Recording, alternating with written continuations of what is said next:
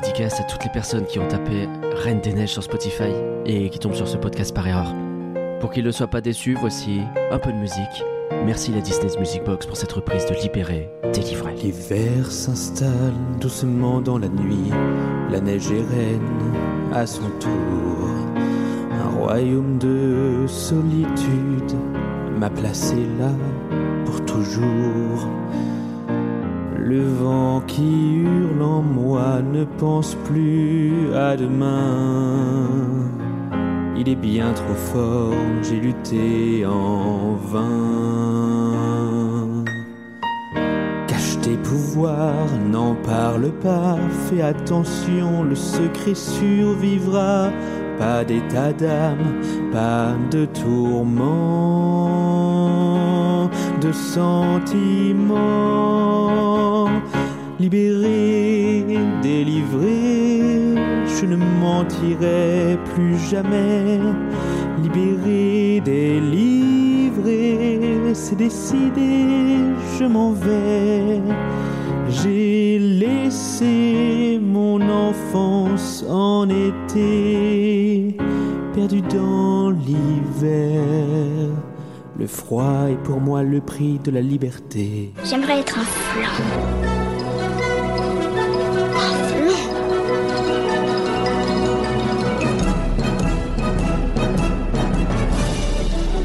Ça, c'est des trucs minables, c'est du flan. Vous laissez pas avoir À tous les coups, c'est du flan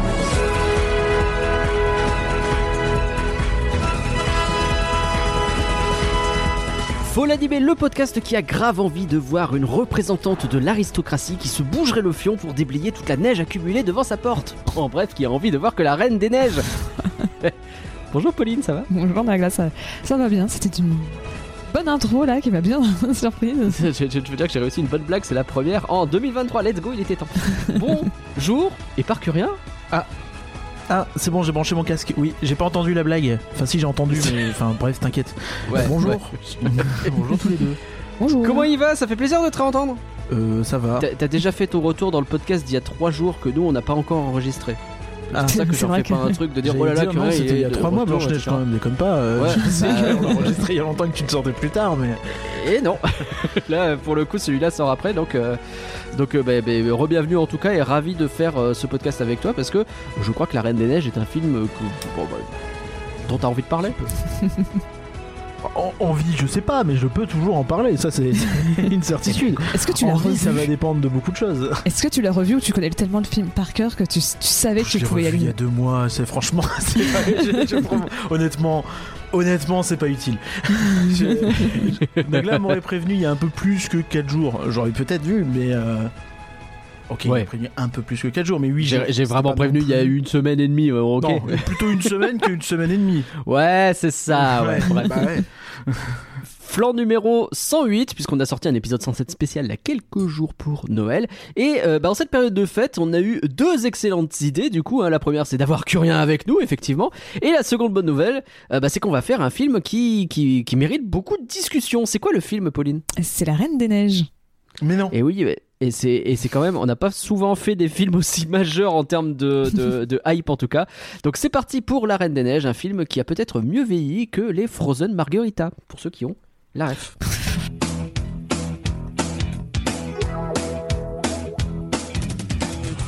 Flan est un podcast et la bête, une association qui ouvre ses portes désormais. Mais oui, Curien, est-ce que tu peux expliquer ce que ça signifie puisque tant que t'es là, autant Pourquoi que c'est moi qui. Bah, bah t'es là, écoute. bah. Je profite de ta venue pour te mettre dedans. Hop là. Non mais c'est parce que en fait on si vous avez envie de faire des contenus ou de participer à nos contenus, après je sais pas pour Flan mais euh, voilà, euh, bah, en fait euh, bah oui bah moi je sais pas c'est- votre contenu, je me permettrai pas de voilà. Vous pouvez tout simplement nous contacter asso et la bête à gmail.com. Vous avez toutes les infos qui sont sur le Instagram de Rien d'y penser. Je sais pas si tu les as mis sur Flan Pauline. Euh, tous les Euh, résumés des Je suis pas sûre, non, il me semble pas. Faudrait que bah, je le du mette coup, bah, vous allez sur l'Instagram de Rien d'y penser et puis voilà, ce sera très bien. Dans les posts, Sur le vous Twitter de Et la. Bête aussi. Oui, le Twitter de Et la Bête également, vous aurez toutes les Et infos. Et, euh, et puis bah, vous pourrez euh, nous envoyer un mail et puis euh, nous dire ce que vous aimez faire dans la vie, si vous aimez faire un. Si vous avez envie de faire un podcast sur la musique. euh, euh, la musique Celte. euh, celte ou euh, la Ouais. musique des pays du monde et pas celle avec des percus parce que vous n'aimez pas les percus par exemple, eh ben c'est tout à fait possible, on discutera et ce sera sans doute. euh, un poil au spécifique, mais euh, pourquoi pas Donc on voilà, c'est un exemple. Ou si vous voulez juste participer à nos contenus ou faire des lives sur la, la- la chaîne et la bête. Que rien. T'as vu qu'il y a un mec de The Pox qui est décédé Oui, voilà, j'étais fait. En plus, c'était Fairy Tale of New euh, Enfin, c'est lui qui chante Fairy Tale of New York, qui est quand même une chanson de Noël qui est- a un peu pignon sur Bah. rue. Le, le groupe pas trop connu, mais cette chanson-là est plutôt connue et d'ailleurs figure dans euh, le Holiday Special des Gardiens de la Galaxie. Voilà. Oui, c'est vrai, c'est vrai Ça fait beaucoup d'informations d'un coup. Bref, on ouvre effectivement l'association, donc n'hésitez pas à regarder et ça. elle passe et, au Disney euh, Village du coup. Et si vous vous sentez, c'est vrai aussi. Et si vous vous sentez euh, l'âme de participer ou de proposer des choses ou quoi que ce soit, eh ben n'hésitez pas à nous envoyer un petit mail et puis on en parle. En attendant, vous pouvez bien Par sûr contre- aller sur elabette.com pour découvrir comment nous soutenir. Oui, quand même, pardon. Ah, mais ils sont londoniens, les Pox, du coup, c'est pas vraiment celte. Ah, oui, oui bon, bon, la, la consonance, ça me fait penser Oui, à. hein. Oui. Nous avons des gens à remercier, Pauline. Oui, Mais, mais, mais, mais, merci. merci. Un merci Mais, à Marie, Merci. merci Greg, Merci. Loire, un merci à Pierre. merci. Goudcar, merci Samuel, un merci à Antinéa, merci Nico Ciné Merci, Wakoun. et merci Antoine. Je l'ai complètement raté. Ah, j'ai pas reconnu. J'ai pas reconnu non plus. Merci. Merci. C'est la chanson des trolls. Mais je l'ai raté, mais je l'ai raté, mais complètement. Ah. J'étais pas dedans, j'étais pas Ah dedans. J'aurais ouais peut-être dû revoir le film parce que. Et vraiment, il s'est dit Euh. Tiens, faut que je fasse une chanson de la Reine des Neiges, je vais choisir la chanson des trolls. Parce que c'est ma préférée. J'ai j'ai pas envie d'avoir ce Eh bah dis donc, la discussion elle va être fun après coup. hein. Mais avant de parler de La Reine des Neiges, on doit regarder les résultats Spotify. Pauline, la dernière fois, on a parlé de. Migration Bien joué. je, je- je- je vais te faire des pièges tout le temps maintenant. On va voir si tu suis. Ça va, j'ose espérer que je me rappelle de l'épisode d'avant, ça serait quand même un peu Oh, tu serais étonné. Alors À non, quel en point plus, moi, vous tu as tort, J'y arrive pas. Vous avez tort tous les deux. L'épisode Ah bon vous- le Oui, c'est vrai. Dans le dernier épisode, raison. on a parlé de Il était une fois euh, oui, un le studio. C'est vrai. Vous avez tous les C'est deux vrai. tort. C'est vrai, techniquement. Bien joué. Oui. Ouais, évidemment, il était une fois un studio. En fait, on l'a pas enregistré, même pas au moment où on vous parle. Donc autant vous dire que les résultats Spotify, on les a pas. Mais par contre, on a les résultats Spotify pour migration. Euh, donc au moment où on, on enregistre, on est euh, vraiment à la mi-décembre. On arrive au, on est, le 20 décembre, quoi, gro- grosso modo. Enfin, le 19 au soir. Et euh, donc. Je sais pas à quel point il y aura plus de gens qui auront vu le film parce que pour l'instant dans le sondage, autant vous dire que 60% des gens ont répondu j'ai pas vu le film. Euh, donc ça donne quand Si même vous voulez mon des avis, euh, résultats. j- j'ai pas vu le film. ouais, oui, toi, t'as- ouais, je, je- oui, il me semblait bien. ouais. Euh, mais sinon, sur ceux qui ont vu, il y a 26,7% de c'est pas du flan et 13,3% de c'est du flan. Donc on est plutôt sur un deux tiers qui euh, aime et un tiers qui n'aime pas. En tout cas, qui considère que c'est Du que flan. c'est du flan, pardon. Euh, dans les commentaires, c'est rigolo parce qu'il y a vraiment deux commentaires de Goodcar et de Anaïs qui sont à base de j'ai pas vu le film, mais le podcast m'a donné envie de le voir. Donc c'est bien, au moins on a, on a prêché la bonne parole d'une certaine façon. Et il y a Soso qui nous dit, je sais pas pourquoi je l'ai fait en zozotant, c'est n'importe quoi. Oui, c'est Soso sympa. qui, nous, qui nous dit un superbe film. Je sais pas, je crois que j'ai connu quelqu'un qui s'appelait Soso, mais que les gens s'amusaient à l'appeler en zozo, ce qui était pas gentil. Du coup, c'est marrant, ça pas. veut dire que Soso elle aime migration. Voilà, c'est gratuit. Euh, en tout cas, elle a aimé le film. Voilà, on n'avait pas d'autres points Spotify à faire plus que ça. On va passer directement à la Reine des Neiges, puisque Pauline, cette fois-ci, pas d'actu vite démoulé. On n'a pas. Non. Non, parce que bah, en fait, comme on, a enregistré, on enregistre ce truc relativement tôt, donc on- ça fait pas si longtemps qu'on a enregistré le flanc sur migration, donc il n'y a pas eu énormément de mises à jour euh, d'actualité à faire. C'est ça, Euh, puis si on donne on- des points, genre box-office comme on fait des fois, bah ça sera totalement obsolète Bah, d'ici deux vraiment- semaines euh, quand l'épisode ça. sortira. À la sortie de l'épisode, ça sera plus du tout valable. Donc, euh, on se retrouve de toute façon en janvier. euh, je sais pas encore quand, mais on fera un point sur tout ça. Vous inquiétez pas, on regardera un peu les résultats. Mais il est grand temps de revenir dans la glace. Nous allons donc parler de la Reine des Neiges. Ma chère Pauline, peux-tu nous donner le contexte, s'il te plaît? Bien sûr, alors, un- un bon petit contexte, hein. donc accrochez-vous, Ouais, Tu m'as prévenu qu'il allait durer à peu près 3h30. au moins. Donc la Reine des Neiges, euh, La Reine des Neiges est un film d'animation américain euh, des, Walt, de- de- de- de- des Walt Disney Animation Studios. Euh, J'ai déjà appris des trucs. Ouais. qui est réalisé par Chris Buck et Jennifer Lee, et qui est sorti le 4 décembre 2013 au cinéma en France. Donc on fait ça presque pour les 10 ans du film. Euh, Je sais pas si c'était prévu, mais euh, voilà. Bien sûr que si. Euh, alors bon, bah, comme c'est souvent le cas pour les films Disney, le film est inspiré d'un conte de fées. Alors, on va dire que le terme inspiré est beaucoup plus large que pour les autres contes de fées Disney, mais ça reste une inspiration. Euh, Du conte de Hans Christian euh, Andersen, euh, bah, du même nom, qui s'appelle La Reine des Neiges. Euh, alors, je, je fais tout de suite un tout petit aparté parce que euh, bah, en VO, le film il s'appelle Frozen, comme vous le savez probablement, je pense. Euh, Ouais. mais en fait, la plupart du temps, quand je vais parler de La Reine des Neiges, en fait, je parle du conte La Reine des Neiges qui a le même nom. C'est juste que. Donc pour faire la distinction, tu vas dire La Reine des Neiges pour le conte et Frozen pour le film? Euh, alors de base, j'avais pas prévu, mais je pense que je vais peut-être faire ça effectivement. euh, Comme ça, on, on comprend. C'est ça. Bien. ouais. J'aime bien. Mais alors du coup, ça veut dire qu'effectivement, pour euh, traduire le titre chez nous, ils ont repris le conte original, quoi. Et d'ailleurs, Ce qui euh, était peut-être plus simple que de le traduire, je l'ai. et bah, j'ai vu comment la plupart des pays l'avaient traduit, et en fait, c'était marrant de voir que la plupart avaient choisi Frozen. Ils avaient gardé le nom Frozen, et après, ils avaient mis un sous-titre dans leur lang- la langue du pays. Par exemple, Frozen. Euh, Fantastique la Famille fantastique famille euh, Baldric. Vaiana, On a une légende au bout du monde. Non, mais sinon, euh, c'est vrai. euh, bah, après, il s'appelait comme ça aussi parce que c'était un peu la lignée de l'époque. Je sais pas si vous vous souvenez, mais ils avaient lancé plusieurs films. Alors, je sais plus lesquels exactement, mais il y avait eu aussi euh, Réponse qui s'appelait Tangled. C'est On vrai. a tendance à l'oublier. Mm. Voilà, c'était un peu la, C'est vrai, la- c'est la vrai, période c'est adjectif. Ouais. C'est Je sais pas pourquoi, euh, mais c'est vrai que c'était. Et euh, alors globalement, si vous voulez skip le, le- le contexte, qu'il faut retenir, euh, c'est que le film, c'est presque un miracle qu'il ait vu le jour, et que euh, s'il a vu le jour, c'est un miracle qu'il qu'il ait eu du succès, parce que vous allez voir, c'est un peu sportif. Euh. Parce que techniquement, c'est pas très utile. Enfin, on pourrait remonter à là, mais c'est pas très utile, je trouve. Mais euh, techniquement, tu peux remonter carrément à Walt Disney lui-même et aux années 40. Donc autant te dire Wow. qu'on peut remonter très loin dans le bousin. Euh, parce qu'en fait, euh, dans les années 40, euh, Walt, il voulait faire une autobiographie d'Anderson.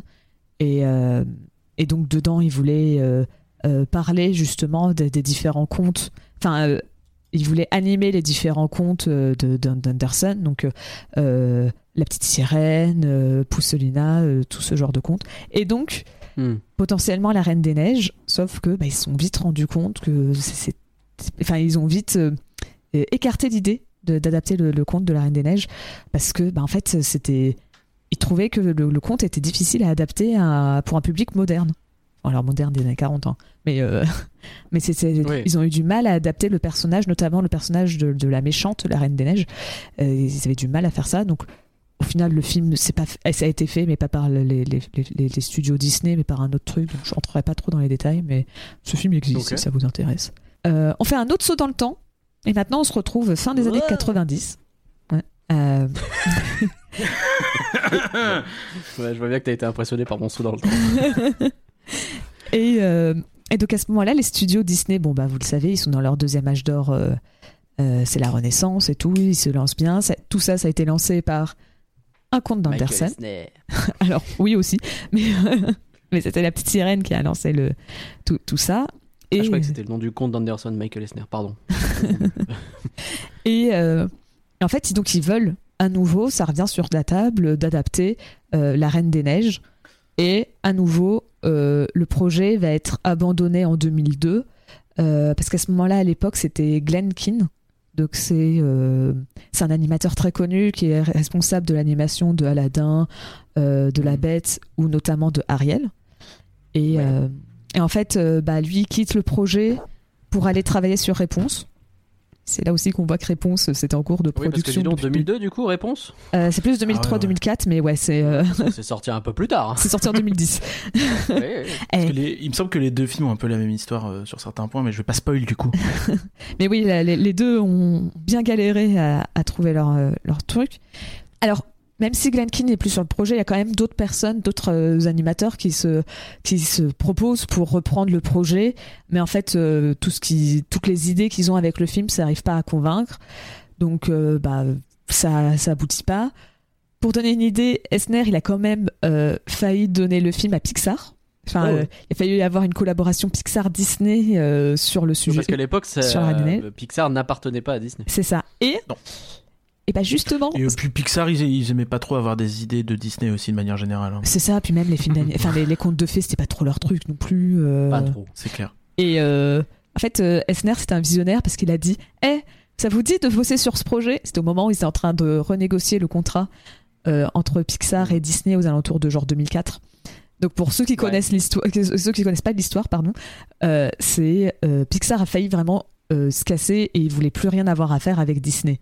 Euh, c'est entre autres l'une des raisons pour laquelle Esner a été viré, c'est parce que bah, Pixar, euh, t'as le studio d'animation qui est en train de tout cartonner, qui récupère les- des Oscars chaque année, qui marche bien euh, financièrement. euh, Et de sauver les meubles parce que Disney à côté c'était en train de se casser la gueule. oui aussi. Donc On est dans la période dinosaure, Chicken Little. Euh, bah, la planète au trésor, Atlantide. euh, Ouais. la ferme euh, C'est pas bien, quoi. C'est la planète au trésor qui, a fait, qui, qui est fait par le gars qui a fait euh, la petite sirène et que justement tu pouvais t'attendre à ce que Oui. lui fasse. euh, C'est ça. En fait, c'était son. C'était un projet qu'il avait pitché dans les années 80 et C'est on ça. lui avait dit non, fais la petite sirène. Fais, fais, fais Basile détective privé, fais la petite sirène, fais. euh, et, et au bout de la cinquième fois, il dit Eh, je peux faire l'île au trésor Ils font Ok, vas-y. Et ça n'a pas très bien marché. Le mec, il l'a plus jamais proposé d'idée de sa vie. Bah, je sais pas si Vayanas c'était lui qui a proposé. En tout cas, c'est lui qui a réalisé, mais je sais pas si c'est Oui, si oui, c'était son idée. Je pense que oh, professionnellement, c'est- Il a dû s'en remettre. Ça va, Yana lui, ouais. Mais, euh, mais donc bon, tout ça pour dire que La Reine des Neiges, fait par Pixar, vu la période, c'était plus la priorité. Hein. Oui, non. Et, euh, et donc résultat, bon bah comme je disais, le, le- le film est un peu à nouveau abandonné, on sait pas trop ce qu'il devient. Maintenant, on est en 2008. À ce moment-là, la 7 heures, donc euh, Pixar a été totalement racheté par Pixar a Ouais, été bah oui. totalement racheté par euh, Disney. Euh, la 7 heures devient le PDG des Walt Disney Animation Studios. Et ouais. Et euh, il arrive à débaucher Chris Buck, euh, qui à ce moment-là faisait des, des- des films d'animation pour Sony Pictures. En fait, il avait d'abord réalisé Tarzan pour Disney en 98. Euh, Ouais. Puis après, il est parti euh, faire euh, Les Rois de la Glisse pour Sony. Ah ouais. Et tu sais pourquoi il était parti de Disney? Il y avait eu une prise de Buck avec ou pas du tout? Oh. Ouais. Euh, et donc, résultat, bah, il, il- revient à Disney. On lui dit Vas-y, tu peux faire tous les projets, enfin, euh, propose des projets, tu vas voir, on, t'en- on en sélectionnera un. Et lui, il dit Bah, pourquoi pas? Moi, j'aime bien la Reine des Neiges, ça pourrait être sympa de le faire. Et donc, ça fait trois fois qu'ils essayent de le faire. À un moment, ils se disent Eh, on peut à nouveau le tenter. Et donc, il le tente. Euh, mais en fait, euh, lui, tout de suite, son, son... quand il a pitché le projet, euh, il voulait proposer une variation sur le thème de l'amour véritable. Euh, parce qu'en fait, il Ouais. voulait éviter le cliché du baiser qui était donné par le prince à la fin. Et donc, Ah, c'était encore ça à la fin de la Reine des Neiges? Enfin, dans le, dans le conte. Alors, j'avoue que je connais très mal le conte d'origine. Mais Ouais. il me semble qu'il y a une histoire de, de cœur gelé, justement. Et, euh, et ben, il me semble que c'est justement un baiser qui le permet de. je- J'en mets pas pas ma main à couper, hein, mais il me semble que c'est ça. Et, euh, et lui, dès le début, il voulait. euh, pas remplacer ce, ce côté, il voulait pas que ça soit un, côté cliché de, de, bah, de- du, du baiser Oui. par le prince. Alors je sais pas si à ce moment-là, j'ai pas réussi à trouver. Dans l'article, il précisait pas si euh, dès le début, il avait pensé à un amour, enfin, enfin, à l'amour fraternel. Ah ouais Pardon, mais euh, ah, pardon, on va parler de Frozen. Moi, ça me donne euh, un froid tout de suite. Entend ça. Et euh, donc ouais, je sais pas si dès le début il était pour un amour fraternel, enfin il voulait faire un, parler d'un amour fraternel ou pas, mais euh, en tout cas il voulait juste éviter le cliché du, du baiser du prince. Je viens de voir que la, la, la toute fin du conte de la Reine des Neiges se termine par une citation de la Bible. Et ça. J'ai envie de dire. Ah, Pourtant, c'est pas l'auteur le plus. euh, hein, bon. Ah ouais? Bah, la petite sirène, c'est quand même un récit euh, qui, qui euh, est très, très, très euh, assimilé, on va dire, à, à- à la critique de l'homophobie, etc. Tu vois. Ah T'as oui, oui, cette mais- idée-là à la base. Je, je pas les détails exactement précis, mais c'est l'idée, quoi. Hmm. Bah que euh, si elle peut pas aller sur, euh, enfin elle veut l'histoire d'amour interdit entre bah, la, la sirène et le le- l'homme. euh, Normalement c'est pas une Qu'elle meurt à sirène. la fin, donc. euh, hein. Oui. c'est pas, c'est pas exactement, tu vois. C'est pas en mode euh, non, mais c'est bon. allez, on va Lily, se marier. c'est Tranquille, tu vois. Euh, C'est vrai que je vois, du coup, euh, donc, a priori, à la fin, il y a Gerda qui court vers Kay. Cal, Kay, Ouais. c'est peut-être un I, pardon, j'ai pas mes lunettes, et qui l'embrasse et euh, ce qui le sauve du pou- par le pouvoir de l'amour. Ouais, c'est ça, il me semble que Kay. Du coup, c'est a peut-être le- plus elle qui le sauve. euh, Parce que lui, c'est- Kay, c'est un mec, non? Oui, j'imagine. Ah. C'est elle qui le sauve en l'embrassant, ouais. Ah. Ce qui pour le coup aurait été. euh, Ah, en- Pour l'époque, euh, bon, C'est vrai, c'est pas si mal, hein. pas si mal. Euh, et donc, résultat, comme à ce moment-là, on est en 2008, le film, donc il y a pour nous à ce moment-là Anna et la Reine des Neiges. Euh, mais en fait, il est prévu pour être en 2D. Parce que bah, à ce moment-là, en 2008, on se dit encore Eh, la 2D, c'est bien, c'est c'est porteur. mais, mais comme réponse, d'ailleurs, il me semble.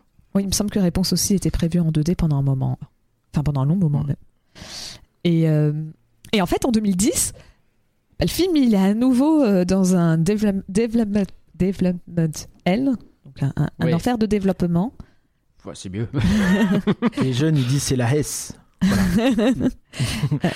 on, on- on en est quand même à potentiellement la troisième fois ou quatrième fois, on sait plus trop. Le film il est potentiellement annulé. Bref, Euh, C'est vrai que ça devient euh, récurrent. c'est ça. Parce qu'en fait, encore une fois, ils avaient toujours le même problème. Ils n'arrivaient pas à, à faire marcher le personnage, l'antagoniste de l'histoire, le, le- le personnage de la Reine des Neiges. Ce qui est bête vu que c'est le nom du, du personnage, mais en fait, ils n'arrivent pas à le faire marcher. Ils n'arrivent pas à le rendre intéressant. Il est trop euh, unilatéral. Enfin, tu vois, trop simple, trop sans saveur. Et euh, sauf que, bah, on en parle un peu depuis tout à l'heure. Fin 2010 sort Réponse, qui, on va pas se mentir, ça va être le plus gros succès, enfin le, le, le, le- le premier plutôt euh, gros succès de, de Disney depuis euh, un bon moment.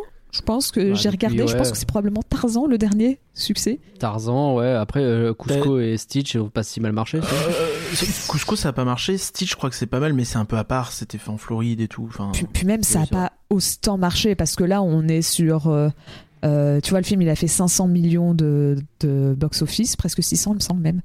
Euh, Ouais. Alors que Lilo et Stitch, c'était un peu moins de 300 millions. C'est pas énorme. hein. Oui, oui, quand oui, même euh, sur le c'est pas double. le même ordre de grandeur, quoi. c'est Là, ça. on revient avec un Disney qui cartonne. C'est ça, c'est, Lilo et Stitch avait bien marché, mais c'était pas non plus un gros succès, tu vois. Mm. C'était, c'est plus sur le long terme, je pense que ça s'est fait avec euh, bah, le personnage de de Lilo et merch, par Stitch. contre- Voilà, c'est ça. ah bah ça, Oh là là oh là là. Et, du coup, on euh, est dans cette situation où les deux derniers films, il y en a un en 2D, il a bidé, et il y en a un en 3D, il a cartonné. Bah, c'est ça. Ouais, donc. Sapristi saucisse, qu'est-ce qu'ils vont choisir de faire? Bah, c'est ça. T'avais eu aussi un peu Volt qui était dans une dynamique positive, je pense, au box-office. Non? Oui. C'était après réponse, Volt? C'est toi qui l'as dit, c'est pas moi. Euh, non, c'était avant. Ouais, bah Il est avant financièrement, il me semble que c'était plutôt ok, plutôt, on va dire, un film rassurant. euh, Oui, oui, clairement, euh, on n'est pas sur Chicken Little, Ferme se rebelle ou Planète au trésor. Euh, Je me souviens, ouais, j'étais ça, sorti de, de, de Volt au ciné, j'avais fait bon. A priori, maintenant, ils sauront faire des films au moins à peu près ok. Oh. Bah, 300 millions Volt. Hein. Moi, je suis sortie Ouais. de Volt et j'ai dit ouais, c'est bien. Voilà, j'avais 10 ans. Euh, ouais. Qu'est-ce Précision que tu veux dire par là? Bon, Il y, a déjà- il y a déjà un flanc sur Volt, on va pas le refaire, mais un, bon, faites gaffe. Et donc justement, bah, ils se disent, hey, let's go, c'est le moment ou jamais. On a un film. Est-ce Euh. qu'ils ont tapé dans la main de la même façon comme ça Exactement. Parce qu'on l'a bien entendu. Je pensais pas qu'on l'entendrait autant. Je pensais que mon, mon- Ça ressemblait Ah, plus si, à autre chose que. Ouais, je sais pas. Bon. Oula. Je sais pas Je quoi sais tu pas. penses et je veux pas le savoir. Je ne sais pas. ok. Et, euh, et donc ils ont un film sur un conte de fées qui est en pro, enfin qui est un peu coincé quelque part, euh, mais euh, sur lequel ils sont, ils ont déjà fait un peu de concept art et tout. Pourquoi pas, on le sort. Et donc fin 2011, Frozen est Ouais. officiellement annoncé pour décembre 2013. Et donc Wow. ça serait à ce moment-là, euh, il annonce que ça serait un film en 3D, donc en, en images générées par PC. Donc, euh, donc voilà, c'est fini la 2D. Et Et, et à cette époque, peut-être que vous vous en foutez, mais j'en ai rien à faire. Parce que vraiment, il t'annonce un film en 3D, retour d'un conte de princesse, etc. Moi, réponse, je l'ai découvert très tard, je suis dans une période où je m'en fous. Et là, il Ah t'annonce ouais un truc qui se passe dans Moi, le froid, cinéma, en plus. Moi, réponse, il Non, je l'ai pas vu au cinéma. À l'époque, je commence à. Je suis, je suis à l'époque où je bosse, en fait. C'est mes débuts euh, à Aurillac. Donc, autant te dire qu'aller au ciné à Aurillac, bon, c'est pas forcément une expérience que. Ils ont construit un nouveau cinéma pile le- je crois, un mois après qu'on soit parti. Oui, ça va, j'allais dire calme-toi. On a l'impression qu'Aurillac, c'est quand même. euh, c'est un Ah village non, de on 100 est à parler d'Aurillac et de Ah, cinéma. si je pouvais passer un petit message à Jean-François Copé pour qu'il accélère le cinéma de, de mots. De- hein. Le mot, ouais. Oui, Ouais, non, le message pas d'autres messages à Jean-François Copé, j'ai pas envie de lui parler de manière générale, mais là-dessus, s'il peut bouger. Vraiment, j'ai passé 5 ans à Aurillac avec un cinéma de centre-ville, sais, le truc un peu pourri au centre-ville où les murs, euh, il y a tout le papier peint qui se détache, où les fauteuils 1 sur 2 ils sont pétés, etc. Le son est pas bon, l'image est pas belle, enfin rien ne va. Et ils ont ouvert un beau multiplex un mois après notre départ. Alors, euh, merde, voilà, pardon. Après, il y a Donc des à l'époque, du coup, la Reine des indépendants Neiges, qui sont euh, ça très m'intéressait pas. En plus, il avait l'air de faire froid. euh, c'est vraiment le film froid, vraiment le truc, j'ai pas envie d'aller, quoi. Voilà, c'était la petite euh, hein. En vrai, pas tant que ça. anecdote. De quoi? Bah, il fait pas si froid que ça dans le film. Je sais pas ce qu'il te faut. Bah, les 20 premières minutes, il fait pas froid. euh, voilà. Ah, bah, Ouais, c'est Pas plus d'avoir super chaud. Bah, c'est déjà pas mal. oui, oui, il y a la chanson en été, allez, c'est bon. Aussi. Et, euh, et résultat, en fait, à ce moment-là, faut ima- le, le- le- tout s'accélère. C'est vraiment, on est passé de. Ça fait, euh, je sais pas, 20 ans, 30 ans que le film est en galère et tout, à. euh, en janvier Ça y est, On a le 2012. concept, on a les budgets, on a le truc, foncez C'est ça, on a annoncé une date, faut qu'on l'assume maintenant. Et donc, euh, c'est le moment de- d'y aller. Et donc, euh, en janvier 2012, euh, le duo euh, Christian Anderson Lopez et Robert Lopez rejoignent le film. Donc, c'est ceux qui vont écrire les chansons du film.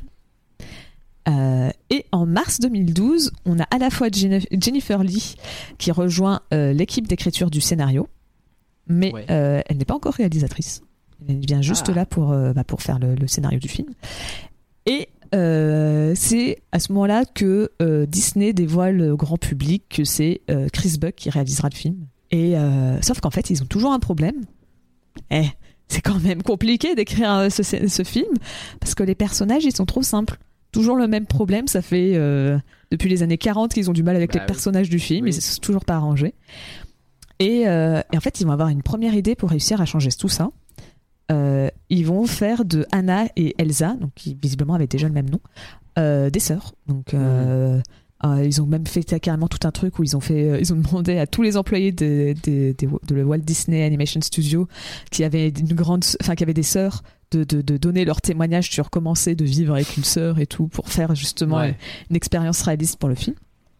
Et, euh, et donc ça nous permet d'avoir un peu une première version du scénario où à ce Je pense que c'est la première étape où euh, tu te rends compte qu'en fait, ils vont plus du tout adapter le Oui. conte.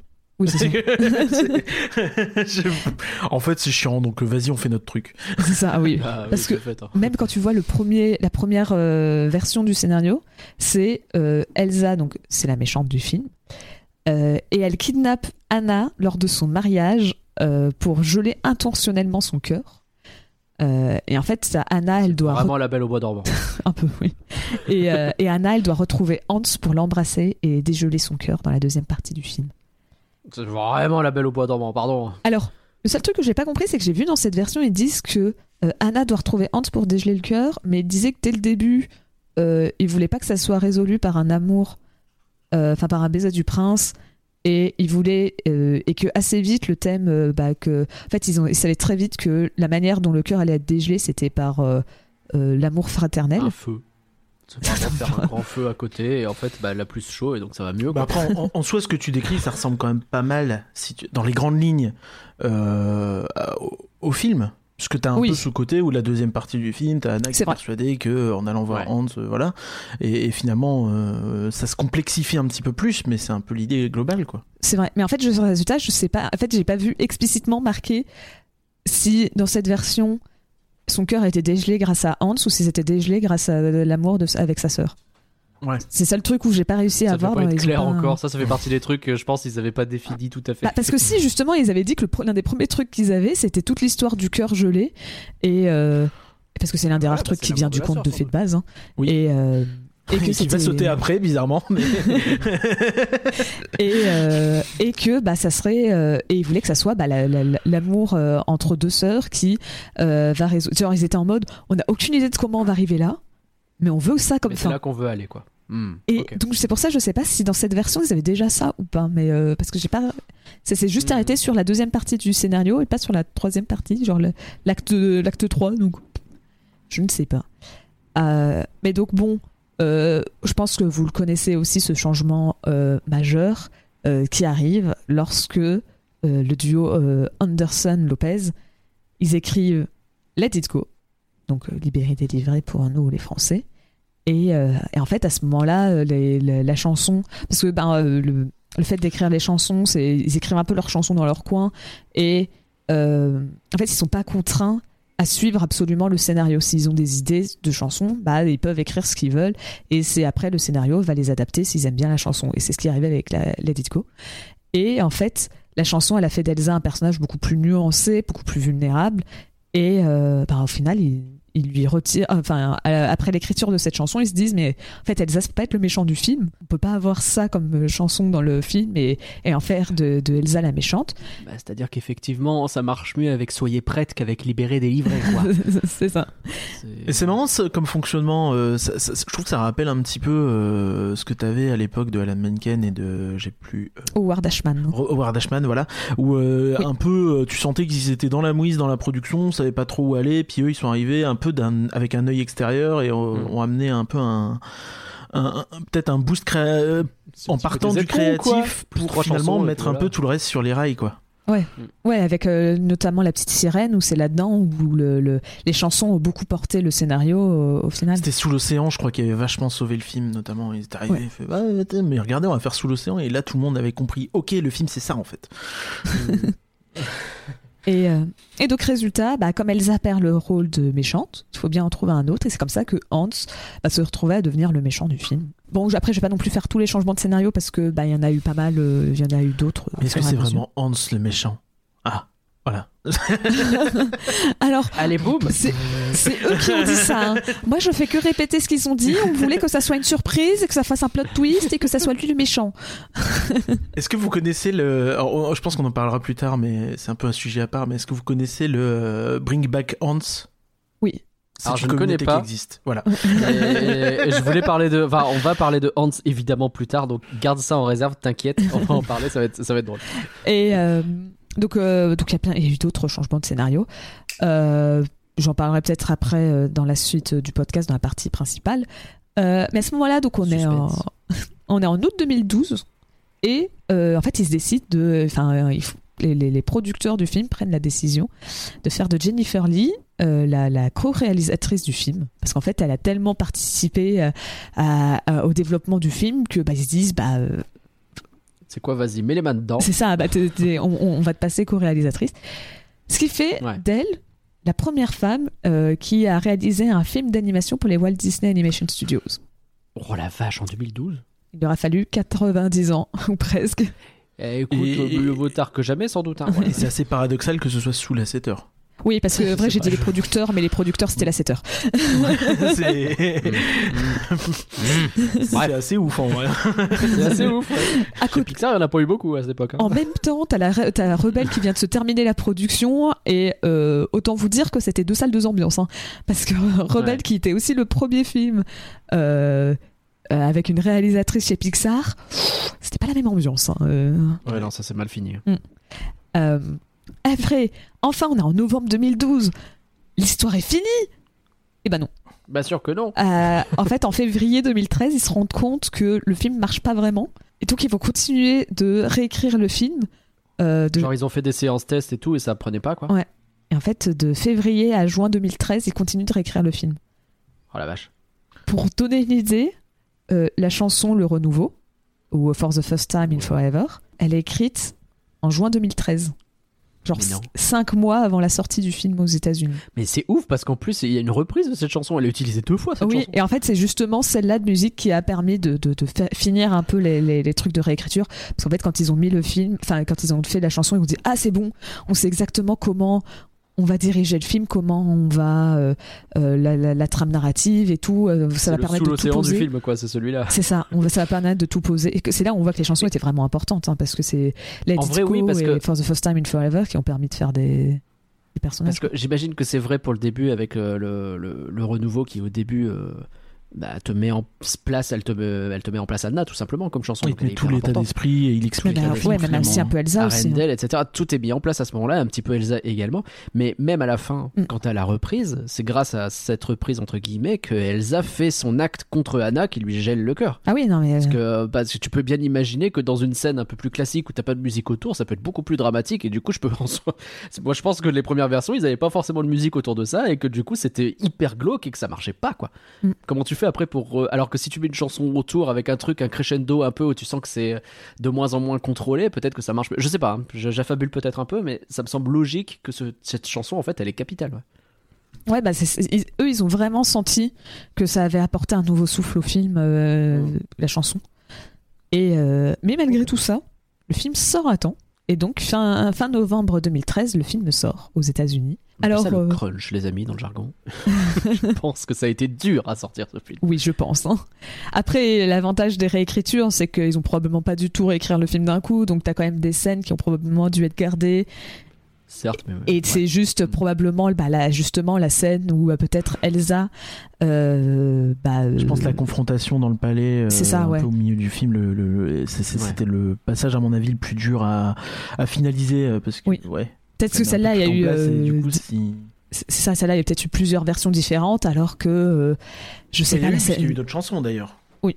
Il y, a eu, il y a eu des chansons coupées de, de ce passage-là avec euh, comment elle s'appelle? Je sais plus, mais mais voilà. j'ai plus le nom. Non mais j'ai plus le nom de la Ouais. première. Mais, euh, on l'a faite en chanson, Nagla. C'est dire. Oui, oui.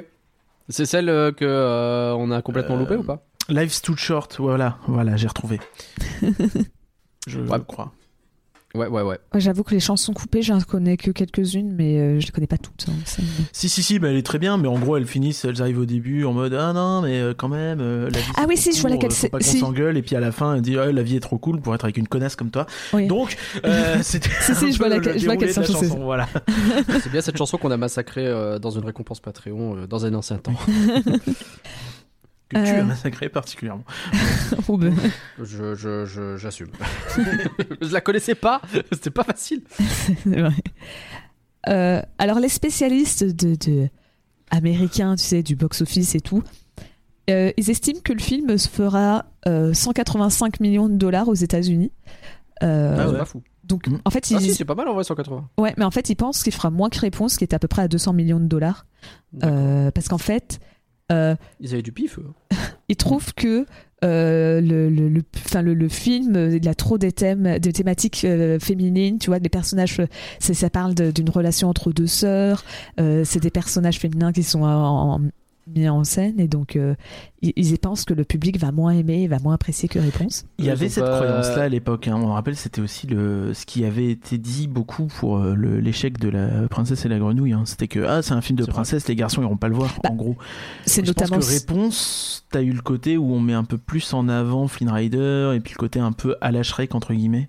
Ouais, euh, c'est ça, Ah, où ça, tu vois, elle dire se bat avec une, euh, elle se bat avec, Avec une, une poêle, poêle. euh, Ouais. Mais- Et même, bah, d'ailleurs, c'est la raison pour laquelle ils utilisent des adjectifs hein, en- en- en- aux États-Unis.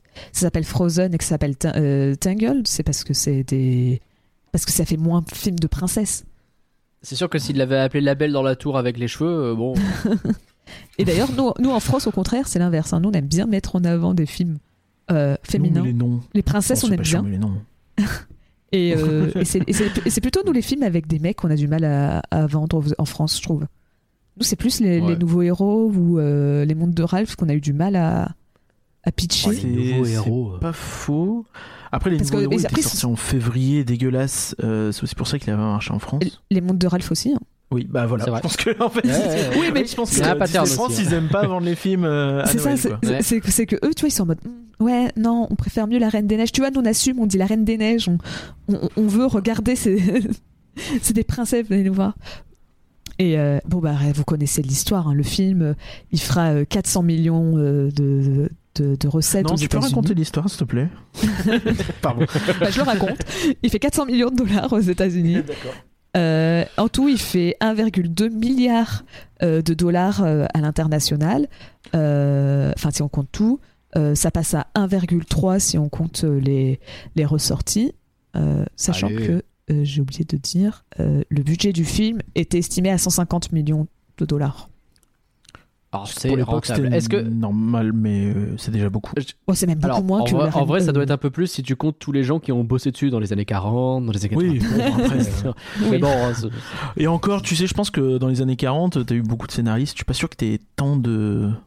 C'est de la pré-prod à mon avis. Hein, donc, Mm. euh, ouais, il pas y a des gens de- qui bossent, c'est euh, des, hauts placés, mais je pense que t'as pas une armée de ouais, d'animateurs derrière. Ils ont des gros salaires, écoute. Mm. Non, je Oui. sais pas.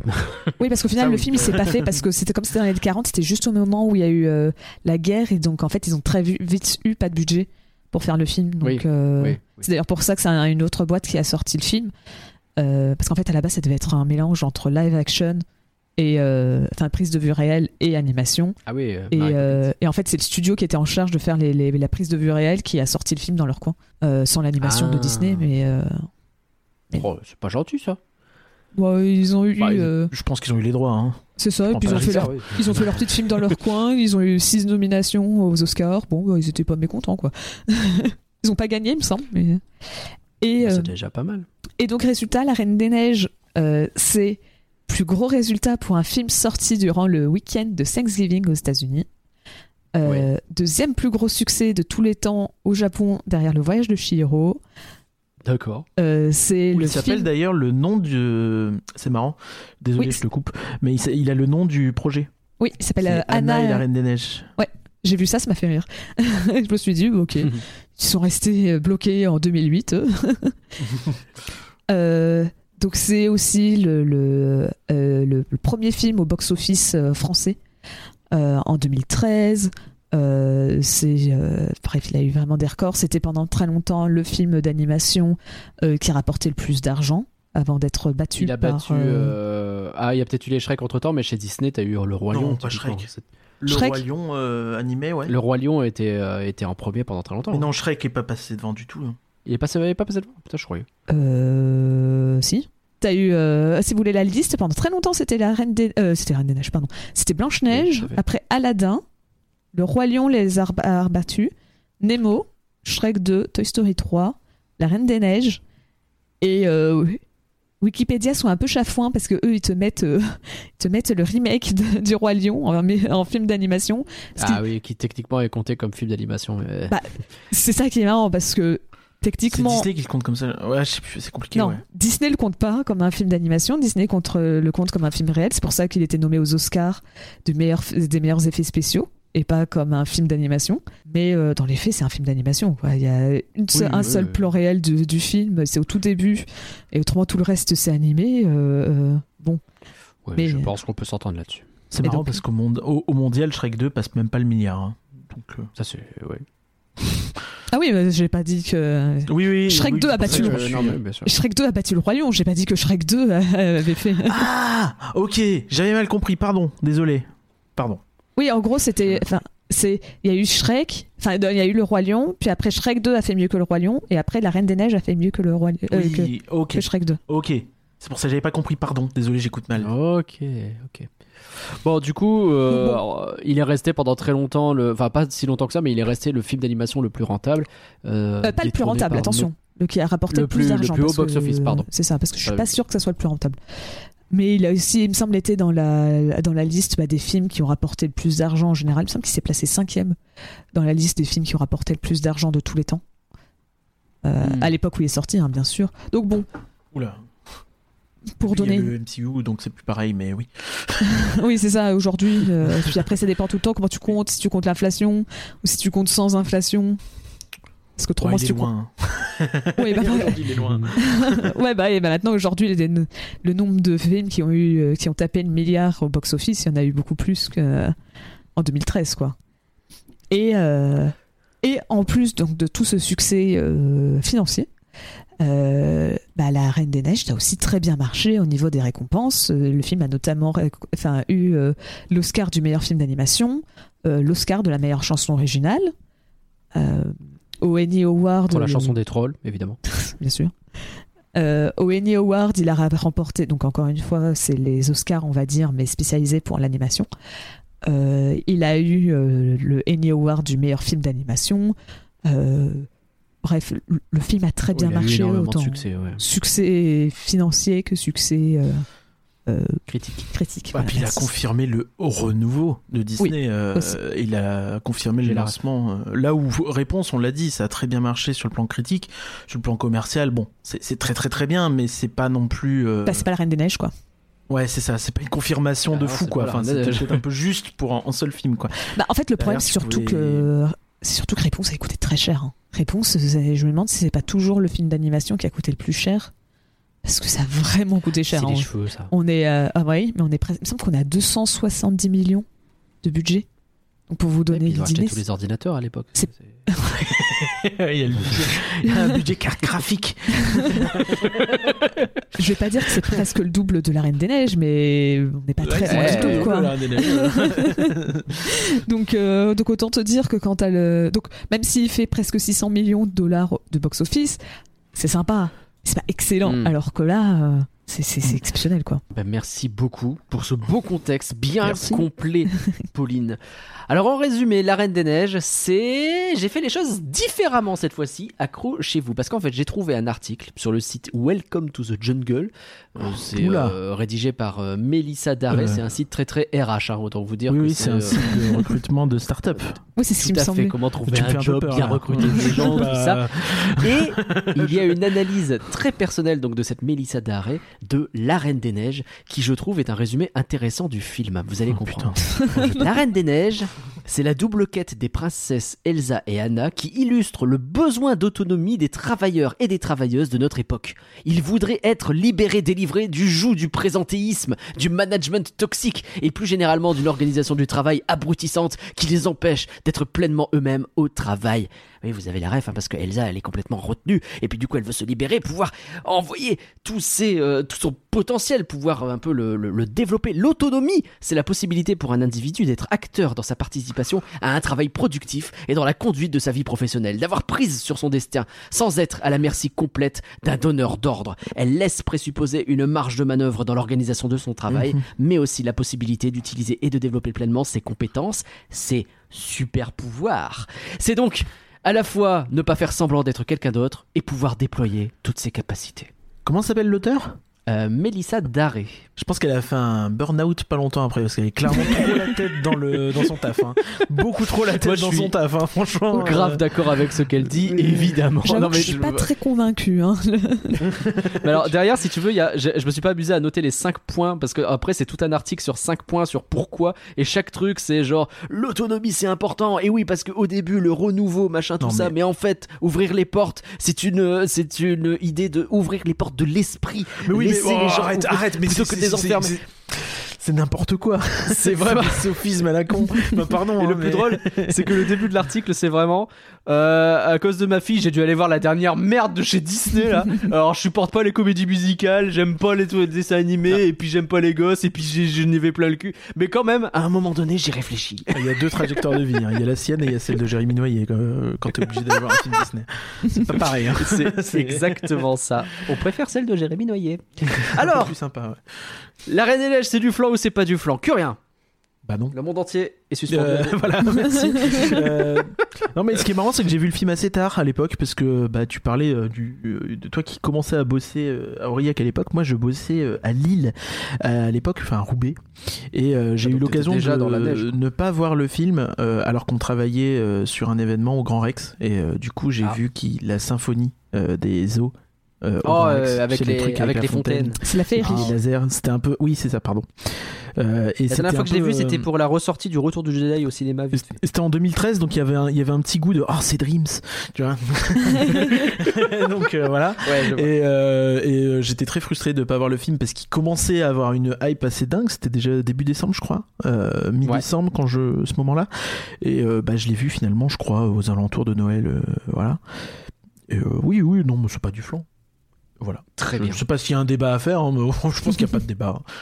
Pauline, qu'est-ce que t'en penses? Euh, bah, moi aussi, je vais raconter mon anecdote sur comment je suis allée voir le film au cinéma. Je pense Euh, que les gens sont ravis d'apprendre nos anecdotes, j'espère. Qu'ils nous écoutent pour ça de toute façon. Et parce qu'en vrai, moi, c'était un... moi, moi j'ai été victime du marketing de Disney. Voilà, je Ah. vais le dire. Euh, euh, je sais plus dans quel contexte, mais j'avais euh, acheté le, le, le, le CD We Love Disney. Moi, j'étais totalement passée à côté de La Reine des Neiges. J'avais juste vu hein, le premier trailer que j'avais pas du tout trouvé drôle où c'était euh, Sven et Olaf sur la neige. Et, Ah, euh, il était terrifiant ce trailer. On aurait dit du DreamWorks. C'était horrible. Euh, oh, pardon. En plus, moi, je pensais qu'à la base, il y avait une blague avec Reine des Neiges et le fait qu'on voyait un renne.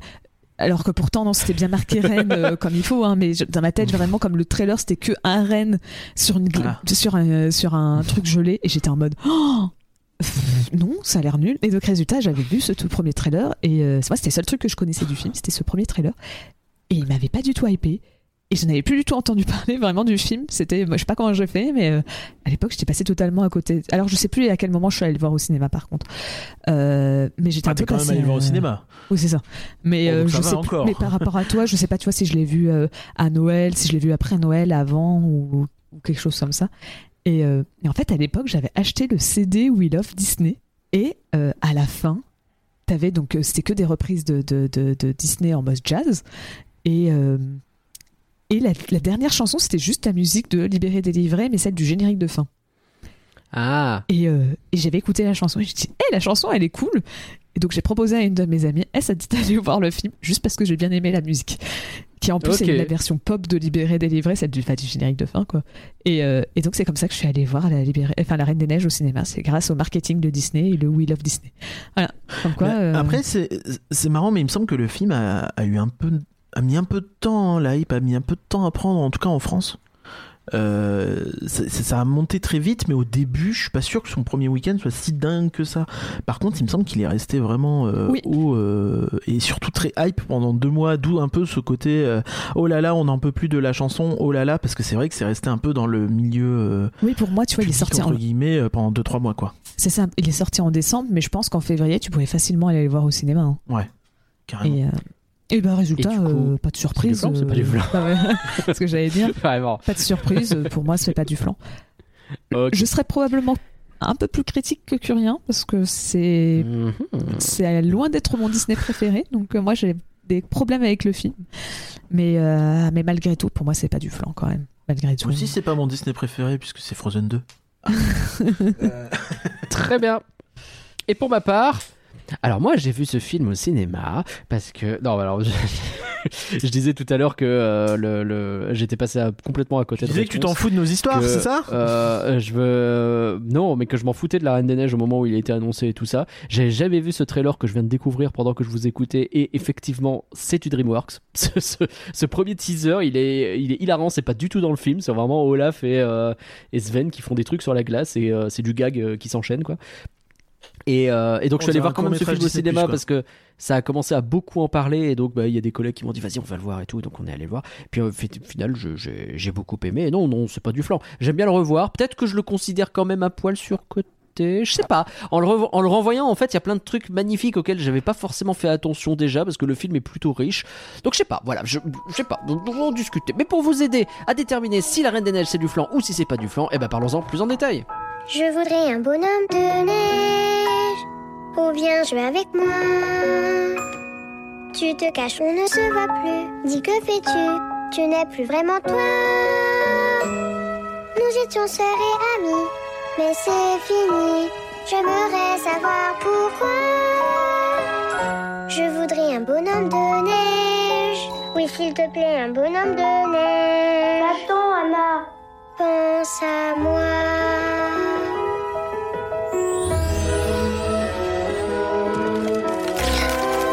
Sera plus simple avec des gants.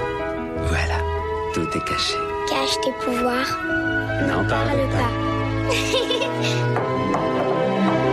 Je voudrais un bonhomme de neige pour faire du vélo dans la cour.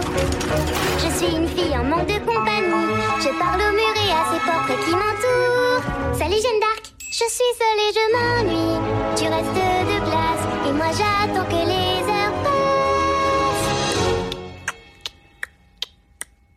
Bon, on attaque sur l'animation et on a bien compris que euh, on est dans la période où ils connaissent la 3D, ils maîtrisent leurs outils chez Disney. Alors il y a toujours moyen de s'améliorer, etc. Mais on voit qu'on passe après réponse et qu'ils savent faire quoi. Oui. Voilà. Merci pour On peut parler du scénario. non mais euh, parce que ouais, il il y avait cet apprentissage c'était le truc un peu rigolo des fois euh, sur les Disney de l'époque c'est que ah bah réponse regardez ils ont mis l'accent sur comment qu'ils ont fait les cheveux. Et là c'était beaucoup sur la neige. J'ai ce souvenir que on te mettait beaucoup de l'emphase sur regarde la neige et puis la glace comment les effets ils sont faits. Et puis t'as vu comment elle glisse la poudreuse elle est et il faut reconnaître que c'est bien représenté. Ah mais euh, pour, pour ceux qui sont un peu euh, dans le milieu de l'animation, euh, il y a un, un- comment je, dirais- je, je qualifierais ça une, une, euh, conférence on a- non, une conférence, je dirais plutôt, euh, chaque année qui s'appelle le SIGGRAPH et dans lequel tu peux proposer tes, euh, tes avancées dans la 3D qui sont. Non, mais c'est un truc très technique. hein. Et résultat, la Reine des Neiges, ils avaient fait un papier pour te montrer comment ils ont fait leur simulation de neige.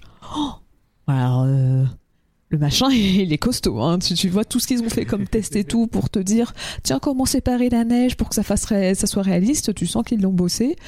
Et euh, effectivement, ça, ça, ça, ça- ça tient le, ça tient bien, quoi. C'est, c'est, c'est toujours, je pense, l'une des parties les plus impressionnantes du film, hein, la neige. Ce qui est, je suis d'accord c'est, c'est je suis mieux, d'accord mais- après t'as aussi euh, les, les pouvoirs magiques de Anna alors euh, le- Elsa.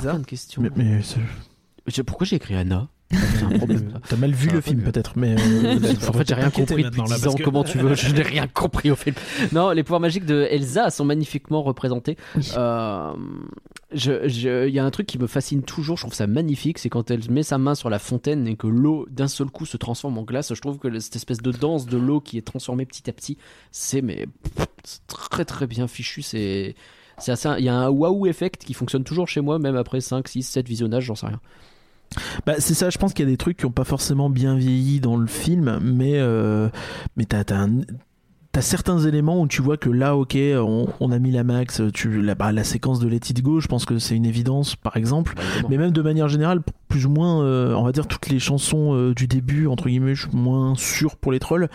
Tu sens qu'elles sont maîtrisées de Super. bout en bout, quoi. Techniquement, euh, tout est tout est nickel.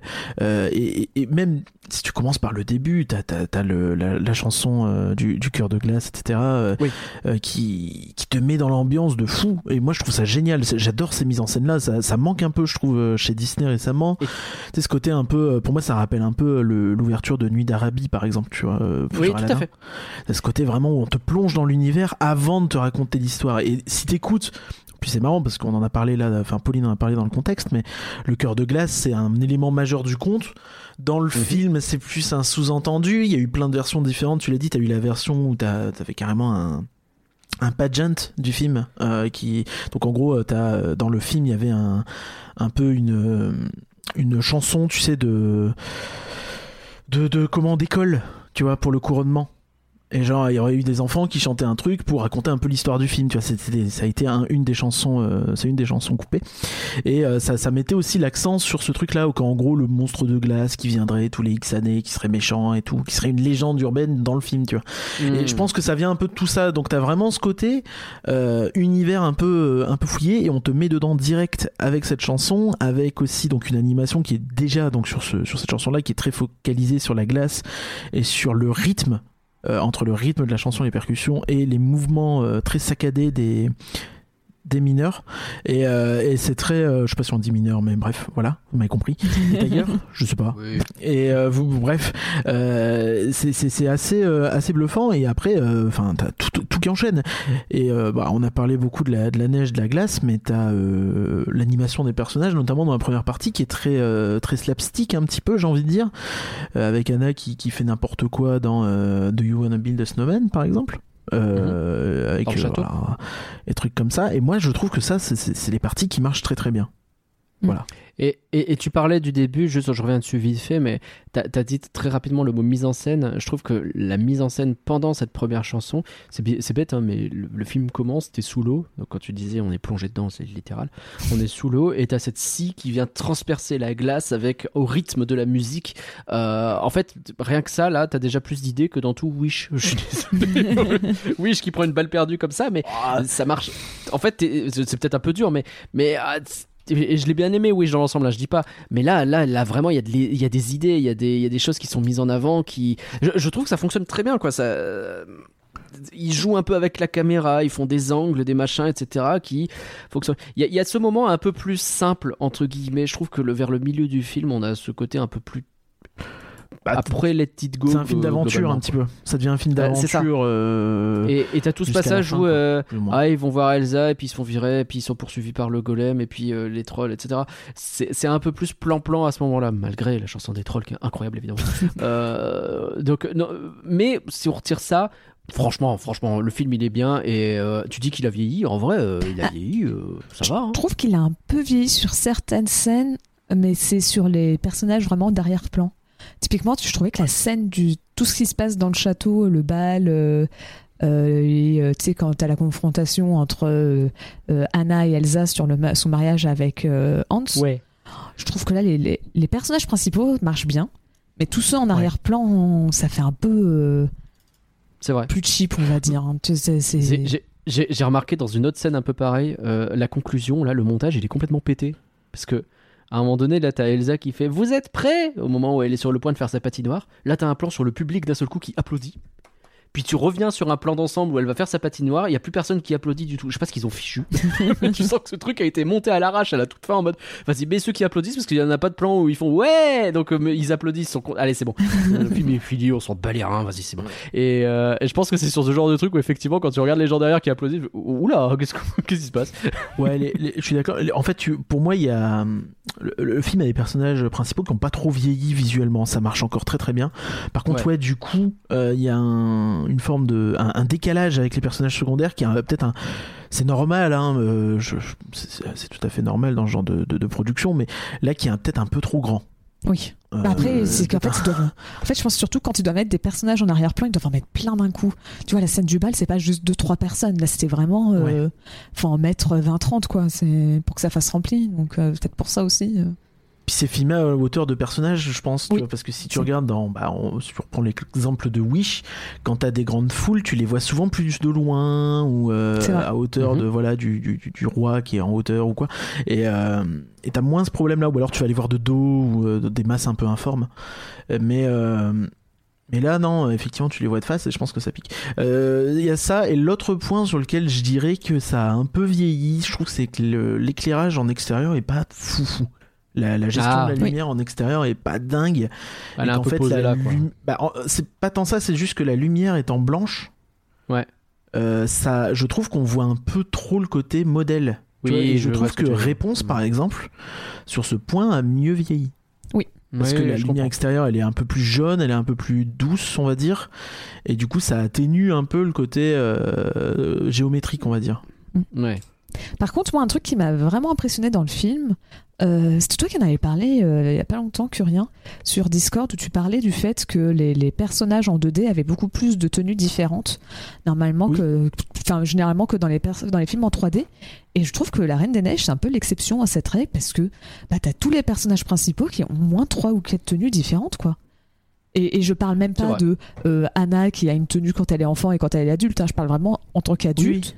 Elle a, euh, elle a, euh, tu vois, Anna, elle a au moins quatre tenues différentes. Toi, t'as la tenue. Même plus que ça, euh, parce qu'on en oublie. T'as la tenue de deuil que tu vois trois plans. oui, c'est ça. T'as juste elle dans son lit. T'as, c'est ça. C'est, Et pareil, même Elsa, elle a plusieurs tenues. Même Hans a plusieurs tenues. Et le seul qui a qu'une seule tenue tout le long du film, et c'est un peu fait exprès, c'est Christophe.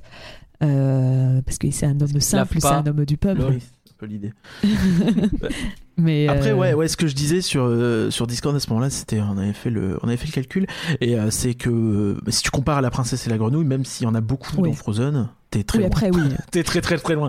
Princesse et la grenouille, je crois que Tiana en a 12, un truc comme ça. Ouais, Enfin, ça, ça, c'est vraiment abusé. Mais, euh, mais, mais bon, c'est, tu vois, généralement, si tu compares à euh, Réponse, si tu compares à Vaiana, si tu compares à Wish, ah oui. elles ont toutes une seule tenue tout le long du film, si je dis pas de bêtises, ou C'est peut-être deux à la limite, mais, euh, Ouais, ouais. mais c'est, c'est vraiment, vrai. elles ont Ouais. une tenue. Alors que là. Du euh, détail, effectivement, mais, mais ouais. Oui, c'est C'est vrai, ça. c'est- Mais- c'est vrai que là-dessus, il y a quand même un effort. Mais après, t'as ce côté où le film, c'est pas si fréquent chez Disney, mais enfin, je, je crois, hein, mais t'as une chronologie qui est assez euh, longue. Parce que tu les vois enfants, et tu vois quand des personnages enfants euh, chez Disney que tu revois plus tard. Ça arrive, tu vois, genre du Tarzan ou du truc comme ça, mais c'est Bah, pas la norme, quoi. Mais euh, Après, Vaiana, c'était fait euh, après, donc peut-être qu'on peut dire que justement, elles sont inspirées de La Reine des Neiges, mais. d'au- D'autant qu'ils te font d'ailleurs un. T'as aussi la période. euh, Parce qu'il y, a- il y a la période où elle est petite, et puis t'as euh, cette période pendant Do You Wanna Build a Snowman où elle est euh, un peu plus âgée, mais pas encore euh, Ouais, elle est à l'âge qu'elle va avoir pour le ado, ado, quoi. Oui, je... Qu'elle est, euh, je crois qu'elle a 18 ans euh, pendant le film. Enfin, après, il me semble qu'il y a des débats, mais euh, c'est l'idée. D'accord. Euh, pour revenir sur cette histoire de, de costume, je, je trouve que ça rejoint aussi le fait que Arendelle, le royaume qu'ils ont créé, est un truc qui a une vraie direction artistique, une vraie patte. Et ça, pour le coup, c'est stylé. Enfin, c'est si je m'amuse à faire un peu la comparaison là aussi avec Wish, euh, je trouve que le, royaume d'Arendelle a une patte beaucoup plus marquée euh, et ça se ressent aussi du coup dans les costumes. Ils ont euh, un peu le, ces petits détails qu'on voit et, et qui s'amusent à mettre en avant dans la conception des landes d'ailleurs, évidemment qui sont en train de faire dans les parcs un peu partout dans le monde. Euh, Il y en a un qui vient d'ouvrir. Euh, le, le- Il y en a un qui vient d'ouvrir, Arendelle a une vraie DA, quoi. Ouais, bah, je, je pense, je pense que ce qui aide beaucoup là-dessus, et euh, ce que Disney devrait peut-être revenir un petit peu sur ça, euh, c'est que bah en fait, il se base sur des endroits réels. Et du coup, c'est tout de suite plus facile. Tu as réponse, t'as ce côté Eh germanique qui, qui est assez marqué. Oh, T'as aussi le Euh, Mont Saint-Michel pour, Vaiana, euh, euh, ouais. pour le- Oui, oui, oui, carrément. Pour euh, le, Le château. Corona, ouais. Voilà. Ouais, ouais, et t'as euh, comment T'as euh, ah, pardon, euh, Vaiana, du coup, bon bah là c'est pareil, tu vois, t'as un univers qui est Mhm. très très riche et très défini. Bien sûr. Alors que Wish, bah tu veux faire un univers imaginaire, alors ok, mais euh, casse-toi Bah, un peu plus la tête quoi, pour ouais, faire un truc complet. Mais du coup, c'est plus difficile aussi de créer tout Bah oui. de, zéro, je pense. En tout cas, c'est pas les mêmes difficultés, mais mais ça demande du boulot si tu veux le faire bien, je pense. Et oui, je suis d'accord que le, le- le- le royaume de Wish est assez décevant là-dessus parce que tu finalement ça change pas grand-chose quoi, à part le côté euh, dictatorial. Enfin bref, c'est pas le sujet, pardon. C'est vrai. Est-ce qu'on a fait le tour un peu au niveau de l'animation? On peut peut-être passer tranquillement vers, je sais pas, comme vous voulez. Vous voulez partir vers les chansons tout de suite, vers les personnages, vers euh, le scénario global? Je sais pas si vous avez un truc euh, qui vous paraît évident. Moi, je suis prêt pour tout, hein. Les trois sont pertinents et les trois de toute façon vont être un peu l'un avec l'autre quoi. Tu peux Ouais, pas c'est parler. un peu entremêlé, oui. oui Eh ben écoute, je pars avec. On est encore sur des héroïnes qui ont leurs parents qui décèdent avec un petit cliché de tout se passera bien, rassure-toi. Boum, ils décèdent. Voilà. Il fallait commencer quelque part, Ah. je commence par ça. Alors, je dirais que ça fait partie de la réussite de la mise en scène. Ce que je trouve Ouais. génial, c'est qu'on est à 10 minutes de film, même pas. C'est vrai. Euh, T'as déjà la mise en place, les premiers dramas, les premiers problèmes, puis les parents qui meurent. Et tu les vois mourir, entre guillemets. Bon, c'est suggéré, mais tu les vois. Et euh, Mais non, Et, euh, ils ont ils sont allés euh, faire un arbre. C'est Tarzan. oui, Oui. bien sûr. Oh, pitié. Euh, La, la fameuse Pour ceux qui ne connaissent pas, euh, à l'époque de la sortie du film, c'était une théorie super populaire de dire que euh, les, les parents de Elena et Elsa, ce sont, c'est eux les personnages principaux, enfin les pas principaux, mais les, les parents de Tarzan et que c'est, bah, c'est tout le bateau qui s'est craché, c'est eux. Qu'en plus c'est C'est stupide. parce que il semble pas trop nordique euh, dans son euh, ADN, j'ai envie de dire. hein. C'est- Bah, depuis la Reine des Neiges 2 a réglé le problème, mais bon, Oui, c'est, mais, mais- mais oui, le débat a tenu jusqu'à la Reine des Neiges 2. hein. Oui. c'est vrai. Les gens insistaient. hein. Mais ouais, non, t'as ça. Et je trouve ça génial, tu vois. Enfin, en si peu de temps, euh, je trouve qu'en. Ouais.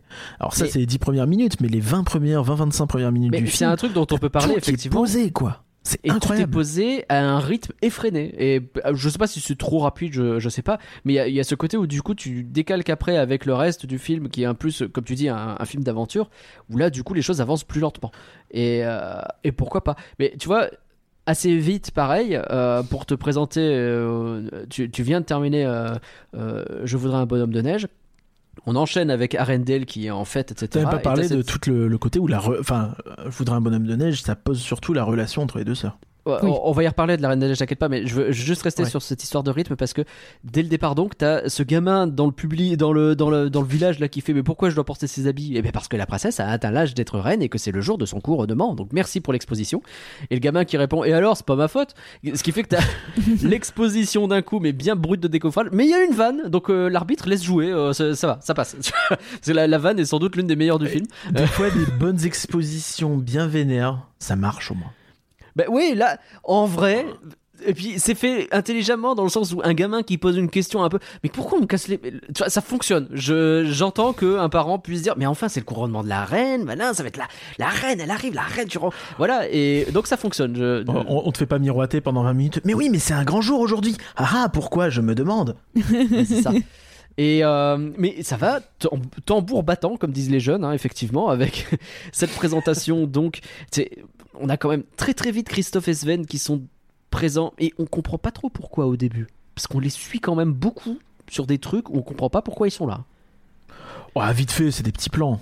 On te les, Ouais, parce que euh, la, scène un- du cœur de glace, c'est un fusil de Tchekhov assez vénère quand même. hein. Ah bah là c'est oui oui c'est là c'est l'artillerie entière de Tchekhov qui est là hein. c'est euh, parce que tu les vois avec euh, pendant la chanson du cœur de glace tu les vois euh, au moment où elle est- Anna est touchée euh, ils suivent euh, toute la procession qui va vers les trolls c'est comme ça qu'on comprend qu'ils vont sont chez les trolls et puis ils sont encore là euh, dans euh, au moment du couronnement enfin ils sont tout, tout le temps là en fait t'as l'impression qu'ils les suivent c'est flippant je sais pas Après, ça te le montre aussi que en fait, où il était pendant ce temps-là, tu vois, tu pourrais avoir le doute sinon de te dire, mais pourquoi il est pas avec le reste du royaume? Pourquoi il a l'air de vivre tout seul dans la forêt? Parce que bah, il Ouais, mais vraiment la forêt. le type s'il apparaît en vrai on s'en fout non? Si tu le fais apparaître dans euh, chez Hawken Mais il serait pas, tu bien. dirais, mais il était où pendant tout ce temps-là? Non, que Jonas Quay, en plus même pas parce qu'il te le justifie, il fait euh, Bah non, mais regarde, moi je vends de la glace. Ouais. Ah bah le commerce c'est pas florissant en ce moment, autre bonne blague. Euh, je. Ça fonctionne en vrai, Ouais, tu le fais mais- apparaître là. Moi je. Bon. Est-ce que c'est pas un film qui encourage une deuxième lecture Parce que avec Uh-huh. le twist de Hans, au final, t'as envie de le revoir pour, euh, pour ce twist en te disant Ah, est-ce qu'il y avait des, indices mis avant? Et, euh, et donc, résultat, tu, euh, tu, tu, tu sais, tu regardes le film et tu te rends compte au début parce que la première fois, tu fais pas gaffe. Je pense que si t'as pas. Enfin. Peut-être que si, un peu, parce qu'un petit suis- gamin non, et suis- un, petit, euh, un petit reine, ça te dit, ça, ça t'attire l'attention, mais tu vois, c'est après j'ai presque tu le oublié tu fais, leur Ah, existence effectivement, et puis tu les vois et tu fais Ok, d'accord. Et limite, je comprends que c'est lui au moment où il recommence à parler avec son reine d'ailleurs. Je sais pas si je le euh, piche tout de suite. Mais euh, enfin, je, je suis plus dans la tête de- dans laquelle j'étais euh, à Aurillac il y a 10 piges, donc je me souviens pas. mais enfin. Le setup en plus il est hyper rapide pardon mais tu les suis quand ils sont petits là. Tu ils suivent Anna et Elsa qui sont juste adoptés par des trolls et ils sont enfin ils sont adoptés par des trolls au pif. Je veux dire c'est vraiment oh vous êtes trop mignons je vous garde. Oui, c'est vrai comprends que- une heure plus tard dans le film que ah oui mais effectivement il a grandi avec eux quoi. Et bah, est-ce que vraiment c'était euh, utile quoi de, de faire ça de cette façon euh, Est-ce que c'est un Parce- défaut? Non je Bah pose alors. des questions. On fait un podcast. Je pose des questions qui te sont venues à la tête en voyant le film après est-ce que c'est un défaut? Non en soi non mais ça- t'as ces petits personnages qui sont mis en place et dont tu te dis Tiens, ils sont là ils vont être importants et en fait ils disparaissent presque au moment où euh, je sais pas c'est bizarre bon manifestement on s'en fout Sois pas plus choqué que ça, mais. euh, Bah, En fait, j'ai l'impression que si tu pinailles un C'est ton peu. combat. hein. ah non mais je pinaille je suis là pour essayer de chercher les trucs attention Mais du coup, tu attention. tires quoi de cette info? C'est ça que. Moi, ce que je tire de cette info, c'est que, en fait, je, je rapproche ça du, euh, du fait que l'histoire a été réécrite pas mal de fois, et je me demande s'il n'était pas prévu qu'il soit un peu plus présent à la base, euh, et que bah, Ouais, ils on a quand même gardé présents, un peu les scènes où ils sont là au début, mais qu'à un moment donné ils disparaissent un peu pour réapparaître, et tu comprends pas trop pourquoi ils sont là au début, du coup. Ah, je suis désolée, hein, mais je sais pas si j'ai envie d'avoir plus de, de scènes avec les trolls. Hein. Oui, je vois pas trop l'intérêt. Ah bah, je vois que vous aimez pas les trolls. de toute Oui. façon. Mais il y a Mais que dans- toi qui aimes les trolls. dans, dans le même sens, euh, tout le passage chez Hawken, à part pour faire les vannes, en vrai. euh, Bah, c'est le moment où ils se rencontrent. Oui, mais euh, ça aurait pu se rencontrer dans la forêt. Ah bien. puis non, puis c'est justement t'as le côté un peu euh, qui, qui est un peu cool où tu vois qu'elle est pas du tout prête pour aller à l'aventure, que t'as les blagues sur l'univers, encore une fois de la construction de l'univers, c'est ce qu'on disait qui était bien au début, on va pas Oui, mais c'est important. Non, c'est Euh, important aussi. Et, et- et c'est intéressant, je trouve. Puis ouais, puis ça te montre bien que le froid, ça a pris tout le monde au dépourvu, même pas que tu vois. Mm, euh, c'est vrai. ça a pris à la fois au dépourvu Christophe, euh, euh, Hawken, euh, Anna, tu vois, c'est pas, c'est tout le monde est en mode, tu dois t'adapter au dernier moment, en mode, bah, euh, voilà, on s'attendait pas à ce qu'il y ait de la neige, et ça rappelle que le film est- se passe en été, parce que je sais plus s'ils te le disent avant. Pas hyper clair. Je crois que te- c'est à ce moment-là qu'ils le disent vraiment. hein. Ouais. que- Ils te le disent aussi un petit peu euh, au début, mais. Euh, eh. au moins là, Ah, c'est sûr, tu vois, neige, ça alors permet de est en plein rappeler. mois de juillet ou je sais pas quoi. Ouais, voilà, c'est ça. ouais. Mais c'est c'est balancé un peu vite fait, c'est vrai que ça te permet de, de remettre un petit peu le focus dessus. C'est effectivement pas un mal. Euh, bon, voilà, je vois bien que quand je tourne autour du pot, vous vous demandez ce que je fais. Est-ce que vous voulez qu'on parle tout de suite de Elsa et de Anna On commence par qui alors? Ah, Bah, ou les chansons, je sais pas, ouais, bon, comme tu veux. Ou, Mais, euh, parlons euh, chansons. Ça vous va. Eh ben on Bah, commence après, par Anna. C'est tellement lié, ouais. C'est. Ah, c'est pour ça, oui, oui. Alors, Anna, qui est un personnage qui casse les pieds dès le départ, parce qu'elle veut manifestement pas laisser sa sœur dormir, et que quand on lui dit de freiner, eh ben, blasée. elle ralentit jamais, et que du coup, bah voilà, elle prend un superbe headshot. Est-ce que c'est pas mérité finalement? Qu'est-ce que vous en pensez? Non Et T'es en train de courir partout, on te dit ralentis, ralentis. Bah oui, oui, oui, c'est ça, bien sûr. Eh, Vous avez compris que je suis en train d'essayer de chercher un peu la merde là. On aurait dit un édito de Pascal Pro, hein, vraiment. euh, la façon dont tu l'expliques. Oh, c'est dur. Mais est-ce que, d'accord. au fond, si on réfléchit, il n'aurait pas dû être à cet endroit-là. Ok, d'accord, j'ai retiré et remis mes lunettes trois fois. euh, je retire, je retire parfaitement. non, mais voilà, mais Anna est effectivement un peu espiègle, elle aime beaucoup sa sœur, on le comprend bien, et ben c'est ça qui fait que à un moment donné, euh, il va y avoir cassure entre les deux, quoi. Mais pas vraiment cassure. Bah, il y, a- il y a une porte. on- Si, il y a un peu cassure Oui, mais quand c'est même. pas, c'est pas, c'est pas lié vraiment Ah, si, à ça. tu- Enfin, c'est pas. Tu sens qu'en fait, il y a un malaise. Là où je trouve ça intéressant, c'est que t'as toute une chanson où Anna essaye de parler à Elsa, mais manifestement, elle ne parle pas. Euh, Bah, Elsa peut pas parce qu'elle a peur de. de, de- bah, la dernière fois qu'elle était proche de sa sœur, ça s'est pas très bien placé- passé. Non mais tout à fait. Mais ça on va en reparler. Mais en fait, ce que je veux dire, c'est que du coup, Elsa, elle répond pas. Et donc t'as Anna qui est dans cette situation où les portes s'ouvrent. Et si tu regardes, elle va jamais voir Elsa à ce moment-là. Et elle Bah, ne c'est va voir qu'il y ait une forme de ressentiment et de dire. Bien bah, sûr. C'est de pour ça que je te parle qu'il y a un truc qui est cassé. Après, c'est même pas tant de ressentiment, c'est peut-être plus de côté, euh, tu vois, genre, euh, bah, c'est qu'elle veut pas. Bah, elle est pas, savoir, rassurée elle a pas- elle a parce que la, la première fois où elles sont de nouveau ensemble, c'est pendant le bal. Et euh, t'as ce truc où la- le, le- le type est là et il la place un peu plus proche de Elsa parce qu'elle se met naturellement assez loin. Et l'autre, elle ne sait pas trop. Ah, ici, d'accord, ok, très bien, etc. Et il y a une, une conversation qui s'entame mais qui est pas évidente au début. Et puis finalement, ça reprend et, et ça va mieux, quoi. Mais c'est ce que je veux dire, c'est que la, la construction de leur psychologie à toutes les deux et la façon dont elles s'entendent ou pas, euh, je trouve ça hyper malin en fait parce que tu c'est toi qui l'as dit hein, c'est un rythme de film hyper rapide qui te met en place un setup de elles s'entendent super bien mais il y a un accident du coup elles s'entendent se parlent plus et du coup euh, bah, quand elles se réentendent et ben c'est compliqué parce que bah il y a un truc y a un entre petit les malaise, deux qui quoi. fonctionne pas quoi il y a un malaise c'est ça et, euh, et ça va hyper vite pour mettre en place tout ça et pourtant tout est très clair pour tout le monde et je trouve ça euh, brillant en fait T'as ça, t'as as la première rencontre avec Hans aussi qui met un petit peu ce malaise euh, en évidence, Mhm. où elle dit Ah, c'est moi que vous avez rencontré, heureusement, c'était ma sœur. Oui, c'est Parce vrai. que tu vois, sa- sœur sort de sa ch- sans- sa- bon, Ouais. Elsa, elle sort de sa chambre au moment où les portes sont ouvertes et à ce moment-là, t'es euh, pendant la musique. Anna, elle, elle est focus sur les portes du château. Elle est pas focus normal, sur elle sa a envie sœur de sortir, elle a envie de vivre. Alors que sa sœur, elle peut l'avoir tout le temps, mais c'est sa sœur qui l'envoie chier, entre guillemets. C'est je, bien, je- te dis si pas tu que c'est pas normal, je te dis que c'est bien. Pourquoi je me fais engueuler? Bah, je sais pas, tu dis ça comme si c'était un défaut. Non, je, je souligne des trucs que j'ai remarqués. Ok. Bah, bien remarqué du coup. Mais oui, mais c'est normal justement. euh, En fait, ça se justifie forcément par le fait que oui, t'as un malaise du fait que les parents ont euh, dit à Elsa de se mettre à part, que Elsa elle se souvient du, euh, de l'incident et qu'elle a peur que ça se reproduise. Et c'est en plus derrière assez. euh, C'est quelque chose qui est très expliqué notamment dans le court métrage Joyeuse fête avec Olaf, où tu vois un peu que bah, Elsa elle avait une vie où on lui offrait des gants quoi. Oui. Et, euh, et du coup, tu comprends un petit peu que derrière, il y a, il y a- y a cette forme de malaise et une enfance un peu chelou, un peu euh, traumatisée, hein, pour les deux. Hein. et, euh, oui. de manière Et- différente. Mais, Et ouais, c'est ça en fait qui est intéressant dans le film, c'est qu'elles sont pas traumatisées de la même manière et c'est, c'est- ça se ressent tout de suite dans les personnages de voir que bah, Elsa elle est traumatisée par la peur et donc elle, elle est renfermée sur elle-même alors que Anna elle est juste euh, bah, c'est tout l'opposé. Elle est elle est- traumatisée par la solitude. C'est ça. Ouais, traumatisée par le fait de, de, de- il se passe rien. Ça. Du coup, forcément, dès que les portes s'ouvrent, bah, il y en a une, elle a encore plus peur, et l'autre, elle a hâte qu'il arrête de se passer rien et que du coup, plus jamais les portes se ferment, quoi. Et donc, de faire un peu n'importe quoi. Je pige pas trop trop pourquoi les trolls retirent la mémoire des pouvoirs Moi non plus. euh, d'Elsa à Anna. Parce que, Parce en que fait, ce serait truc peut-être compliqué. Alors, moi, je pense est utile notion- scénaristiquement parce que ça permet de justifier pourquoi elle lui répond jamais par sa chambre, etc. et qu'elle est pas en mode mais je peux t'aider pour tes pouvoirs ou je sais pas trop quoi. Donc je- j'entends. Mais c'est vrai que le- la justification qui est donnée, c'est oh, ce sera plus évident. Hop, on le fait disparaître. Ouais, ouais. Bah, c'est- ça me semble plus simple parce que faire garder le secret à une gamine quand même extrêmement jeune. Euh, Anna est très très jeune au début. hein. Si tu pars du principe que tu fermes les portes du château, euh, bon. Ouais, puis Ouais, euh, puis je vois pas pourquoi elle enfin je me dis que si Elsa peut réussir à le garder euh, Ouais, mais elle est plus vieille. Et il y, a- il y a quoi Il y a 5 ans de différence, un truc comme ça quand même Oh, je pense pas, si. Moi, j'aurais plus dit 2-3 ans. 4. 3 ans, c'est déjà pas mal. Et euh, ouais, c'est peut-être aussi pour qu'il n'y ait pas de ressentiment entre les deux, justement. Tu sais, qu'elles se disent pas, elle m'a défoncé la gueule, euh, je sais pas. C'est vrai, c'est vrai.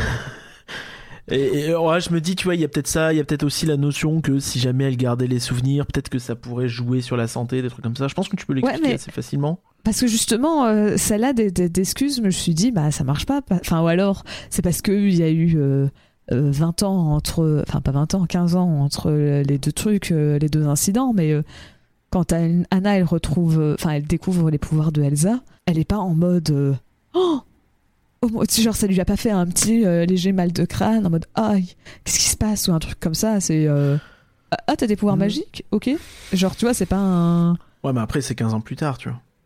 Ouais, et puis ils ont pas les mêmes problèmes à ce moment-là. ils, Je sais sont, pas. ils sont sur des bails un peu, un peu vénères. Mais, On peut, on peut imaginer que c'était, que ça s'est soigné entre temps, tu vois. Enfin, je, sais pas si. euh, hmm. Je sais pas, ça- je suis d'accord avec Nagla pour dire que c'est un peu.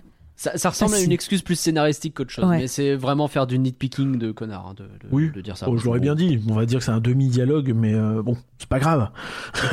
Et il te montre quand même que, ouais, dans, euh, tu sais, avec euh, cette image que je trouve assez jolie où tu les vois, euh, tu le vois en train de trifouiller ses souvenirs, où il transforme les jeux magiques en des jeux divers plus classiques, quoi. Ouais. Et je trouve ça euh, intéressant. Anna qui très vite donc parle, passe donc d'un côté je ne serai plus seule et je suis très très heureuse à euh, Eh, si je rencontrais l'homme de ma vie vraiment le seul truc qu'on apprend d'elle à un moment donné quand elle reprend le focus c'est genre j'ai très très envie de sortir avec un mec quoi et je bon bon bon Bah, elle a envie de se faire des potes de manière générale. Et euh, ça, on va dire que c'est le truc un peu. Je pense un peu. Voilà. Bah, les jeunes. Puis- euh, je sais pas, moi je l'imagine bien lire des, des romans à l'eau de rose et d'être en mode. Euh, parce qu'elle probablement. Enfin, c'est pas probablement, c'est Bon, je pense qu'elle forcément. a beaucoup lu, ouais. C'est ça, c'est forcément, elle a dû lire parce qu'elle avait rien d'autre à faire et euh, ça m'étonnerait qu'une ado, euh, à l'époque, je t'as pas vraiment vu l'univers, ça m'étonnerait qu'il y ait beaucoup de livres de science-fiction, de fantasy. Donc, euh, bah, euh, c'est des livres de rose, Elle quoi. Elle a, Jeanne d'Arc. Bon. elle a lu euh, Jane Austen, euh, tous ses bouquins, et voilà, elle était contente, quoi. Elle a lu Orgueil et Préjugés, elle s'est dit, eh, moi aussi, je veux mon prince. enfin, je veux mon lord qui se pointe, et voilà. hein. le point orgueil et préjugé Je pense que c'est- quoi en fait euh, ton- ta porte de sortie puisque c'est ce qu'elle veut en réalité. C'est ce qu'elle veut, sortir, euh, vivre, machin. Euh, c'est quoi ta porte de sortie si ce n'est trouver quelqu'un euh, à cette époque-là euh, pour une jeune femme, tu vois? C'est- Je pense que Mm. c'est le plus évident. elle est aussi un petit peu gaffeuse c'est pas la, la caractérisation un peu facile ça aussi de- Bah, À l'époque, ça se faisait pas tant que C'est ça. ce, que- c'est ce que j'allais dire. ah ouais? Aujourd'hui, c'est un peu devenu euh, euh, le, le truc des princesses Disney, euh, enfin des, des- des personnages principaux Disney, de les faire un peu gaffeuses en mode ah, parce que c'est comme si le seul trait de caractère un peu négatif que tu pouvais donner à un personnage, c'est être oh là là, je suis maladroite, dis donc. Ouais Et euh, t'es en mode oui, euh, merci, mais oui. vous voulez pas Mm. faire d'autres types de personnages Ça- principaux ça serait bien ouais Mais Ouais. euh, pour moi, Et pour moi, ça marche c'est- aussi avec le. Pardon, excuse-moi. Enfin, c'était juste, juste pour dire que ouais, à l'époque d'Anna, pour moi, c'était un peu encore un peu original. Ok, à la limite, ta réponse cliché quoi Mais ça rejoint un peu ce que Curien va dire euh, sur Réponse qui était bloquée dans sa tour et Anna qui était bloquée euh, dans... Bah, c'est ça, Seul puis en plus, t'as le côté où t'as un... ça, ça matche bien puisque ça montre la différence avec Elsa qui est l'inverse. Oui. Très euh, méticuleuse, très vois, très dans le dire. contrôle ouais Ouais, donc euh, c'est ça que je trouve plutôt bien. Et, et- et tu vois qu'elles ont été élevées quand même de deux manières différentes, même si elles ont été enfermées dans le même château. Tu vois qu'il y en a une qui courait partout et une qui restait dans sa chambre, quoi. Mm. Et ça, je trouve ça bien. Et euh, ça montre aussi euh, que tu as une forme de, de réflexion là-dessus et que euh, c'est pas juste, bon, bah.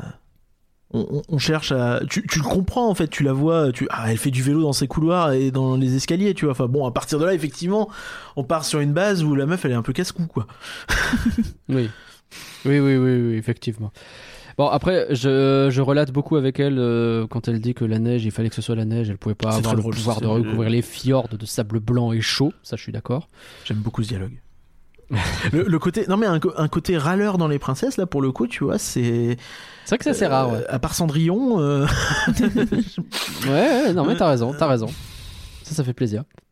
Et euh, bah après, t'as, euh, euh, euh, en fait, il y a ce truc où petit à petit, elle, euh, elle s'éteint un petit peu, mais au fur et à mesure qu'elle a sa maladie, enfin son cœur de glace, quoi, euh, qui fait que bah elle devient un peu, il faut vite que je cours après un mec, vite. ouais, le Et, focus euh, quoi. bon, Euh, C'est ça. Et, euh, et du coup, on perd un peu euh, de, de ce personnage que, fran- franchement, Anna, c'est un personnage que j'aime bien. Mais, euh, mais c'est dommage qu'elle euh, elle s'éteigne un peu. Mais après, c'est logique vu son état qu'elle s'éteigne. Oui, Et bah, puis c'est un peu compensé parce qu'à ce moment-là, t'as as aussi euh, Olaf et, et- et Christophe qui vont prendre un peu plus le, le devant sur le côté je gaffeur. parle d'Olaf, on va. Ouais, tout à fait. euh, T'allais dire un truc, Pauline? Non, mais euh, je peux rejoindre pareil, euh, tout ça, euh, dans l'opinion que. Bah, en fait, l'inverse aurait été bizarre surtout. C'est pas elle s'éteint, c'est si elle s'éteignait pas, ça, Ouais. ça, ça- ça aurait été en mode bah oui, mais t'es mourante ou t'es pas mourante parce que euh, Hmm. si t'es en train de mourir, je sais pas si tu vas continuer à taper tes meilleures blagues en mode Ouh, tout va bien, dis donc. Puis, puis si tu réfléchis, elle est quand même dans un mood où euh, tu dois être vachement euphorique d'avoir tes portes qui s'ouvrent, puis après t'as l'adrénaline de je viens de mourir, ouais, à deux doigts, tu vois, enfin faut que j'aille se- récupérer ouais. ma soeur, slash la sauver, puis je dois trouver un mec qui est un peu le... J'ai jamais parlé à personne, mais je dois faire genre, je le, je le démonte pour qu'il m'aide à aller chercher ma soeur, puis, enfin... T'as beaucoup d'étapes, Ouais. évidemment, au bout d'un moment, Mm. il faut que ça redescende aussi, tu vois. Je- Et du coup, à la fin, elle décoche une droite à Hans. Incroyable. Ah, euh, Ça, c'est ah, ça, c'est plaisant. hein. Alors, oui, je suis d'accord. Maintenant, euh, c'est- un peu le côté, euh, tu tapes Anna Gif. Bon, t'as Anna qui est toute excitée et t'as Anna qui donne une droite à Hans. Je pense que... Ah. Non mais c'est bien, mais c'est c'est plutôt Mm. la, la gifosphère, tu vois, où il s'agirait de se renouveler un peu. Mais euh, oui, oui, oui, oui, oui. Je comprends ce que tu veux dire. c'est vrai que ça serait pas mal. Euh, alors, est-ce que c'est elle, du coup, la vraie héroïne du film, ou est-ce que c'est Elsa? Bah, pour moi, c'est elle. hein. bon, c'est elle, il n'y a pas de doute. Je pense que rien qu'en temps d'écran, euh, Ouais. c'est incomparable. hein. Sans doute, mais... Je pense que si Elsa a 20 minutes, euh, 20-25 minutes, c'est bien. hein. Oui, non, mais c'est sûr, c'est sûr. Mais en même temps, moi, je trouve que Elsa, pour le coup, sa trajectoire est beaucoup plus intéressante. Euh, Bah, alors, C'est- Ah bon? Ah, je suis pas d'accord. Bah, on va en parler là, euh, essayons de voir. Alors déjà tout de suite, on nous la présente donc avec des pouvoirs. Pauline, toi qui as fait un mémoire sur le sujet, est-ce que, est-ce que c'est les, pouvoirs de Elsa sont de la magie bénéfique ou maléfique? En fonction de ses couleurs, ça dépend des moments du film. Parce que quand elle est contente Ah. et qu'elle est toute seule dans le milieu de sa montagne, et bah, elle fait de la magie qui est jolie, où tu vois qu'elle fait des jolies formes, bien géométriques, bien rondes et tout, pour montrer que c'est inoffensif. Et même d'ailleurs, ça prend Mhm. que c'est que de la poussière, on va dire. Alors que quand Ouais. elle a peur et qu'elle est paniquée, tu parlais de la fontaine, et bah la fontaine, elle prend une apparence euh, un peu monstrueuse, tu vois, elle se transforme petit à petit, c'est ça fait plein de Mhm. pics partout. Tu vois, c'est de la glace, c'est pas de la neige. en règle euh, générale, c'est c'est beaucoup plus des, des pics de glace, etc. La Reine des Neiges, c'était le meilleur truc de mon, pour ma mémoire. Vraiment, c'était euh, c'était Bah exactement tout ce que je voulais prouver, c'était la Reine des Neiges le mieux. Mais c'est ça qui est hyper intéressant en vrai, c'est de regarder justement, tu peux presque la regarder en fonction de ce qui se passe avec ses pouvoirs, en fonction de la façon dont elle les maîtrise, elle les maîtrise pas, etc. Et, euh, et, et même la couleur, t'as de- ce moment où elle est en train de paniquer, dans, t'as une scène un peu courte, où elle est en train de paniquer dans son château toute seule et où tout est rouge autour d'elle, quoi. Mm. C'est, et, Oui, et que- petit à petit, j'essaie de me contrôler, je n'y arrive pas. Et elle regarde autour d'elle, il y a des pics de glace partout et ça, c'est- enfin, c'est, c'est l'enfer son truc, quoi. Non, mais, mais totalement, ouais, c'est, ce point de vue-là, c'est c'est hyper intéressant. C'est un personnage Et- qui, tu sens, qui, est- qui est totalement dans la retenue, euh, et, et, et c'est, difficile, et du coup, quand t'as même un peu ce côté détonation, je trouve, au début. Tu vois, c'est un peu Ouais. des explosions, ça apparaît très très très vite. euh, Ouais. Les premiers pics, les premiers machins, tu sais, quand elle, euh, quand elle euh, veut faire reculer. Alors, voit chez, euh, euh, ouais, le duc. Weaselton, Weaselton, Oui, c'est vrai.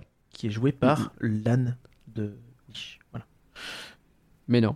Bah, si, c'est Alan Tudyk. Oh putain, je sais même pas. Et, si. Et et- c'est aussi la chèvre dans Zootopie ou Weaselton. et il est joué en français par euh, Clopin ou par euh, Panoramix. Ah ouais. Ah oui, c'est possible. par ça, le narrateur oui, de oui, Phantom oui, Manor. oui, oui. Eh ben écoute, ça arrive. par Bernard Allan. Et oui. De Shrek, pardon. Non, ça suffit maintenant.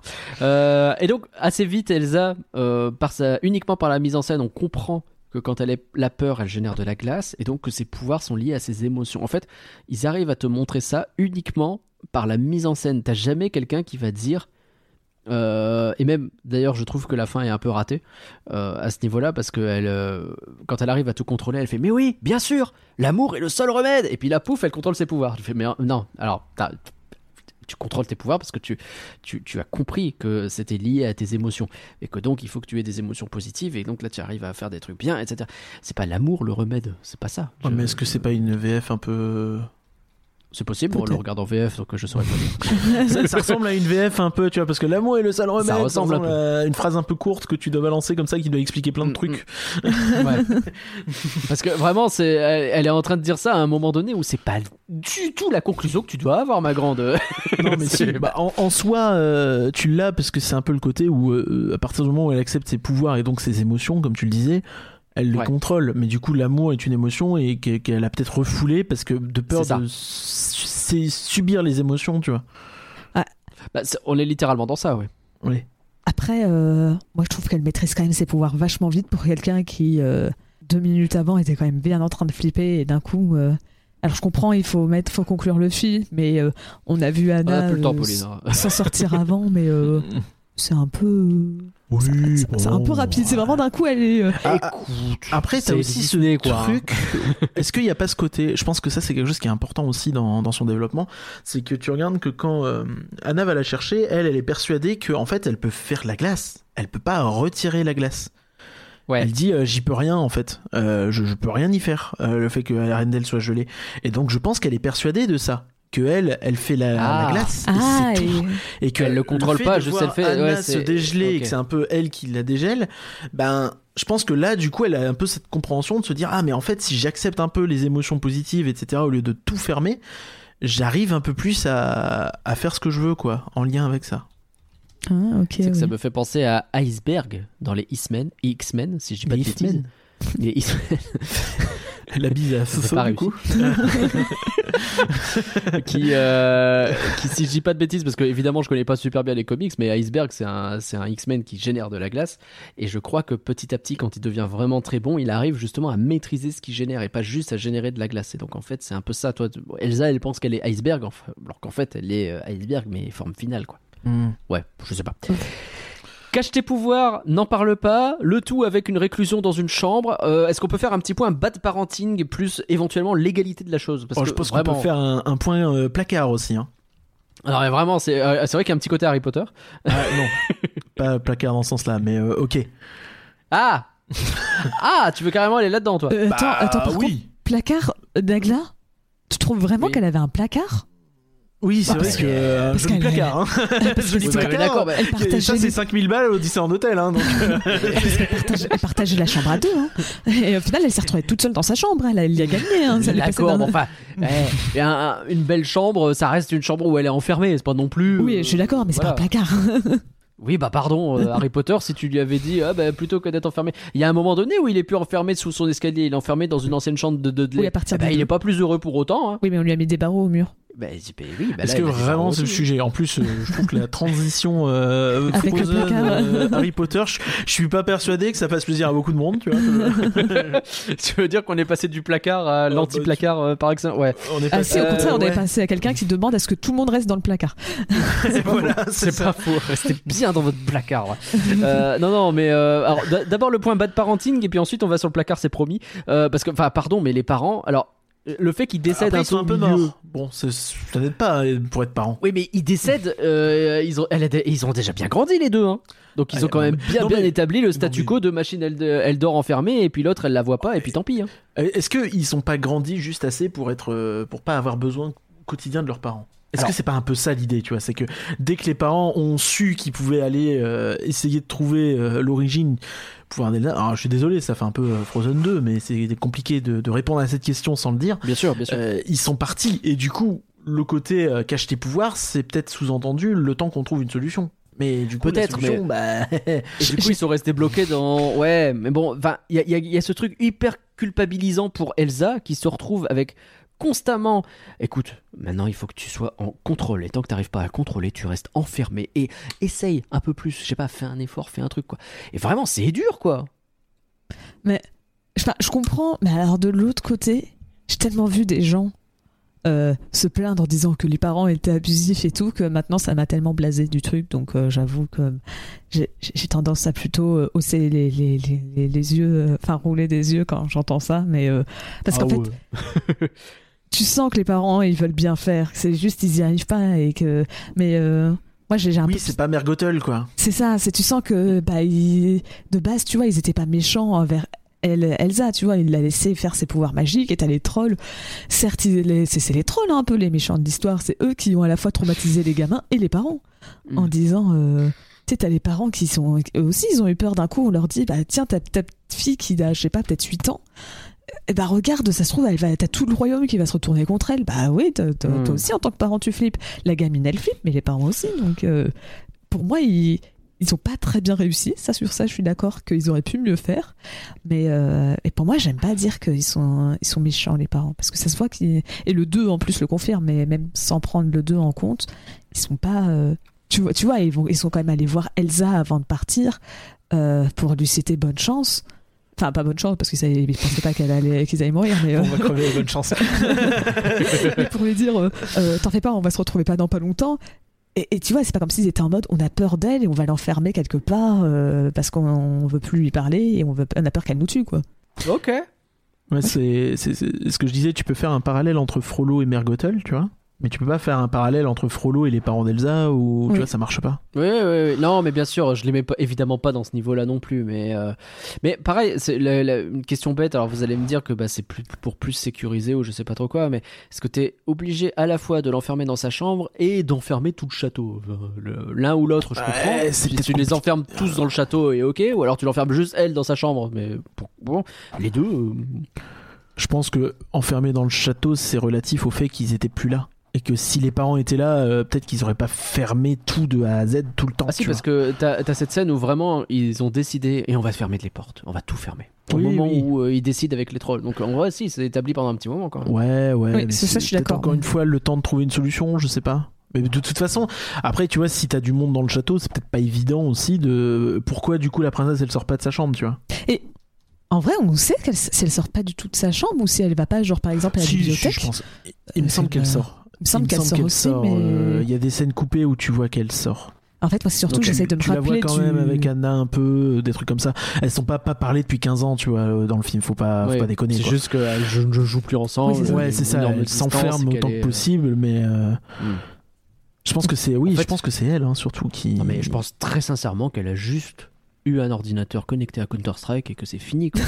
Occupée à faire ses meilleures parties de gaming. Ah bah, pour moi pour moi elle joue à WoW mais euh, avec plus que. Counter Ah, wow, ça marche aussi. Ouais, ouais, ouais, ça marche aussi. Tout à fait. Euh, non, mais t'as ce truc où effectivement, il y a Anna qui arrive pour lui dire qu'elle veut se marier après une chanson de deux minutes. On va en reparler. Elle prend surtout peur à ce moment-là. Quand on lui parle de ramener 12 frères et sœurs dans le château. Y a ce truc où, Eh, euh, euh, je vais me marier avec Hans. Et puis, ah, peut-être que vos frères et sœurs, ils doivent venir. Ils, doivent- ils sont 12 en plus. Et c'est à ce moment-là qu'elle prend peur. Mais c'est normal. Et, euh, parce que euh, la, la à réponse d'Elsa. tranquille, à être isolée, à se dire bon, s'il y a un peu de glace qui sort, c'est pas très Parce grave. que Donc, la, euh, la réponse d'Elsa, c'est vraiment épouser quelqu'un qu'on connaît à peine, c'est pas bien. Mais le premier argument qu'elle donne, c'est personne n'amènera ses frères ici et personne n'épousera personne dans cet ordre. Enfin, les théories, Oui, mais c'est parce vraiment que- dans ce truc de. Euh, Euh, bah, bah, attends, hein, attends, demande à. Euh, imagine ton coloc. Il vient et il dit Je vais amener euh, ne serait-ce que ma femme et, et- et son... et son enfant chez nous. Est-ce que tu vas pas dire Ok, je change d'appartement, C'est Magla exactement ce que j'ai fait. Je vois où tu veux en venir. C'est exactement ce que j'ai fait. Je vois très bien ce que Bah, tu veux, où tu veux mener. Et euh, ceci est un outil magique qui nous servira plus tard. Je reparlerai de mon ancien coloc à un moment donné dans ce podcast. Euh, on l'a pas vu venir. Euh, le placard. Euh, Je t'en oui, oui, bah, non, non, mais je parler, vois, bah, bah, après, je sais pas si c'est vraiment un sujet plus que ça, euh, voilà, mais c'est euh, sûr que bah, on, on l'a dit sur euh, sur la petite sirène, et je serais pas étonné que quand ils ont adapté, il y a eu un petit peu cette idée de euh, de faire en sorte que euh, les, les pouvoirs d'Elsa puissent faire écho euh, à euh, à une forme de- d'identité ou d'orientation, tu vois. Pour moi, non. Pour moi, c'est pas volontaire. Pour moi, c'est une lecture qui est totalement valable, mais euh, c'est pas volontaire. Pour moi, c'est juste Ouais, Ils- sont en mode, euh, parce que c'est juste que c'est des thèmes bah, qui, qui vont plus forcément parler aux personnes LGBT de, de dire euh, euh, bah, de, de, de rester caché et tout, mais je suis pas sûre que c'était un thème euh, auquel ils y ont pensé. Et après, quand ils l'ont vu, ils ont dû se dire oh bah cool, c'est sympa comme lecture et on n'est pas contre. Mais euh, même si on peut pas dire non plus qu'on est pour, parce que Disney est là derrière à nous, vé- à nous vérifier et à nous engueuler si on fait un peu de travers, mais euh, Ouais. mais, euh, mais parce qu'en fait j'ai vu qu'il y a beaucoup de personnes qui ont fait des lectures un peu de genre sur d'autres musiques dans les années 90. En fait, quand Disney faisait des chansons, quoi, parce que j'ai lu Oui, un bouquin qui parlait de la Reine des Neiges où il disait que il n'y avait pas eu de vrai. Enfin, si on comptes pas Princesse et la grenouille et Réponses qui sont un peu proches, bah, t'avais pas eu de vraie comédie musicale dans les même en, en animation en général depuis genre les, les années 90, enfin euh, fin Ah oui, 90. non, il y en a, y en a Oui, oui, carrément. hein. Je- je- je- oui, c'est. Donc j'étais en mode, mais euh, Ça fait partie du renouveau. Mais euh, et donc euh, je- comme il y en a plein de mal aussi dans les années 90, tu vois, il y a des musiques qui ont qui euh, résonnent pour les personnes LGBT. Je me dis que probablement, tu vois, ça fait tu vois, c'est une chanson qui sert trop à faire écho parce que bah euh, c'est des, des, Mm. des thèmes, euh, tu vois, la découverte de Oui. soi, euh, de qui on est, c'est forcément des thèmes qui vont plus parler. Mais je pense que c'est une coïncidence. Là où la petite sirène, je pense que c'était moins une coïncidence parce que comme Howard Ashman était gay, euh, je pense qu'il a fait exprès. Tu vois, c'est comme aussi avec La Belle et la Bête où t'as des trucs qui peuvent être lus où je pense que c'est un poil plus volontaire Ouais, là. je à ce pense que sur la petite sirène, tu connais l'histoire de l'auteur aussi. un Oui, c'est ça. Enfin, je- donc c'est pour ça aussi, tu vois, que je me dis, euh, oh, je sais pas. En, pas. en soi, je trouve que c'est difficile de répondre vraiment à cette Après, question. oui, Est-ce euh, que de toute c'était voulu ou pas Mais ce qui est sûr, Euh, c'est qu'il y a effectivement un sous-texte euh, Ah qu'on peut lire. Bah, il est assez évident. ouais. Puis après, euh, c'est c'est vrai aussi ce que tu dis, c'est que en soi, euh, tout, tout, tout aspect qui pourrait être un peu discriminé entre guillemets, donc même, j'en sais rien, euh, l'appartenance ou le fait d'être euh, d'être à fond dans une religion, par exemple, tu pourrais Mhm. très bien dire, c'est pareil, on va le cacher, on va pas le dire, tu vois, enfin. Bien sûr. euh, pour, pour éviter d'être emmerdé quoi. Donc euh, ça, ça pourrait marcher aussi euh, dans ce sens-là, mais, mais oui. Bon après en tout cas depuis ça a été totalement, euh, je pense, euh, on va dire euh, adoubé par Disney dans le sens où ils l'ont pas dit, mais à mon avis ils sont assez contents que t'aies ce personnage-là qui soit passé sans que ce soit trop évident. En plus du coup ils sont pas embêtés avec la droite américaine. Ouais, ouais, ouais. Et, et en plus, bon, bah, du coup, ils ont pu le digérer et un peu l'intégrer dans leur façon de d'écrire le personnage par la suite, quoi. Hmm. Bon, derrière, donc, elle se vénère hyper vite. Anna lui Mais c'est vrai que c'est un personnage pourquoi- qui a, qui, a, qui a résonné pour beaucoup de gens, excuse-moi, euh, qui a résonné pour beaucoup de gens et c'est aussi une des forces du film et euh, de la communauté qu'il a pu fédérer. C'est Mm. c'est des Ah bah, propos que fait tu vois souvent revenir de bien sûr, bien euh, oui, c'est un personnage, quand j'ai vu ce personnage-là, je me suis retrouvé dedans, etc. C'est des choses que Oui, tu peux dire. Il y a euh, une scène, je parle souvent de ce making-of, mais là pour le coup ça, a du sens, euh, du making-of de La Reine des Neiges 2, où ils ont affiché la lettre de quelqu'un qui euh, était sur le point de se suicider et qui a vu La Reine des Neiges et euh, que ça a sauvé. Ils ont affiché cette lettre euh, quelque part dans leur studio et euh, ils lisent cette lettre. Cette scène est hyper émouvante dans le making-of. Oui, c'est vrai. Euh, il raconte un peu cette histoire. Vraiment, regardez ce making-of, il est trop bien. J'ai adoré. Euh, donc, ça, fait sans doute écho à ça parce que je crois qu'il y avait des histoires aussi de harcèlement, de choses comme ça. Et euh, enfin, ouais, la Reine des Neiges, c'est l'histoire de. J'ai l'impression de reparler comme le Mélissa de Welcome to the Jungle, mais c'est une histoire de gens qu'il faut laisser s'exprimer et qui se libèrent d'un poids et de choses comme ça, quoi. Oui, et c'est ce bah, qu'on tout ressent le donc. sujet hein, du film, c'est d'être vrai et d'être euh, véritable et de ne pas avoir à se cacher. Et c'est comme ça qu'on est la meilleure version de soi-même. Et c'est pour ça que c'est Elsa l'héroïne et pas Anna. Et donc, euh, Elsa se vénère le hyper vite. Je fais exprès. Euh, elle se vénère hyper vite parce qu'Anna lui dit juste mais pourquoi as-tu si peur? Et bam, elle fout le bordel avec ses pics, ses machins, à mettre tout le monde dehors, etc. Euh, quand elle fuit, quand Elsa finit par se sauver parce que bah, elle a révélé ses pouvoirs au monde et qu'elle fuit, c'est la première fois depuis ses jeux avec Anna qu'elle retente réellement d'utiliser ses pouvoirs. Et tu le sens parce qu'au début elle est un peu hésitante dans sa façon de faire. En tout cas, volontairement, ouais. Ouais, c'est ça. Euh, elle commence à marcher un peu sur l'eau, elle se rend compte qu'il y a un peu de glace, donc elle se dit vas-y, j'y vais doucement. Effectivement, et là elle comprend, et donc elle court sur la flotte. Et, euh, et mine de rien, là elle le maîtrise, et donc elle fait, des Oh, je pense qu'elle le elle fait maîtrise des pas. choses qui sont. Non, mais enfin, elle, je pense qu'elle le maîtrise peu comme qu'elle fait, quoi. euh, un enfant de C'est assez 13 ans qui, à qui tu donnes euh, une mitrailleuse dans les mains, tu vois, genre elle tire partout. Oula. Puis du coup, euh, elle, elle se rend pas compte, mais non, mais si, c'est ça, parce que au, fond, elle perd Oui. totalement le contrôle. T'as l'impression qu'elle maîtrise parce que elle, elle fait ce qu'elle a envie de faire et elle a l'impression que tout, tout va bien, mais elle voit pas Ouais. qu'autour, elle fout une merde monstre. C'est vrai. Ouais, bien sûr, bien sûr, bien sûr. bah, c'est ce qu'elle fait littéralement d'ailleurs, parce qu'elle court, elle fait ces trucs qui sont plutôt jolis d'ailleurs en marchant. euh, elle crée de la glace sous ses pas et ça, ça rend très très bien. Et puis bah du coup, elle gèle le fjord et ramène. Est-ce que c'est pas une allégorie du réchauffement climatique, tu vois Enfin, à force de faire on fait tous les trucs qu'on aime bien et puis à la fin on se rend compte merde, on a tout pollué. C'est possible, écoute. Hein. Je sais pas pourquoi c'est un belge qui dit ça, mais c'est Je sais possible. pas. Euh, étouffe tes mo- émotions, maîtrise tes sentiments. Bah, tu m'étonnes qu'elle a des problèmes avec ce genre de précepte. Euh, bref. Donc voilà, c'est un peu ce que j'ai sur Elsa. Euh, je sais pas si vous avez d'autres trucs parce que, enfin, c'est un personnage que j'adore vraiment parce que euh, la façon dont elle est représentée, ce contrôle constant qu'elle essaye d'avoir, mais qui joue contre elle, cette volonté de bien faire et puis à un moment donné tu te rends compte que quoi que tu fasses de toute façon ça marche pas et tu te dis tu sais quoi vas-y je me barre. Et quand tu te barres bah t'es rattrapé et on te dit mais en fait c'est pire parce que quand depuis que t'es parti c'est la merde il faudrait que tu reviennes pour corriger. Et toi t'es bloqué un peu dans ton truc et t'as l'impression de perdre le contrôle encore plus. Je je sais pas je trouve ce personnage fascinant en fait. Je- j'aime beaucoup Elsa la façon dont elle est traitée. Je sais je sais que je suis plutôt je sais que toi Curien t'es tu es plutôt non, fan non, de Anna non, mais je- je- Mais- j'aime bien la façon dont est traité Elsa aussi. hein. Mais euh, parce que vraiment, je, je, c'est des choses qu'on peut et toutes ressentir dans notre vie. Tu sais, ce moment où tu as l'impression de faire les choses comme il faut, d'essayer de contrôler, et puis tu te rends compte que bah, quoi que tu fasses, ça marche pas, quoi. Et dans ces cas-là, qu'est-ce que tu fais? Et c'est, euh, ouais, non, ça marche bien, quoi. Il y a, il y a- il y a tout un, toute une question de pression aussi, hein. parce qu'on parle du Bien sûr. pouvoir et tout ça, mais t'as aussi le fait que bah, elle se retrouve du jour au lendemain à être couronnée, sans parents pour la guider, sans vrai tuteur, t'as l'impression pour la guider. En tout cas, c'est pas si elle en a un, c'est pas mis euh, en évidence. Et euh, Ouais. je pense pas vraiment. T'as vaguement le type du c'est pas- protocole qui a l'air de leur dire quoi faire, mais tu vas pas beaucoup plus Oui, loin. oui, quoi. bon, C'est- c'est oui. Voilà. Je pense qu'elle a vite fait quelqu'un, tu vois, mais bon, euh, de là à te retrouver reine du jour au lendemain, c'est quand même pas. euh, c'est évident.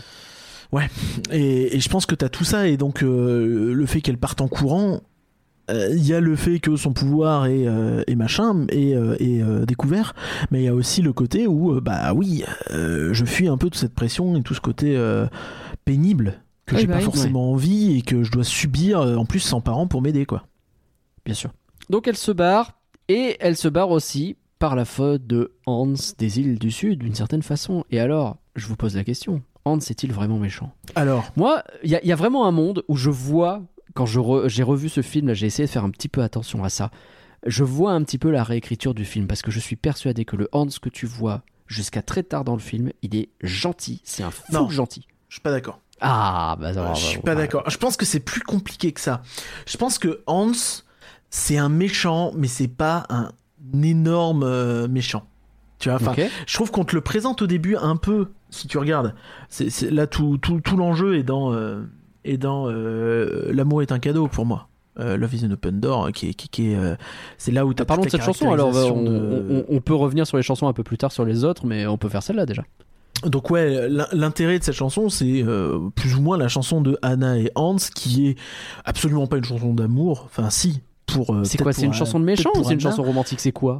Bah, C'est pas une I Want Song Pourquoi des cases Pourquoi des cases toujours Non mais je pose la question, est-ce que c'en est une ou pas que ça parce que je pense que pour Anna elle elle a l'impression qu'elle a trouvé ce qu'elle voulait et que euh, ça elle vit un peu un conte de fées parce que le jour où euh, les portes s'ouvrent ben euh, ça y est c'est bon. Mais Ouais. euh, pour Hans c'est un peu la même réflexion dans le sens où c'est jackpot quoi. Jackpot je suis en Mais train de manipuler une bah alors je pense qu'il est en train de se dire moi, je pense que son histoire qu'il raconte au début à Anna, elle est sincère, tu vois. Genre, lui, il est paumé, euh, machin, euh, il est Bah, euh, le façon, dernier du truc. Si Mais t'as il voit lu ça comme une les, opportunité. si t'as lu les, les- le- un des bouquins euh, qui suit justement le- l'enfance de Hans, tu vois qu'il a pas eu d'enfance très sympa. hein. C'est bah, c'est ce qu'il explique plus ou moins pas- avec euh, cette histoire de euh, il y a C'est mes lequel, frères qui ont fait semblant que j'existais pas pendant je sais pas combien de temps là. Oui, oui. Mais, mais, mais ça, je pense que, ouais, effectivement, c'est c'est tout à fait euh, véritable, tu vois, et, et, et véridique. Et, euh, et, Et je pense qu'il est derrière, en fait- sincèrement amoureux d'elle hein. et je le trouve même un peu touchant au début là. Ah, je pense qu'il est. Alors, amoureux, je sais pas. C'est bon. Il y a de la Qu'est-ce tirance. que mais- a- ouais, voilà. Oui, oui, non, bah, mais- après, mais euh, derrière, il y a aussi un- une opportunité de se dire, bah là, euh, je vais peut-être les avoir. Est-ce que c'est pas aussi, tu vois, tu peux être, euh, tu peux, tu peux être attiré et entre guillemets tomber amoureux de quelqu'un par opportunité parce que tu vois quelque chose et que même sans t'en rendre compte, c'est aussi le fait que tu vois derrière euh, euh, mais- le fait que bah ça te permettrait d'être prince machin et, et donc aussi d'avoir euh, un peu un un petit un petit je vous l'avais dit tu sais une opposition Bien évidente Bien sûr, bien sûr, bien sûr. au reste de sa famille mais t'as peut-être aussi un fond de quelque chose. Et je, je pense qu'effectivement là où tu vois qu'il y a un fond quand même un peu de manipulation c'est que justement dans la chanson euh, l'amour est un cadeau il ment il ment parce Ouais. que euh, alors je sais plus je, je T'es suis sur la VF ou la. VO là je, je- je- je vais être sur la VO je suis désolé C'est pour Mais, ça. euh, Parce que t'as- moi je le vois en VF à chaque fois. T'as notamment la, la, la réplique euh, It's crazy, we, we finish each Ouais. other's sandwiches. Et celle-là, elle est oui, catastrophique en française. Parce que C'est ça. euh, Donc c'est lui qui chante ça. Oui, je crois qu'en français ça va pas du tout. Vas-y, vas-y. Parce qu'en fait, en anglais, bah, c'est euh, We finish each other. Et c'est Elsa, euh, Anna qui répond Sandwiches. Et lui, il fait Donc au lieu de dire on finit chacun nos phrases, elle, Voilà. elle répond chacun finit chacun nos sandwichs. Et lui, il est en mode Ah, c'est exactement ce que j'allais dire. Alors que je suis toute bien qu'il allait pas dire ça. C'est vraiment absurde. Mais. Alors qu'en français, c'est euh, euh, On finit tout. Enfin, attends, c'est. Euh, on f- Ah, j'ai plus. Je l'avais il y a deux secondes. Mais bref, en gros, c'est on finit chacun nos phrases. Et il fait Eh, c'est ce que j'allais dire. Et tu fais Bah oui, mais c'est normal. Oui. C'est normal de dire Donc on finit le- chacun effectivement, t'as pas ce côté. nos bon, phrases. Ouais, mais Oui. pardon. Est-ce que tu peux pas considérer que c'est un peu juste une vanne dans une chanson? Non, non, parce qu'il y a plein de trucs comme ça. Mais Il y a- vas-y, il y a pas mal. bah, Bah, t'as le fait que t'as toujours dans Fais-moi Love une is in a- démonstration. Enfin, toujours dans la même chanson, t'as euh, nos âmes sont comme synchronisées. Oui, ils sont pas du tout synchronisés. Par ailleurs, Love is vrai, an open vrai. door pour euh, pour Anna, c'est l'amour est une porte ouverte. Oui. Hein bon, on a l'idée de voilà, elle était dans un château fermé. Elle veut- elle veut Pour Hans. Love is an open door, c'est l'amour est une opportunité, une ouverture, une porte Ouais. ouverte, mais dans le sens pour Bien rentrer quelque part. Oui, mais Euh, l'amour est un cadeau. Mais bah, pareil, hein, l'amour et la cadeau, tu pourrais Euh, su garder le même métaphore. hein. Vraiment, quand t'es en VF, Bah, Mais à- après, c'est compliqué. Tu vas-y, fais une compliqué. chanson. L'amour est une porte ouverte. C'est bizarre, tu vois. Après, même un cadeau, hein, tu peux dire, lui, son cadeau, c'est de devenir roi. Ouais, ouais, ouais. Bon, c'est moins. après- Ouais. Moi, de toute façon, j'ai pas envie de défendre énormément ça parce que je trouve que, euh, pour moi, le personnage de Hans, c'est un méchant. Il n'y a pas de, de doute de ah, mais est-ce que c'est finalement un Il a gentil pas le C'est sourire le du niveau de méchanceté derrière en la fait, tête. moi, qui. Moi, en fait, ce que je n'aime pas, c'est le fait qu'il soit un méchant. C'est, c'est, c'est pour moi, il est un méchant, mais j'aime pas le fait qu'il soit un méchant parce que je trouve que comme Nagla, ça sort de nulle part. Tu vois, le fait qu'au Bah. début, il sourit bêtement quand il est tout seul. Et Oui. tu sais, il est, il est co- coincé sous sa barque et il sourit et tu fais, mais il y a personne. T'essayes de tromper qui? A- T'essayes de tromper le spectateur, mais c'est de la Il triche. trompe personne. Il est, Mais non, là, il je pense pas. avoir ce petit sourire de hmm, avec le petit hmm, juste ça de suspicion, de trucs comme ça que t'as vu mille fois dans plein de trucs. Oui, Là, tu l'as pas. Et c'est pour ça que je pense pas que c'est vraiment volontaire. C'est mon propos. Euh, Ouais. tu vois, je pense qu'il est il est un peu dans ce côté où oui, c'est une opportunité, mais c'est pas forcément une opportunité dans le sens où euh, tu fais que ça, tu vois. C'est non, bah non, Ouais. j'ai trouvé une princesse, elle me plaît, j'y vais, tu vois. Et, et derrière, effectivement, il y a, y, a, y, a, il y a ce qui va avec, mais, mais c'est l'idée de base. Et en plus, c'est même pas la princesse héritière. Donc c'est même pas. Ouais, mais même si c'est cool, c'est pas si dingue. justement, parce que t'as ce truc où il va sauver Elsa pour après la tuer et je suis en mode, mais pourquoi tu la tues pas avant? Pourquoi Et, et- Tu vas et la là, pour moi, sauver c'est- c'est c'est le moment où il a changé. Tu vois, t'as- le C'est Hans ça. du début du Je pense qu'il film, vrille. et t'as le Hans qui est derrière totalement manipulé par, euh, par son père. Pff, Par le duc. pas. Et, et c'est là, c'est pas que pour royaume. moi, le, le vrai méchant, c'est le duc. Ouais, c'est pas, pas, Mais c'est pas le même c'est pas son royaume. père le duc. Euh, je, je- je sais pas le- Non. euh, bah, c'est le même royaume, non C'est deux royaumes différents. Il y en a un, c'est le royaume. Oui, il me semble de- que non. Non, non, c'est sûr. Oui, ça, mais- ça, j'en remets la main à Bah, que c'est pas les le même îles du royaume. Sud et les autres c'est euh, le royaume de Visselton. C'est ça. C'est, c'est, c'est pas du Ouais, tout le après, même tu, truc. tu- après, tu comprends que fiche, hein. euh, tu comprends qu'il a une emprise sur lui malgré tout. Oui, oui, non, mais bien sûr. Ah, mais bah, je suis pas d'accord. Moi, de pour fait, moi, ils alors- sont totalement distincts et pour moi, ils sont pas. le- Moi, j'ai jamais vu qu'il En avait fait, une emprise sur. euh, effectivement, ils, ils bossent un peu les deux ensemble. Et c'est là que c'est intéressant. Ils bossent pas ensemble. Bah si, pendant un certain temps. Elle défend, euh, Hans va défendre Anna et Elsa devant Vicious Town au début, et je pense qu'il est sincère parce qu'il veut euh, accompagner Anna, il tente vaguement de la dissuader de partir, etc. Mais, mais par contre, il dit tout de suite, ok, ce serait un honneur de, me pr- de euh, gérer le royaume pendant votre absence. Donc peut-être que là, effectivement, il y a un petit côté où déjà il a envie d'avoir un petit peu de pouvoir et qu'il se dit qu'il préférerait que... Mais Bah, après, je sais pas. C'est un honneur. hein. Il a plutôt tendance à bien faire ça en plus, parce qu'il envoie chier encore une fois Vicious Town. Il distribue des vivres pour aider le peuple et tout ça. Il emmène des volontaires pour sauver Anna. Direct, il dit surtout ne faites aucun mal à la reine. Enfin, je veux dire, il a vraiment l'air de pas vouloir faire de saloperie, quoi. Et, et Et à ce moment, en fait, c'est les hommes de Vicious Town qui sont les méchants. Bah oui, et en fait, je vois pas à quel moment les deux ils sont alliés. Bah, en fait, si, parce qu'ils. ils- Alliés, non. Pas alliés contre Anna et Elsa, mais tu les vois dans les salles en train de essayer de gérer le problème d'Arendelle ensemble. Vicious Town, il est avec, et donc lui je peux que, entendre euh, qu'il y ait ce truc. Il lui dit que Hans donne, euh, donne toutes les ressources euh, et est en train de gaspiller les ressources d'Arendelle, par exemple. Ouais, mais résultat, à ce moment-là, Hans, il est pas d'accord. Il l'envoie chier, justement, c'est ce que dit mais- Nagla. Mais ce que je veux dire, c'est que justement, ils ont, enfin, ils vont communiquer pas mal à ce moment-là. Et donc, peut-être que le twist se fait au moment où Hans se rend bien compte que Elsa, elle a attaqué un peu tout le monde, et donc il l'a ramenée au château. Là, tu sais pas ce qu'ils se sont dit avec Vicious Town, c'est bah, quand même cette saleté de sorcière. Et peut-être que là, il s'est passé quelque chose, tu vois. Mais je pense que. Enfin, vraiment, on est passé de prouver-leur que vous n'êtes pas le monstre qu'il s'imagine. Enfin, il est jamais franchement méchant. Et puis, pouf, plot twist, il l'enferme. Et donc, je dis pas que ça sort de nulle part. Moi, je dis que ça moi, sort ce que de je nulle pense. tu peux, tu peux. Mais moi, ce que je pense, c'est que effectivement, il ne l'est pas du tout au début. Que peut-être. Il est pas non plus complètement. Enfin, c'est pas méchant, mais genre, est-ce qu'il est manipulateur Je sais même pas si c'est le mot manipulateur, mais en tout cas, lui, l'histoire d'amour, elle a plus un intérêt qu'un réel quelque chose. Je pense qu'il est assez sincère quand il dit qu'il est pas fondamentalement amoureux d'elle. Euh, peut-être un petit peu, mais pas, j'en sais rien, tu vois. Je- en tout cas, c'est pas le grand amour euh, que Anna semble Il s'imaginer. y a peut-être aussi le truc où entre le début et la fin du film, il se passe un certain temps et qu'il y a Bah, peut-être il le évolue. moment où il croit avoir quelque chose et la fin où il s'est dit en fait euh, c'est quand même grave plus kiffant d'être euh, ré- euh, Bah, d'être, ça. euh, régent, roi, ou Ouais. ce que vous voulez que euh, que d'être euh, juste euh, le mec de la deuxième Et même si on est hyper euh, pragmatique, euh, quand il la rencontre toute rayonnante euh, à la sortie de son château, c'est une chose. Quand il la revoit en train de geler sur place, que peut-être elle va mourir, peut-être qu'il se dit oh flemme. Enfin, c'est peut-être là que c'est un connard, tu vois. C'est à ce moment-là qu'il twist à cause de ce genre de truc et à cause de tout ce qu'il a vécu et puis du, pouvoir qu'il a accumulé, etc. Donc, en tout cas, ce qui est sûr, c'est que moi au cinéma, quand il y a le reveal, je fais bah franchement les gars, je l'avais pas vu venir. Moi, Ouais, je trouve ça incroyable parce que, en fait, c'est euh, ce qui marche très très bien avec les attentes du public. C'est que t'as vraiment, euh, si tu regardes, hein, t'as as vraiment tout ce passage où t'as Anna qui est persuadée que si elle va voir Hans ou si elle va trouver un truc, Ouais. ça y est, ça va résoudre son problème. C'est comme les contes, machin, c'est les trolls qui l'ont dit. Et toi, tu, tu, je trouve qu'en en spectateur, tu dis oh non, t'as pas envie, Oui, tu vois, oui. Oui. Oui, pas oui, envie oui, de voir oui. ça.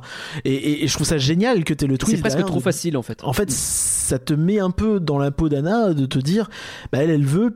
Du coup, tu vas avoir un peu d'empathie quand même, mais elle se fait Ouais. envoyer, mais genre comme une merde, quoi. Mais comme une merde, et c'est dur, et c'est une mise à mort la en la de scène, ça. elle Enfin, est c'est- vraiment horrible. c'est hein, vraiment. Ouais. dur, c'est dur. Mais euh, et moi en fait justement ce qui m'a toujours frustré avec cette fin du film, c'est que pour moi en fait ça nécessitait pas énormément de enfin sur comment moi je l'aurais écrit, alors euh, c'est très arrogant de dire euh, ma version aurait été mieux que celle du film, hein, mais euh, C'est sûr. que oui. mais bon, je me suis quand même imaginé plusieurs fois où en fait, c'est tu gardes exactement le même truc avec Hans, tout son comportement jusqu'au moment où il est, il est sur le point d'embrasser Anna. Tu le fais. Alors peut-être qu'il voulait pas avoir un, tu avoir un baiser qui signifie rien ou je sais pas, mais juste tu gardes Hans qui embrasse Anna et ça marche pas. Et, et juste sans carrément avoir ce côté sadique de Hans, tu sais, qui va, Oui, qui va être oui euh, un manipulateur en mode je t'ai jamais Et donc, aimé du et tout. Mais juste tu fais Du coup, il est obligé de dire, bah effectivement, je suis pas. Voilà, c'est ça. Tu vois, moi aussi en s'il fait ça. Voilà. ouais, Tu vois, bah, c'est tu- aussi ça la notion de se dire ouais. à quel point son envie de profiter de la situation dépasse euh, l'amour qu'il peut avoir, tu vois. Et ça qui est Et là, le choix qu'il fait, c'est d'en profiter, effectivement. parce que Et, et je pense que justement, de faire ce choix, ça permet de l'ancrer davantage dans un méchant. Alors que si c'est juste quelqu'un qui embrasse, il se passe rien et qui fait bah désolé, mais non. Et qui du coup en profite pour devenir un peu un sale con. Ah là, du coup, ça devient un méchant difficile à. Et pour moi, en fait, il devient pas un sale con. Pour moi, c'est tu fais le duc, le vrai méchant du film, tout le long de A à Z, et tu fais pas de Hans un, un- un méchant plot twist. Tu en fais juste pas la solution au problème. Ouais, mais le plot twist, il Ah, mais du coup, si bien. pourquoi, comment si- tu vois, enfin, pour moi, il y y a un peu cette idée-là et, et ce foreshadowing-là dans L'amour est un cadeau où justement il y a ce côté un peu manipulation. Bah oui, mais en fait, il essaye un peu de manipuler, mais genre pas au point où tu sais, il l'embrasse, il fait bah ouais, mais en fait, moi, je voulais juste devenir roi, mais je sais pas, en fait, euh, pas mettre le côté à ce point-là. euh, Au pire, tu fais sauter. Honnêtement, je trouve pas que ce soit de la manipulation. Je trouve plus que c'est genre, effectivement, ils sont pas synchronisés. Et ils sont pas autant amoureux qu'ils ont l'impression de l'être. Et plus, ça valide la thèse de Elsa presque, qui dit, bah, enfin, vous vous connaissez à peine, ça se trouve pas du tout. Et de euh. Christophe moi, en fait, d'ailleurs. Moi, j'ai toujours été un peu frustrée par ce, ce- ce méchant qui sort de, pour moi, de nulle part, parce que tout le long du film, on te le présente comme étant gentil, Hmm. y compris à défendre Elsa, alors que t'as deux moments où, soit d'un côté, il pouvait laisser les, les- les gardes du duc le tuer, enfin tuer Elsa et bah c'était bon, il avait rien à faire et Elsa était morte, soit autrement tu faisais l'inverse, Ouais, mais dans Tu ce cas-là, c'est Elsa qui tu- aussi. Hein. tu laissais Elsa tuer, ouais mais il était sur le point de se fiancer avec elle. Ouais, mais c'est pas pareil qu'être seul roi, tu vois. Ouais, bon après c'est si s'il dit je suis capable d'enrager un meurtre, euh, bah tu non, peux mais je pense que non, mais euh, tu sais dans le sens où euh, justement à ce moment-là, il a peut-être pas euh, ce moment de se rendre compte. Attends, mais attends, mais si elle meurt, je deviens roi. Ouais, je sais Tu sais, enfin, ça se passe très vite. Est-ce que t'as cette réflexion-là dans l'instant, tu vois? J'ai Alors cette impression qu'il est sincère sur à la ce moment-là, fin, très franchement. Il a, le- je pense aussi. Alors que sur la fin, il a, il a, la- il a eu la possibilité d'y réfléchir. Il s'est passé du temps, on sait pas exactement combien de temps, mais il s'est passé quand même un peu de temps. Et il a pu y puis, il a réfléchir. Il a, vu la euh, situation y Il a vu évoluer. Elsa euh, sur le point aussi- de d'égorger un mec, quoi. Il a Anna qui peut entre guillemets tuer euh, tout seul aussi, sans témoin. Et qui va dire quoi? Hmm. Elle est morte, elle est revenue gelée. Bah ouais. Tu vois, enfin, je pense Je- que Je sais pas, j'ai vraiment du mal avec ce plot twist qui pour moi sort de nulle part. Et, euh, et en plus, ça fait. Non, mais moi, mais je ça, trouve que ça- c'est ça qui fait que ça fonctionne super bien, justement. Ah, mais non, un pour plot moi, un truc qui sort de nulle part, c'est pas un truc qui est super bien. hein. Bah si, sinon ça n'est pas un plot twist. Bah non, tu peux avoir des plot twists qui sont mis à l'avance et t'as de- des films qui Non, font très bien des plot twists où tu peux revenir T'as en... quelques foreshadowing quand même, même si je, je trouve pas si énorme que ça, il y en a quand même quelques-uns. Donc quelque part, si, tu, tu justifies le plot twist quand même, même si c'est à minima, et du coup, il fonctionne bien. Oh, je sais pas, moi je trouve que en plus ça fait un peu une mauvaise euh, trend de, de Disney de faire des méchants à twist qui marchent de moins en moins bien alors que je trouve que Hans ne marche pas. Euh, Ouais, à l'époque aussi, il n'y en avait pas de méchants twist. Ouais, mais bon, c'est quand même celui qui a mis. Eh, si j'ai bâché Oui. le retour de Jafar pour être celui qui a lancé la mode des Disney, euh, des suites Disney, j'ai le droit de Oh. bâcher Hans pour être celui qui a fait le. Arrête de dire du mal du retour de Jafar.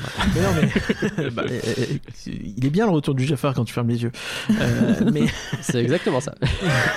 Non, non, mais. euh, Mais Oui, je trouve bah, qu'il faut après- conclure sur Hans des îles du Sud en disant qu'à un moment donné, il dit Nous devons trouver la princesse Hanouna. Si vous faites gaffe, il y a un moment où vraiment il dit ça.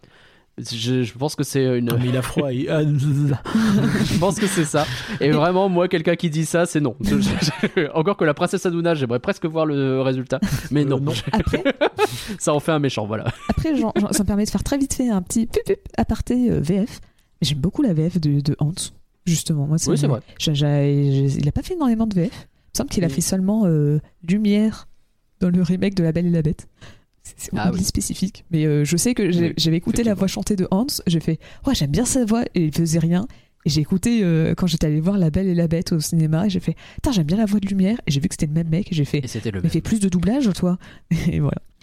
Mais la, la- la VF de Frozen au sens large, elle est vraiment euh, excellente sur le plan des comédiens, je trouve. Oui. Euh, sur le plan de l'écriture, c'est plus contrasté. Et- Mais sur les comédiens, pour rien. Je peux sortir Ouais. ma hot take. Attention, hein. c'est une hot take. hein. je, je préviens tout de Ouais. suite. Je, je trouve que Anaïs Delva est une meilleure Elsa que euh, Dina Menzel. Alors là, je vous laisse vous battre sur ce sujet. Parce que je elle a une très belle voix. j'a- j'a- j'a- J'adore Indina Menzel, mais elle est trop vieille, je trouve, pour Elsa. Et je trouve que ça s'entend dans la voix qu'elle a genre presque. Enfin, je sais pas, elle avait 35 ans, un truc comme ça, 35, 40 ans, un truc comme ça. Et euh, non, peut-être pas 40 ans, je, mais je la vieillis un peu. peux, je pense qu'elle doit euh, avoir Elsa est 35 ans. Te calmer bien fort sur hein. les gens vieux qui ont 35-40 Ouais, ans. mais elle a quand même. elle a quand même 20 ans, elle a pas. euh, Pour moi, elle en a pas, elle a pas 10 ans de plus. hein. Et je trouve que Anaïs Delva fait justement une voix jeune, là où Indina Menzel fait un peu trop vieille. Alors que j'ai pas du tout de problème avec Kristen Bell euh, pour Anna. Je trouve que ça marche très bien, mais euh, Indina Menzel, j'ai jamais accroché à ça. Je trouve qu'elle fait pas Elsa. Enfin, elle fait pas Elsa, elle fait pas jeune. Donc en fait, j'ai toujours eu du mal avec euh, la VO, euh, alors qu'elle est, elle chante très bien, hein, mais je Je peux préfère comprendre que sur Niveau certains comédien, points, Niveau peut-être plus comédien dans, le, pur. dans, dans le deuxième, t'as moins le souci puisque Elsa est encore plus vieille, mais euh, Ouais, je parle vraiment du relatif. 1. Hmm. mais ouais, je peux je peux concevoir. Après, elle est pas si jeune que ça. Et ça, c'est un truc aussi qui est intéressant, c'est que dans Frozen, tu as des héroïnes qui sont beaucoup plus, enfin beaucoup plus, c'est relatif, vieilles que euh, les autres princesses. Euh, les deux sont majeures. Euh, Oui. Mine de rien, euh, les autres princesses, euh, la plupart sont pas majeures. hein. Oui, c'est vrai. Bah, vrai, généralement, elles ont genre 18 ans, quoi, autrement. Si elles sont... Ou même 16-15, hein, t'as beaucoup de 16-15. Ouais, hein. ouais, Euh. Oui. Maintenant, ils mettent 18 parce que comme ça, euh, quand il y a des gens qui font des parodies bizarres, euh, ça pose moins de problème. Mais euh, Je pense que Belle, typiquement, dans La Belle et la Bête, elle, elle- elle a 18 ans, au moins. Est-ce qu'on peut avancer? Parce que si on commence à faire les âges de toutes les princesses alors qu'on est déjà à 2h10 de podcast, on va vraiment pas s'en sortir. Excusez-moi. hein. Très rapidement sur le duc de Vicioton qui fait un excellent faux méchant qui brouille les pistes, je trouve. Du coup, c'est lui qui représente la foule qui a peur d'Elsa et qui la considère comme un monstre. Ouais, mais Enfin, putain, j'aurais voulu que ce soit un être- vrai méchant. Mais bref. euh, Oh non, c'est un méchant gag, c'est très bien. moi, je l'aime bien. Un comme méchant gag, euh, un peu, un peu caricatural. C'est vraiment un Eric Zemmour, tu vois.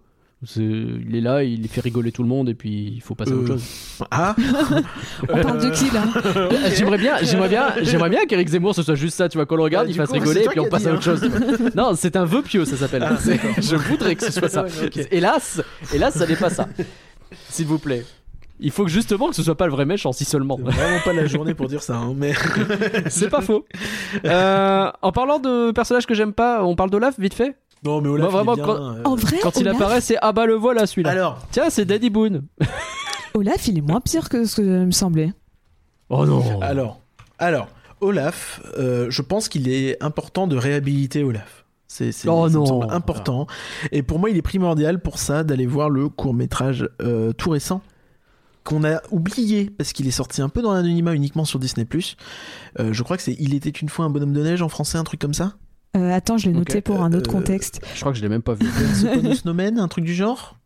Ben oui, mais je pense que tu l'as pas vu et il est très bien. Et c'est du Olaf. Ça mais vient c'est vraiment du du mec qui a dit oui euh, Star Wars. euh, C'est les euh, aventures quand on dit que c'est de la merde et qu'on dit il faut regarder d'autres trucs pour comprendre pourquoi en vrai c'est pas de la merde, et J'ai ben euh, c'est de la merde quand même. si, t'as pas arrêté. Si. Mais j'ai pas dit, j'ai pas dit que Frozen était de la merde si on regardait pas le reste. Mais non, mais moi oui. Moi je dis qu'Olaf c'est de la merde. T'es en train de dire que Olaf c'est pas de la merde si tu Mais regardes non, le Olaf c'est pas de la merde. Olaf c'est pas de la merde parce que t'as ta vision de vieux blasé qui avait. Comment ça euh, je suis avait Arrêtez de dire que je suis 26 vieux, c'est quoi est sorti et, euh, et qui était déjà vieux, qui était déjà 27 tout ans. fripé et, euh, et, et du coup moralement voilà et, et- et voilà. Sans doute Mais- plus mais- fripé que friqué, mais c'est pas une raison. Non non mais pour moi le non Olaf ça marche très bien. Ouais. Euh, Olaf ça marche très bien euh, Et- aussi et- parce qu'il est il est la synthèse des deux sœurs. Vas-y. Non, puis euh, bah, il est drôle. Enfin, je suis désolée, mais moi, vraiment, je m'attendais à revoir Il y a Olaf une disant... bonne blague, c'est la meilleure blague du film, ok. Ça Comment s'appelle le drôle d'animal Non, euh, pardon, c'est la vraie meilleure blague hein. du film. Comment s'appelle le drôle d'animal qui ressemble à un âne? C'est Sven, Ah, d'accord. Et le renne, comment il s'appelle? C'est Sven. Et- Je, ça, ok, c'est très Et, drôle. Et par et surtout derrière il le tient pendant 10 minutes. Salut Sven. c'est jusqu'au mais- troll où il, mais bon. euh, où- il arrête de l'appeler Sven. Mais euh, non, en vrai, tu dis ça, mais moi, la blague qui m'a fait le plus rire, c'est quand il, euh, il est devant Marshmallow en anglais et Guillaume, euh, Guimauve en français. Euh, Ouais. euh, où tu sais, il fait. euh, euh, euh, il dit à Anna et, euh, et Christophe Allez-y, euh, euh, je vais le retenir. Et puis t'as son corps qui se barre et qui fait Non, mais revenez, vous, j'ai besoin de vous. Et, et ça marche très bien oui, aussi. ouais, oui. Ça, pour le coup, je trouve que c'est un peu DreamWorks, mais. Ah euh, Non, oui. mais je trouve que ça marche et qu'en réalité, c'est parce que tu focalises dessus. Mais que Mais euh, dans le contexte du film et au moment où Mais en ça plus, marche- j'entends Danny Boone. Oui, bah il a ça, le- il a syndrome Muriel Robin. ça fera du bien à tout le monde. Il a le syndrome Muriel Robin, pardon. Mais euh, Avec Touk. non, mais en, en vrai, moi, je le. je- franchement, je m'attendais à pire et je pense que c'est les autres courts-métrages qui l'ont un peu euh, euh, fait passer pour un quelqu'un de Euh, pas le, alors, le, mais- le court-métrage Joyeuse Fête avec Olaf, euh, il est frustrant parce que le court-métrage en lui-même est très bien, mais euh, Olaf est un peu lourd dedans. Bah, en fait, t'as envie de On a voir fait euh, un les- flanc dessus il y a deux. T'as envie de voir les sœurs, t'as pas envie de voir Olaf. Et on était à trois déjà. Et c'est dommage Bah parce oui, qu'en soi, le, le court-métrage est très bien, mais c'est c'est juste qu'il a ce souci. C'est Les Aventures d'Olaf, je crois, en français. Oui, je l'ai dit tout à l'heure. Ah, pardon, excuse-moi, je suis désolé. Mais, mais c'est très bien. En fait, et, et j'en parle là parce que ça, ça se rejoint un peu. Il se passe pendant les événements du premier film. Et tu vois notamment Hawken et tout ça. Et, euh, et ça, ça appuie aussi sur le fait du coup que euh, le film euh, de base a un peu vieilli. Parce que bah, du coup, c'est les mêmes environnements que le premier. Et les mêmes scènes un petit peu. Ah, Et, bah oui. Bon, ça prend une petite claque parce qu'il est sorti euh, un an après Frozen 2, je crois. Et, Oui. du, Oui, forcément. Il est sorti pendant le Covid. Et, et du coup, bon, c'est quelque chose. et, et il est bien pour le coup dedans. Il est pas, il est pas chiant, justement. Et tu Oui. comprends pourquoi il aime l'été et tout ça. chose. Ok. Mais je déteste sa chanson en plus, enfin pardon. Après, c'est toi qui dis ça alors que ta chanson préférée, c'est les trolls. Ouais, on va y venir sur les chansons, bougez pas. Je termine avec Christophe Esven rapidement. Vas-y. Pourquoi il partage sa carotte avec le renne, c'est dégueulasse Oh, c'est la blague. Euh, non, très important, Christophe, il utilise la technique de la chaise sur son traîneau qui tombe. Vous savez ce que c'est la technique de la chaise? Non Non. C'est la fameuse technique qui dit que si jamais t'es en train de tomber, tu sais, tu tombes de très très haut, on s'en fout, tu vois, mais que t'as une chaise avec toi. Si tu montes sur la chaise avant de ton- d'a- d'atteindre le sol et que tu sautes de la chaise, bah ça annule. Et il fait ça sur le traîneau en fait, parce que il est sur le point de tomber, le traîneau tombe, mais comme il ressaute, ça annule et donc il replonge. Mais euh, c'est bien ou c'est pas bien? Je comprends pas. Je comprends pas. Enfin, je comprends ce que tu veux Non, dire, mais. c'est euh, génial, Naila. hein, vraiment. euh, C'est- une blague sur la physique, c'est voilà. vous- vous- bon. On est dans un film d'animation, c'est t'as vraiment ça qui te choque le plus. Moi, je comprends pas pourquoi il y a un moment. euh, C'est une Avec- blague, Pauline. Parce que t'as le moment vraiment avec Guimauve où ils sont en mode Attends, on va descendre tranquillement en rappel avec une corde pour finalement sauter. Et pour échapper, ils Oui, tombent dans la oui, poudreuse. T'es en train de oui, dire oui, Mais en oui, fait, les gars, pas. vous auriez pu sauter directement dès le début, vous auriez Pas gagné. même coupé en fait. hein. D'autant qu'il le dit tout de suite. Non, mais au pire, la poudreuse euh, nous. euh, Bah, après, t'as un Après, peu un faut être côté sûr où que c'est c'est de c'est la ça. poudreuse en bas, tu vois, c'est moins évident. Oui, ouais, d'accord, ouais, ouais, c'est vrai. Non, euh, Christophe, c'est rigolo parce qu'il se fait mettre à la porte. euh, est-ce qu'ils avaient regardé la météo des neiges, tout ça pas. La reine des neiges, tu t'es trompé de nom. Euh, il se fait mettre à la porte en se faisant jeter dehors deux fois. C'est-à-dire que deux fois, vraiment, on le prend, on le vire manu militari, à la fois chez Hawken et au palais de Elsa. Euh, y a un Le pire, c'est que à chaque fois, il connaît très peu les gens. Enfin, chez Hawken, à la rigueur, c'est lui qui est un peu un sale con. Vraiment, chez Elsa, il se fait virer, il vient de rentrer, quoi. C'est ok, cool. Il y a un moment où ils sont su- bah justement tu viens d'en parler le passage avec la corde du golem là. Il se cogne la tête mais c'est vénère on s'en rend pas presque pas compte mais il prend un, un nion sur la paroi Euh, et d'ailleurs ils le gardent parce qu'ils disent derrière ça va la tête? Oui ça va. Mais euh, putain Ok. et euh, sinon il parle avec des cailloux. Et en vrai c'est rigolo en vrai c'est rigolo. Mais tu vois la, la blague est rigolote et Olaf il casse un peu la blague en, mettant un peu plus oh oui ouais, je suis la mineuse Sven oh là là et oui oui etc putain c'était blog c'était rigolo t'avais pas besoin d'en rajouter et voilà j'aime pas Olaf. Après, peut-être que toi, t'avais compris, mais que les enfants ont peut-être pas compris et que du coup, ça appuie. Je pense que les enfants ils ont compris qu'on voit un type parler avec Mais des est-ce que cailloux c'est gênant Ça dure 8 secondes, c'est vite fait marrant, ça fait sourire, et voilà, détends-toi je me détends tu veux qu'on parle des chansons ça va me détendre Et bah vas-y, parle Ouais, des chansons. Si on peut ne pas parler de la seule chanson dont tout le monde s'en fout. le Voueli d'entrée de jeu déjà ça me donne des frissons maintenant parce que j'aime beaucoup voilà c'est ça va j'ai détendu C'est peut-être les c'est très bien réintégré. Le fait que ça soit directement par-dessus le logo euh, Disney et, et tout, euh, c'est trop bien. C'est très très très joli et, euh, et euh, presque je voudrais qu'il l'utilise davantage d'ailleurs parce que vraiment c'est très très joli et je, je comprends pas que ce soit pas plus utilisé dans les euh, shows nocturnes notamment euh, à Disneyland Paris. C'est utilisé dans le chant Ouais mais pas assez. Ok. Mais euh, Euh, ah, puis en plus, euh, enfin, mettre au même- début et à la fin. bah ouais. c'est ça. Mais en C'est- c'est fait, le meilleur passage du, du, du show en question. en plus, donc. toi. mais euh, non, puis en plus, le, bah, ce qui est cool avec le, le Vueli, c'est que ça, ça renvoie au- directement au, bah, au, au- au fait que ça soit dans, les, dans les pays euh, nordiques. Oui bah oui oui c'est tu vois, ça, en Oui, plus d'être très joli, bah, c'est traditionnel. C'est ça. Bah en fait ça plus Frozen Heart pour moi c'est l'ouverture parfaite. Hein. T'as vraiment ce côté euh, Nuit d'Arabie mais, mais, mais des années 2010 quoi. Et je trouve ça génial. Mm, tout à fait. Je voudrais un bonhomme de neige, on en a déjà un petit peu parlé, mais en vrai, en plus, t'as Génial. L'évolution du sens de Je voudrais un bonhomme de neige qui, au début, est juste Elsa qui veut jouer, et puis à la fin, Elsa dans pleine dépression euh, slash deuil et qui dit je voudrais un bonhomme de neige dans le sens juste viens on parle quoi. Je veux qu'on le temps arrange tout mais j'ai besoin de nous pour oublier. Alors je sais que je suis sur la VF hein, pardon on est censé faire en VF mais Oui, je trouve oui, que bon, cette ça ligne elle est incroyable. Euh, vraiment c'est ça, ça marche très très bien quoi. C'est comment t'arrives à, à placer autant d'éléments dans une seule chanson et à- autant d'émotions surtout enfin, Oui, c'est génial, chanson, tu passes envie de vraiment du euh, oh c'est mignon à oh c'est c'est joyeux à oh j'ai envie de me de, bon. Voilà. Tout à fait. C'est, on dirait, euh, tu sais, Pixar quand ils font là-haut, sauf que eux, après, ils ont arrêté le film. Bref. C'est pas faux. Je veux fêter ce renouveau. En vrai, c'est ma chanson préférée. Elle est incroyable, je fêtais ce renouveau. En vrai, de vrai. Euh, Si j'étais Maxime, je que- dirais oui, bon, euh, après on sent que quand même euh, c'était pas le même compositeur qui faisait la musique et les chansons, mais, mais quand même la musique elle est bien. C'était. Maxime. Merci Maxime. Euh, et et d'ailleurs, ce que, ce que, ce que j'ai préféré, c'est même la reprise du renouveau, parce que je trouve que le duo, il est incroyable, qu'il est hyper impactant. Dans. Enfin, euh, alors, je l'aime beaucoup dans Illu, mais même dans l'animation, euh, la voix d'Anna qui s'éteint petit à petit pendant le crescendo de Elsa, qui, elle, provoque une tempête de neige de plus en plus importante et qui aboutit bah, donc à la- sa seconde agression. Euh, c'est... euh, j'adore, vraiment j'adore. C'est le... C'est un peu le, le- le point hein. d'orgue du film, en fait. Oui, oui, bah carrément. Carrément. Et pour moi, moi je me souviens que j'avais été déçu quand euh, j'avais vu le film au cinéma, que ce soit la chanson, que ce soit les Libérés délivrés qui soit sur le générique de fin. Ah ouais, t'aurais voulu le Ouais. renouveau, toi? Ouais, ouais, ouais, bah, euh, notamment la reprise, mais pour moi, le fait que t'aies une chanson qui soit chantée deux fois dans le film, ça devrait en faire Mhm. la chanson du film tout court, tu vois, enfin par défaut. Et euh, bah, après, euh, faut croire que c'est le cas, hein, on regarde. euh, bah, on fait encore le parallèle avec Aladdin, mais Prince Ali, il est repris par Jafar, et pourtant, c'est pas la chanson du film. Non, c'est vrai. c'est tout à fait vrai. Après, la reprise de Jafar, c'est pas le truc qui reste le plus à non, l'esprit. mais quand même mais quand même, mais quand même.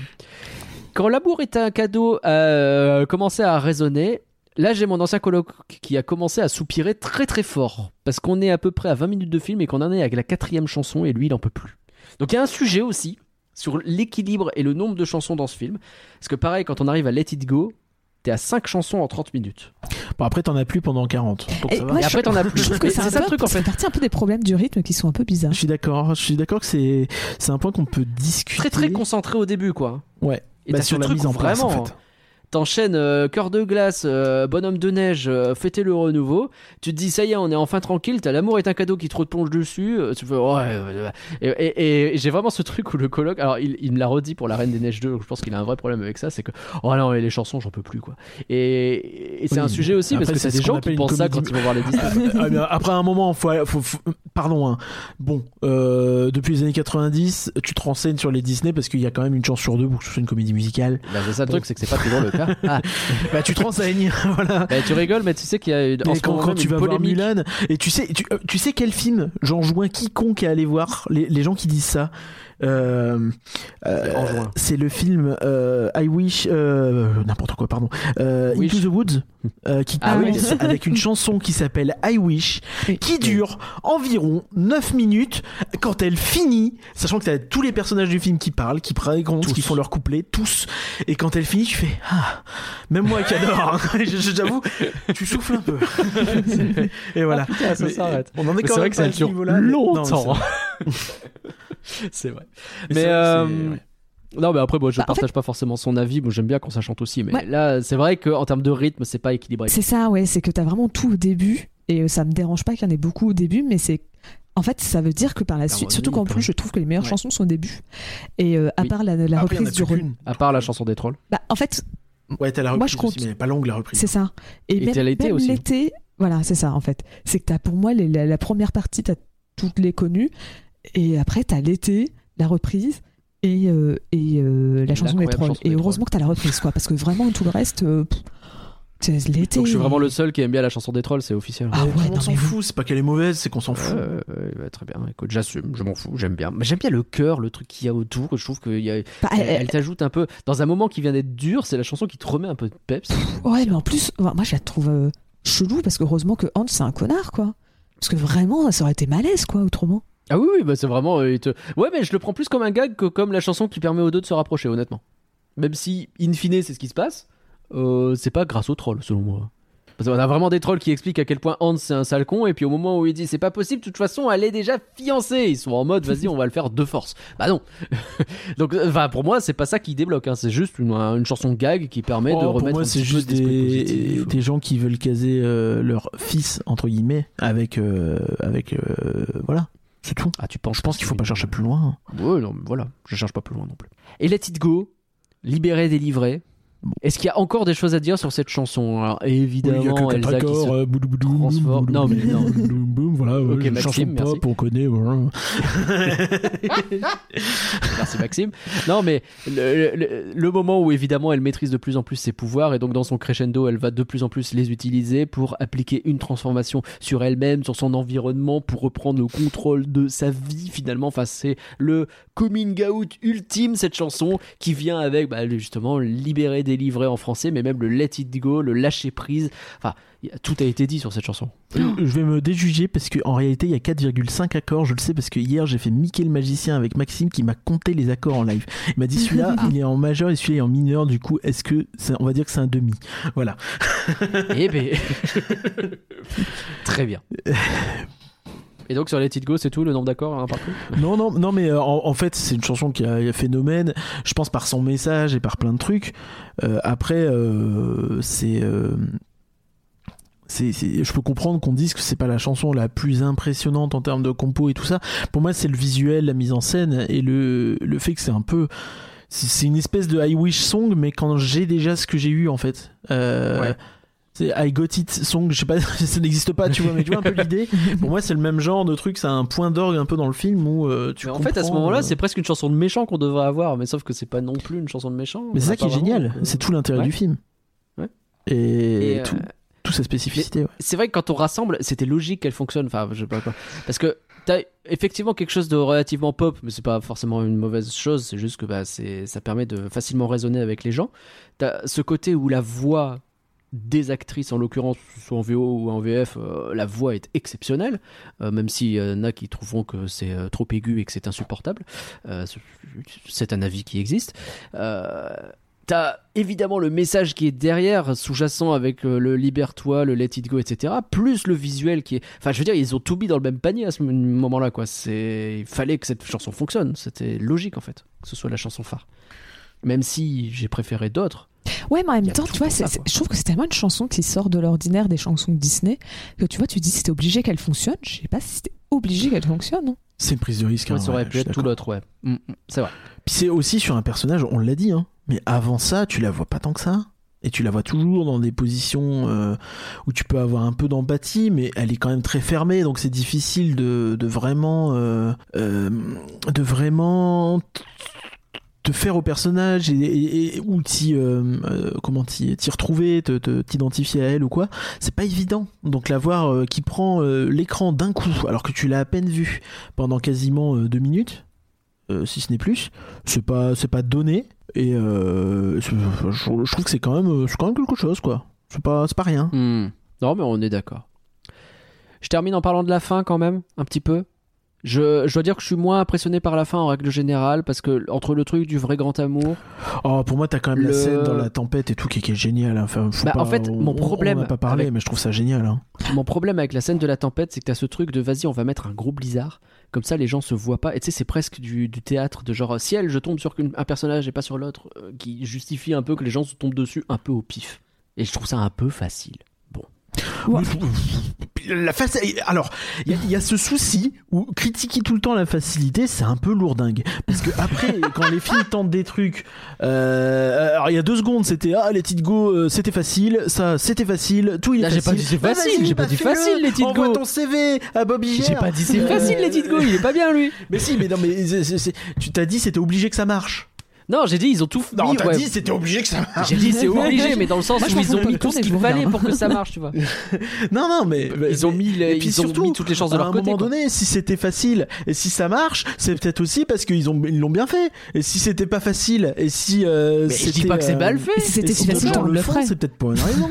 et, et, et si c'était euh, et parfois les trucs que personne ne fait, et ben c'est peut-être aussi parce que c'est des idées de merde et que des gens y ont réfléchi, ils se sont dit on va peut-être faire ça, mais c'est une idée. D'accord. Et ben je dis pas que c'est qu'il fasse quoi Qu'il fasse un cache-cache dans le château Eh ben pourquoi pas Non mais enfin vraiment t'as pas de décor du coup. Mais juste justement, blanc. c'est ça, ça- Moi j'ai. tu te focalises froid. sur les personnages, les émotions et le et le déroulé. Oui, du coup j'ai froid. Moi ça me donne pas envie. Mais tu nous emmerdes avec ton froid, mais un plaid et puis Bah c'est oui. tout. Tu montes le Eh ben, chauffage. c'est ce que j'ai fait, figure-toi. Tu mets un plaid chauffant pour les être éco-responsable. Bah de ouf. Mais j'aime bien le fait que ce soit un autre plot twist à un moment donné parce que Christophe, c'est pas non plus l'amour véritable, c'est Ça c'est bien, c'est Elsa génial. qui Bah, en a l'amour véritable Christophe, pour sa c'est sœur. C'est pas une euh, question d'amour véritable finalement. Peut-être que Christophe c'est l'amour véritable, c'est juste qu'elle l'a même pas testé. Oui, oui, bah non, bah, c'est pas, pas le time quoi. Mais que du coup, non, elle se sacrifie pour sauver sa propre sœur et donc finalement, elle se sauve elle-même grâce à son propre amour pour Elsa. Et ça, c'est beau, effectivement. Je pense que t'as le côté euh, amour véritable slash de l'amour véritable. Tu enfin, t'as une nuance entre l'amour véritable et ouais, qui est intéressante et, euh, Ouais. et qui est cool et qui dit aussi du fait que peut-être que tout euh, ne correspond pas forcément à l'amour, euh, à l'amour platonique, on va dire. Je sais pas si c'est le bon terme, mais vous voyez ce que je veux dire. Et puis j'aime bien le fait que justement le film s'ouvre un peu sur euh, oh là là l'histoire d'amour et tout de suite c'est un peu critiqué en mode ouais enfin fonce pas sur le premier venu et qu'à la fin en fait ils tiennent ce truc tout le long en mode bah tu vois effectivement vaut mieux réfléchir parce que bah en fait t'as une histoire qui est déjà beaucoup plus importante avec ta sœur et puis après peut-être tu verras pour les autres quoi. Ils le tiennent jusqu'au bout je trouve ça euh, intéressant. T'as ce, ce moment suspendu où elle semble morte, elle est gelée, Et- C'est où la incroyable. tempête C'est s'est vraiment arrêtée, impressionnant, les même flocons le- sont en suspension. Le rythme, le silence. Et je trouve que le film t'a tellement trompé dans tes attentes une, deux, trois, quatre fois Ouais. que tu peux y croire. Tu peux te dire que ah ben non, ils vont vraiment tuer quelqu'un quoi. Je, je, pas trouve que c'est là, totalement mais euh. Non, non, mais Je- sur le pas premier visionnage, mais- c'est facile aujourd'hui, tu vois, mais ouais, je, je trouve que il y a la tension en tout cas qui est là, tu vois, que c'est pas aussi, c'est pas un film. Oui, non, mais euh, euh, t'es un peu happé par le truc, quoi qu'il arrive, oui, je suis d'accord. T'as pas, mais de toute pas ce façon, côté, euh, euh, oui, bon, c'est couru d'avance, tu vois. Alors parce que évidemment, oui, ils vont pas le tuer, mais mais quand même, tu peux avoir ce doute qui, tu vois. La réalité, c'est que dans le spectacle Illu qui rejoue cette scène, on entendait des gosses pleurer des fois. Parce qu'ils ont, ils ont pleuré de Star Wars. C'est tout ce que j'avais à dire moi sur la Reine des Neiges. J'ai un dernier truc, c'est que euh, quand j'ai fini le visionnage du film, Disney Plus m'a dit vous aimerez aussi Avalonia l'étrange voyage et que j'ai éclaté de rire. Voilà. Alors je pense Euh, vraiment qu'ils mettent ça à chaque fois que tu regardes un film d'animation Disney. Je l'ai eu il y a pas longtemps sur le faut vraiment qu'ils arrêtent. hein. réponse. Donc euh, faut vraiment qu'ils arrêtent. hein. Mettez autre chose hein, par pitié. Faut que vous se faire une raison. Est-ce que vous avez d'autres choses à dire vous sur la Reine des Neiges? Euh, bah, alors, je peux parler vite fait du Bring Back Hans, mais c'est vrai que t'as toute cette communauté de gens qui euh, estiment que Hans il devrait faire partie de Frozen 3 parce que quand même Hans c'est un personnage important et que quand même Ouais. il est pas si méchant que ça et puis que Disney bah ils l'ont un peu trouvé et puis ils sont devenus woke. Après, pour ça, je sais pas si Oui, ça c'est jusque-là. Euh, ah, Alors, franchement, cherche les hashtags. Je te promets, c'est Ah rigolo. ouais ça, ça va un peu loin. Parce que j'avais j'avais déjà vu Aïe, des aïe, trucs aïe. sur ça, mais moi j'avais pas l'impression que c'était au point de dire euh, c'est des woke. Ah oui, après, c'est toujours pareil. Il y a des gens qui sont probablement beaucoup plus sensés et moins vénères, tu vois. Ah bah, J'espère, oui. Mais euh, en fait, j'avais vu que tout ça là-bas c'était parti parce qu'ils avaient dit que pour Frozen 2, euh, il y avait une histoire avec Hans. Et euh, alors je me demande même s'il y avait. Alors, histoire c'était sûr. Enfin, après, de toute façon, ils ont dû tellement euh, parler de trucs sur Frozen 2 que forcément à un moment il y a dû avoir euh, ce qu'on refait revenir Hans ou pas. Et il me semble qu'il y avait des discussions sur le fait qu'il ait une redemption arc. Donc, euh, bah, qu'il- qu'il- qu'il- Hmm. ait une Oui, ça en parlait. Après, il va savoir Et ce je- qui est vrai, ce qui est de la rumeur. C'est ça, mais euh, il me semble que c'est la voix de Hans qui a dit ça, mais je sais pas à quel point il aurait été au courant de ce genre d'infos ou pas. Donc, euh, bon. Mais, Mais, après, est-ce euh, que ça peut pas être lié aussi à des gens qui ont cru que peut-être euh, au premier abord ou en voyant des concept art ou des trucs de loin que pas. Agnar ça pourrait être Hans jeune ou un truc comme ça, tu vois. Je, je- Peut-être. Mais donc, je sais qu'à un moment, il y en a qui étaient en mode. euh, bah, qui ils étaient hype à aider de mode Oh, trop bien, on va revoir Hans. Enfin, trop bien. Je sais pas. Mais euh, Oh, on va y avoir une Redemption Arc, c'est trop bien. Bah, je peux comprendre que s'ils étaient hype à l'idée de ça et de voir que c'était pas le cas et qu'on en a pas du tout parlé, ça, le fait, ça les fait chier. C'est peut-être Après, un je trouve peu, ça bien aussi que si, si on doit revoir Hans, autant que ce soit dans Frozen 3, où euh, on pourra un peu plus le creuser, alors que dans le 2, euh, Ah, mais moi, ça moi, je- peut-être trop lié la licence à ça, tu vois. Oui. moi, je veux bien un Bring Back Hans, mais pas forcément en, mé- en, en, en gentil. hein. Moi, je veux un Bring Back Hans, et si tu me le fais en méchant et en vrai méchant, et, et Oh, que tu me Il le. crée une armée et il attaque Arendelle. Mais, euh, Et on en fait un jeu de Après, stratégie. après. j'avoue que Hans, dernièrement, il a un peu un côté. euh, euh, tout le monde se fout de sa gueule. Oui, c'est vrai. Et, euh, Et il a été vanné dans plusieurs. Bah, bah, ouais. que ça soit dans les courts-métrages après ou des trucs comme ça. euh, Il prend cher. Ouais. Enfin, on Ah, reparlera drôle, de en ça. On, on en a reparlé il y a trois jours, mais il prend cher. Hein, ben. tu fais une photo de famille de tous les personnages Disney avec les pires méchants, Jafar, euh, etc. Et puis Hans, tu le bloques dans son cadre. Tu fais, bah les gars, enfin vraiment, c'était vraiment pas le pire. hein. Je comprends la vlane, mais c'est vraiment pas le pire. est-ce qu'il y a autre chose ou est-ce qu'on passe aux critiques, Pauline? Je pense qu'on peut passer aux critiques. Let's go Eh ben écoute, merci euh. Je t'en prie. Euh, alors, déjà, le, le- le Rotten Tomatoes. Waouh. Il est excellent, hein, on va pas se mentir. hein. Euh, le Rotten Ah, moi qui Tomatoes. croyais que le film était nul, voilà, il était porté par ses chansons, euh, voilà, on a plein la tête. Enfin, peut-être qu'il est porté que par ses chansons, mais qui est... ça- c'est suffisant pour qu'il soit bien. hein. mais euh, euh, on a 90% d'avis favorables pour la presse, et 85% pour les spectateurs. Ouais, mais c'est les médias. euh, ouais. et, euh, et le consensus, c'est euh, magnifiquement animé, intelligemment écrit et rempli de chansons à, chanter à tue-tête. La Reine des Neiges Ah. ajoute une nouvelle entrée digne de ce nom au canon de Disney. Eh ben voilà, très bien. Bonne critique. Alors qu'après, euh, comparaison en France, on a été un poil plus dur. euh, parce qu'on on, on a moins été. Ouais. On a mis un 3,5 sur 5 pour la presse et 3,9 sur 5 pour les spectateurs. Oui, c'est un peu plus bas, mais c'est... ouais. Hmm. Bah, surtout Oui, la on presse. peines cul en France, pardon. non mais oui, oui. Et euh, ça ne vaut pas euh, la nouvelle vague, bien sûr. oui, oh, c'est bon, c'est bon. Oh, puis Ghibli fait vachement mieux et puis Pixar. Euh, on a euh, euh, Le Parisien, donc 5 étoiles sur 5, par Renaud euh, Barognan. Adapté d'un conte d'Anderson et de légendes nordiques, le film bénéficie d'un graphisme extrêmement soigné. Le tout au service d'un scén- d'un scénario qui, s'il est ancré dans le conte traditionnel, s'avère d'une grande modernité. Oui, c'est surtout qu'il est pas du tout ancré dans le conte, mais du coup, mais ok. Et Quand il parle de graphisme de cette façon, j'ai l'impression qu'il parle du dernier Call of Duty. hein. Ça me fait très, toujours très bizarre. Bon, choix grave. Ah, alors, le- je dirais que le, le terme graphisme marche aussi pour le côté euh, dessin animé à la main. Genre le, Ouais. le- le graphisme, le crayon, le machin. Le graphe, mais quoi, euh, mais c'est vrai qu'en 3D, bof. Ouais, moi ça me choque pas. C'est c'est des gens, on est en 2013. euh, pff, ils sont pas. euh, Ils sont un peu cons. Déjà, ils ont pas dit le dessin animé, il est joli. L'écran fantastique, 4 étoiles sur 5 par Yann Lebec. Un Disney dans la plus grande tradition qui, contrairement à ce que son titre laisse imaginer, nous réchauffera le cœur en plein hiver. Ouais, faut le dire vite. Mais Comment ça, la plus grande tradition? On a dit, on a, on a vraiment, vraiment fait deux heures sur le fait que le film il change tout. Écoute, euh, Et il a pas lance compris. justement lui. 10 ans derrière de films Disney, mais euh,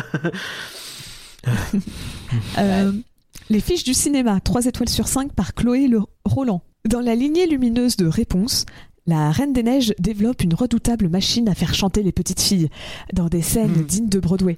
Kitsch, mais efficace. Mais alors, que les petites filles, attention. hein. Le premier garçon que je vois chanter, c'est ma main à la gueule. Donc, qu'est-ce que c'est que ça ouais, ouais. Bon. Bah, après, on s'étonne pas. hein. Ouais, bah, le Bah, pire, pas c'est que c'est une fille, enfin, c'est une femme qui a dit ça, quoi. C'est. Bah oui, bah elle est, elle est plongée dedans. hein. Oui, bah après, t'es dans le système. Hein. Euh, Téléciné Ops, 3 étoiles sur 5 par Nicolas. Ah, mais c'est. Nagla, ce nom, il va te dire quelque chose. Par Nicolas Scaler. Ah, Ça fait trois fois qu'on en parle dans ça fait Florent. vraiment trois fois. ouais. Sur, sur les trois derniers épisodes, enfin, si on compte dans l'ordre où ils ont été enregistrés, euh, c'est le, la troisième fois qu'on en parle de suite. C'est devenu notre pote, écoute. Il était euh, au Ops à l'époque, et- enfin, elle est aujourd'hui, donc il a pas dû aller très loin. J'avoue. Première partie très fifi et assez horripilante avec ses scènes chantées d'une ringardise qu'on pensait révolue. Dans la seconde, miracle, plus une rengaine, mais une fable initiatique aux accents féministes et un personnage burlesque de bonhomme de neige surex- surexcité à l'idée de voir l'été. Ok, donc en fait, il aime pas les chansons parce qu'il aime pas les chansons parce que c'est un vrai homme. et, euh, et, puis après, bah, il est content Et il parce qu'il y a aime de la bien Olaf. quoi. Parce qu'il y a Olaf, il est rigolo, Olaf. Putain, va, va voir Shrek, lui. Hein. Pardon, voilà. Pardon, En 2024, euh, Shrek dans Flan Ah, peut-être. hein. peut-être. on s'engage jamais sur Shrek. Ça va être un carnage. hein. Vraiment, on va se faire démonter. euh. Faut lancer la boutique avant. Ouais, ouais, c'est important. ouais. Euh, Télérama, 3 étoiles sur 5 par Nicolas Didier. C'est bien l'enjeu de ce beau récit d'apprentissage. Rester enfermée et méchante ou maîtriser ses pouvoirs pour échapper à la monstruosité. Suis pas sûr. Quoi Euh, Ah, le confinement nous a tous rendus cons Eh ben, Et, et enfin, forcément, Le Monde, 2 étoiles sur 5 par Noémie Luciani. La fadeur industrielle d'Anna, d'Elsa et de Réponse. Pourquoi Réponse? S'est pris une balle perdue Je Ah, ne sais pas. qu'elle se ressemble, je pense. oui, je pense. Je pense. Ferait, pas ferait passer Blanche-Neige pour la pin-up Betty, Betty Page. Ah, mais c'est parce qu'ils ont pas des. Hein? Parce qu'ils Ouais, ont pas des formes? Ouais. Pas assez en tout cas pour elle Je sais Mais pas. j'espère pas, Hein? parce que je comprends Blanche- rien. Blanche-Neige, elle a 15 ans. Mais je bah, la réponse elle est jeune aussi, il me semble. Mais ouais. La réponse, elle a c'est- Waouh. 16 ans, 17 ans, C'est je sais 16 ans, je pense, ouais. Je sais plus. Ouais. Mais ça va pas. Mais, mais, mais- mais- enfin, même Blanche-Neige, je sais même pas si elle a 15 ans. hein. Euh, Blanche-Neige, c'est vraiment la plus jeune et de loin. Euh, Pauline, est-ce que nos patronnes et patrons ont fait un peu mieux que Oui, ça oui, quand 14 même ans, Blanche-Neige. Le prince a 31 ans. Pas de problème. Euh, donc, on, on a 13 votes et on a euh, 77% qui disent que c'est pas du flan. Et on a quand même 23% qui nous disent que c'est du flan. Donc, euh, il y a 23% avec qui euh, Curien va les fight. Hmm. Bagarre. Euh, je, je- je suis en train de réfléchir. Est-ce qu'il y a moyen de faire un petit aparté très rapide? Bah, on, disait que- non mais juste deux secondes. Euh, sur le fait que euh, euh, on disait qu'il n'y avait pas beaucoup de, de chansons dans la deuxième partie du film et euh, c'est assez visible quand tu regardes euh, euh, la tracklist euh, des comédies musicales puisque c'est là où tu as le plus du coup de, Ah, nouvelles chansons avec Monster euh, Ah là là, Hugues, Monster. What Do You Know About Love, qui est donc la chanson entre Anna et Christophe. Hugo, c'est la chanson de, de Hawken. Et Monster, c'est bah, Elsa qui est dans son coin et qui se dit. Est-ce que je devrais me suicider après tout Ouais, oui, oui, oui, littéralement. Oui. Ah, C'est vrai, Papa, est-ce que si je me suicide, est-ce que tout reviendra, euh, enfin tout reviendra à la normale ou pas? Waouh Et donc, ça, Ah ouais. ça, ça explique aussi un petit peu le côté que tu disais, tu sais, euh, euh, sur Elsa qui euh, ne sait pas, en fait. Enfin, c'est ce que je t'avais répondu, que Elsa ne savait pas que euh, elle pouvait faire fondre. Et je trouve que dans Monster, justement, t'as ça où elle se dit, mais attends, mais comment je vais faire pour sauver les gens? Peut-être que je suis Mm. vraiment méchante et j'ai juste à mourir, en fait. Ok. Voilà, donc c'était un trou, mais C'était le que- point Alex de The Secret Disney Non, qui parle de comédie mais musicale. c'est vrai, que, mais les comédies musicales, pour le coup, peuvent permettre parfois d'étendre et euh, de voir où il y a peut-être des petits défauts ou des petits les- manques dans le film et de les corriger. Et euh, là, pour le coup, on voit qu'ils ont rajouté beaucoup de chansons dans la deuxième partie, donc c'est- Oui. ça on dit long sur le fait que peut-être ça aurait été bien de mettre une de ces trois-là dans le film, mais bon, elles n'existaient pas, donc c'est compliqué. Tout à fait. Du coup, Pauline, qu'est-ce qu'ils ont dit alors, nos, nos, nos- les gens sur Patreon Beaucoup de choses, et je sais pas si je vais pouvoir tous les dire. Non, on va pas tout le dire, je suis désolé parce qu'il y a eu beaucoup d'interventions. Ouais. Alors toi, c'est pas intéressant. toi, t'as donné combien? Ah, désolé. On a Goodcar qui nous dit clairement pas du fan. Du, du fan. Du flan. Goudcar, on l'a déjà dit. Hein. Le film Sauf est clairement. le jour où on fera Robin des Bois. Pardon. Et, euh, On fera peut-être pas Robin des Bois pour passer. pour pas- C'est une bonne idée. Le film est clairement l'un des meilleurs classiques d'animation Disney. Les chansons sont très bonnes et restent en tête, les personnages sont au top. Les quelques points négatifs, l'absence de vrais méchants, la surexploitation de Let It Go et personnages après la sortie du film, le titre mensonge du titre français On ne boit pas la reine déneigée. Ah, on ne voit pas la Reine des Neiges, je pense que je faisais une petite phrase de phrase. Ah oui, oui, oui, c'est vrai. Parce qu'il a Bah, dit on voilà. Ah oui, on, ne- On est d'accord. Ok, c'est- c'est- on ne voit pas, mais euh, C'est- la reine des. Ouais. Que- C'est vrai, Ouais. c'est vrai, c'est vrai, comme, c'est vrai. comme au début j'avais pas compris la blague, j'étais en train de- je l'ai lu premier degré parce Oui, qu'il a fait une erreur je de frappe. mais Voilà, Désolé. c'était une vote de frappe. Oui. Kodalea nous dit euh, J'ai été voir ce film au ciné et autant vous dire que c'était douloureux. Je pense Oula. que de 1, je dois être trop âgé pour apprécier les chansons, d'autant que ça chante tout le temps. De 2, je suis trop attaché au conte euh, originel que je ne retrouve pas du tout dans cette adaptation qui n'en est pas une. J'ai eu l'impression qu'on m'avait menti sur la, marchand- euh, sur la marchandise. Et de 3, Olaf est insupportable. Après, c'est magnifiquement animé, mais bon, quoi attendre d'autre de Disney? La relation entre Elsa et Anna est chouette, mais bon, euh, des chouettes relations entre sœurs, on avait eu Lilo et, Sti- euh, Lilo et Nani, le twist Oui, avec parce Hans. qu'ils sont pas sœurs, Lilo et Stitch. Oui, ah bah oui. Pardon. Après, je suis d'accord que la relation est incroyable, mais qui se souvient de Nani euh, dans le grand public? Je Ah. sais pas, mais euh, ah, Mais je suis d'accord que la relation est Ah, incroyable. vrai. Oui, oui, t'as raison. le twist avec Hans est intéressant, c'est beau à regarder, mais ça ne le fait pas pour moi. Je ne l'ai pas revu depuis, j'ai pas vu le 2 parce que j'ai peur que ce soit la même. Seul point cool, j'ai réussi à échapper à la malédiction de Let It Go. Ah ouais, donc Alors- vraiment, on est sur une détestation. Alors, je dirais quand même que si- tu peux ne pas avoir aimé Frozen 1 et adorer le 2. C'est vraiment euh, des films très Oui, je différents, d'accord. je trouve. Et, et justement, la, euh, le, le 2 a moins ce défaut de j'enchaîne les chansons au début. Euh, elles sont un peu plus réparties. Et même s'il y en a Le 2 est plus au globalement début mieux quand même. équilibré. Et, et, et, euh, ouais, c'est c'est vraiment pas du tout le même ton, les mêmes intrigues. C'est un film très sombre, Frozen 2. Oui. Ce qui n'est pas le cas du premier. Euh, On a Charline qui nous dit pas du flan. Je trouve que, j'ai- que ça a été une petite révolution à sa sortie, petit 1. Surtout grâce au twist sur le prince qui finalement est méchant et à l'amoureux qui ne rentre pas dans les standards de beauté. C'est vrai. Pas 100% d'accord Mhm. pour ça pour Christophe. euh, un, Avec son gros pif là. un, un blond euh, baraque. euh, Oui. C'est- Ouais, c'est- un peu. Ouais, mais il a moins le côté. euh, eh, je vois si tu fais le, le comparo avec Flynn Rider, tu vois. C'est vrai. Mais des standards de beau- beauté, à la limite, sur la personnalité, je suis plus d'accord. Mais standards de beauté, je suis moins d'accord. Peut-être à la limite au Allô niveau tenue, mais c'est pas. Je trouve Ah, que trop moins de m'avez personnalité. perdu.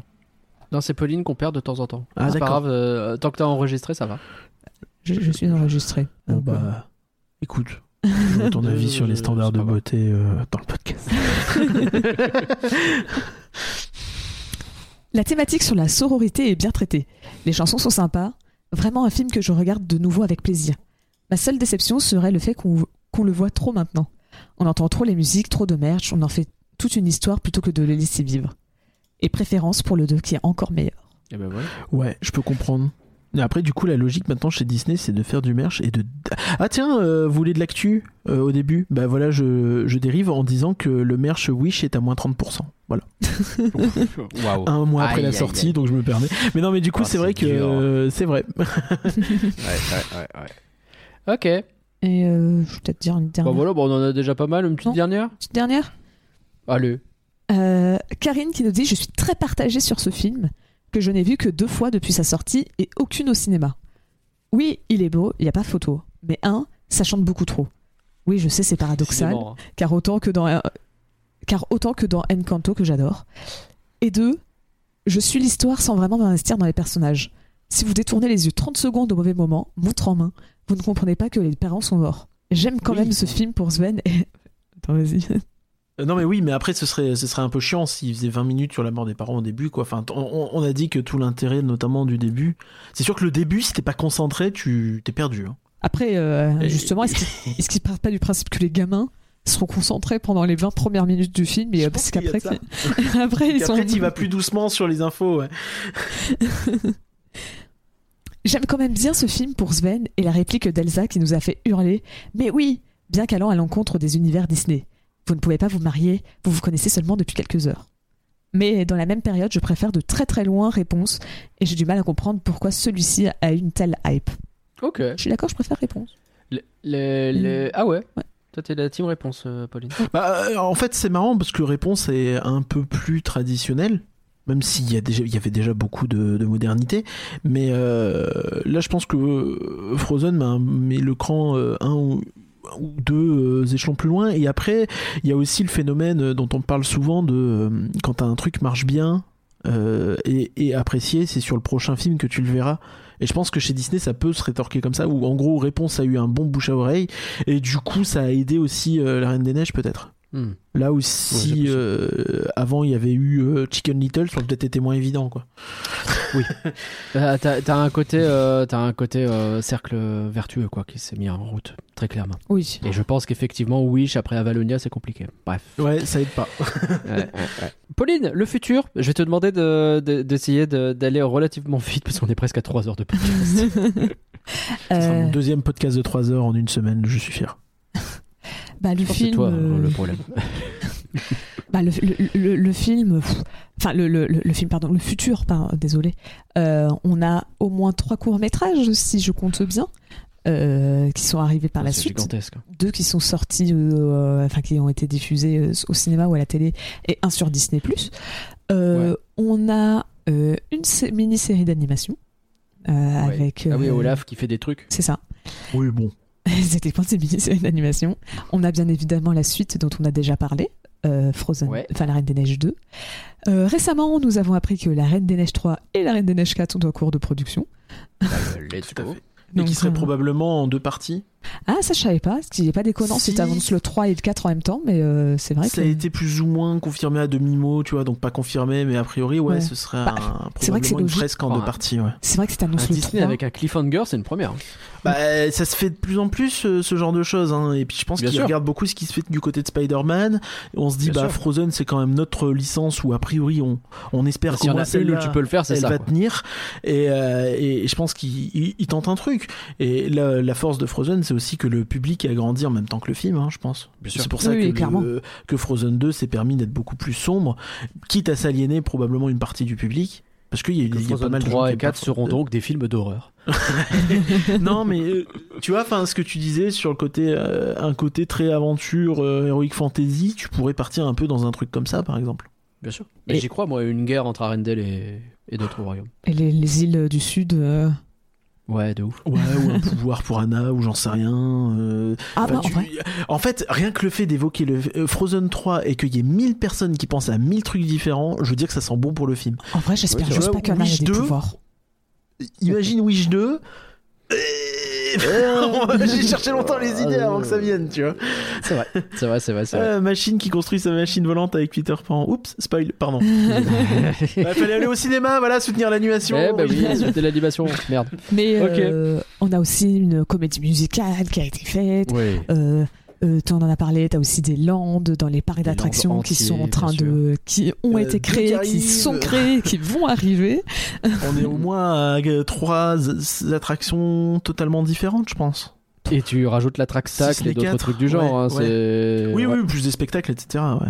T'as celui de Hong Kong aussi qui ont un spectacle euh, c'est vrai. euh, dans Frozen 2. Après, c'est Frozen 2, donc eh, je sais pas. Et, et j'en profite pour faire eu- mon petit flex de. eh, J'ai pu faire celle de Epcot, et voilà.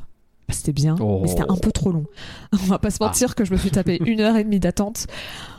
Parce que l'attraction est Ah, tombée en panne et qu'on n'a pas avancé pendant genre je pense 50 minutes. C'était très Oh et la que c'était tous les Ah euh, ouais, fast-pass payants qui passaient. Très dur. Et bah franchement, on se plaint plus jamais des fast-pass en France parce que là-bas, vraiment, ils déconnaient pas. On était 80% de fast-pass payants, 20% de film normal. Ça faisait mal. Hein. Ouais, Voilà. je comprends. C'était Ah partie. ça, ça pique. hein. Mais euh, Et puis même euh, Frozen a été ajouté Non, dans ouais, euh, 13 clairement, 000 tu sens bien. spectacles différents Oui. entre euh, fi- le, le- le Mickey et le magicien. Enfin, je parle que en France, mais entre Mickey et le magicien, les shows aux- nocturnes. Aux États-Unis, T'as eu euh, des shows euh, aux d'été aussi. même États-Unis, t'as un show de Noël Frozen qui a. Aux, aux États-Unis, t'as un show de Noël Frozen aussi qui se base Ok. sur le court métrage. Euh, euh, Joyeuse fête avec Olaf. Euh, Puis- puis même, t'as on- eu. euh, On continue, mais t'as une série Ouais, dans ça, Once Upon a Time, ils ont parlé de la Reine des Neiges. Et par rapport aux autres. euh, C'est un vrai énorme mouvement culturel en fait. Enfin, c'est un événement de pop culture gigantesque qui est référencé régulièrement. Maintenant, il y a- ça devient compliqué de trouver des films Disney où il n'y a pas un Let It Go balancé de manière un peu Ouais. équivoque au pif euh, par un personnage parce que hey, t'as t'as la ref. Euh, Ok, donc, Zootopie. non, non, c'est par exemple. il y en a plein. Mais, euh, c'est dans, mais c'est ouais, dans quel ouais, film aussi où t'as dans les paroles. euh, c'est dans, euh, bah, dans Encanto. Let it in, Oui. let it out, let Oui. it go, et derrière t'as le motif au piano et tout. Mm, mm. Voilà, donc, tout, donc euh, c'est un gros film, on va pas se mentir. oui, bon. Je, je crois Oui, qu'il a un peu marqué les, euh, au moins une génération et, euh, et on va voir s'il continue, on va voir si la hype euh, Il y a moyen qu'on parle de temps. génération Frozen, hein, je pense. Je pense que Oh c'est un sujet qui va exister. hein. Eh ben peut-être, peut-être. Bah, surtout s'il y a le 3 et le 4 qui arrivent, tu vois, est-ce qu'on Bah, faut voir à quel point ça se maintient quoi. période le truc. 2010-2030 de Disney à euh, la période Frozen quoi. Pour le Ouais, c'est possible. plus avec le premier et le deuxième qui ont cartonné et euh, peut-être les deux autres on sait pas ce que ça donnera. Bah, quoi. si on relance avec le 3 et le 4 alors qu'ils ont pas grand chose entre deux qui fonctionne, enfin pour l'instant c'est compliqué, euh, c'est possible. Merci Pauline. Alors finalement, la Reine des Neiges, c'est du flan ou c'est pas du flan? Curien Bah non. Merci beaucoup. Voilà. Pauline, bah non, même si c'est pas mon préféré, c'est quand même un bon film, donc non, c'est pas du flan. Et pour moi, non plus, même si je me suis amusé à touiller un petit peu. Vous avez bien compris que je suis plutôt euh, fan du film. C'est peut-être pas mon préféré non plus, mais vraiment, il est très très bien. Et pour vous, chers et chers. difficilement euh, hors d'un auditeurs. top 15, euh, top 20 euh, film d'animation Disney. hein. Sans même Oui, parler y en a de qui l'ont fait, tu hein, vois. euh, Oui, oui, bah le, le, le On truc refait de la liste Stone, de. Il y en a qui l'ont fait. Euh, la Reine des Neiges, donc c'est du flan ou c'est pas du flan? Venez nous le dire sur Spotify grâce au sondage lancé sur le podcast. Euh, on regardera vos réponses dans le prochain flan. Euh, oui, pour le coup, c'est vrai. Vous pouvez aussi nous le dire sur Twitter @folanimé ou sur Instagram flan folanimé et on peut continuer la discussion ensemble sur discord.folanimé.com. Merci Pauline pour ton beau travail. Pas de rien, désolé, c'était un peu long pour le contexte. Oh, C'était long pour tout. C'est vrai. Euh, un grand film, euh, il le mérite. Euh, merci aux patronnes et aux patrons pour leur soutien. Visitez. J'ai pas le merci Curien là, à ce moment-là, j'aurais dû quand même. Merci Curien pour ta présence, euh, ta rien. participation, c'était cool. Merci à vous. Et donc, merci aux patronnes et aux patrons pour leur soutien. Vous visitez bien entendu elabette.com pour nous soutenir ou pour découvrir les autres productions du label. Au moment où on enregistre, on est en mi-décembre, donc pour janvier, je sais pas trop ce qui nous attend. Mais euh, on sait qu'on a au moins euh, ce truc de. euh, La traversée le- de Paris le- peut-être le, Pardon. le- le sondage Patreon sur Enfin, euh, pas, oui, pas le film de 2023 qu'on n'a pas fait. C'est ça, oui, pardon. Parce que j'ai dit que c'était un best-of. Si vous avez par pas- Si vous avez pas entendu, si vous avez entendu ma blague, sachez que Nagla l'a probablement pas entendu. Mais c'est pas Non, grave. je l'ai pas il entendu. l'entendra quand il réécoutera. Moi j'ai entendu, mais j'ai pas la compris. traversée de Paris parce que janvier, tout ça. Bon. Ah, janvier Allez. Vous avez eu un épisode spécial sorti le jour de Noël avec un flanc sur un court métrage, alors profitez-en si vous ne l'avez pas fait. Bref, n'hésitez pas à partager ce flanc, car un flanc partagé, c'est un flanc qui réchauffe les cœurs de glace. Je terminerai cette année sur cette marque Oh. d'espoir. Nous vous souhaitons de très bonnes fêtes de fin d'année et on se revoit en 2024. Bye tout le monde Bye Au revoir. Je t'en prie, prends le temps de m'écouter. Ne claque pas la porte. Tu n'as pas le droit de me fuir de la sorte. Car je veux faire ce renouveau qui va changer ton destin. Je veux fêter ce renouveau avec toi main dans la main. Nous nous libérerons de ce fardeau. Tu ne dois plus avoir peur, car je vais fêter ce renouveau avec toi, ma sœur. Anna, rentre au royaume.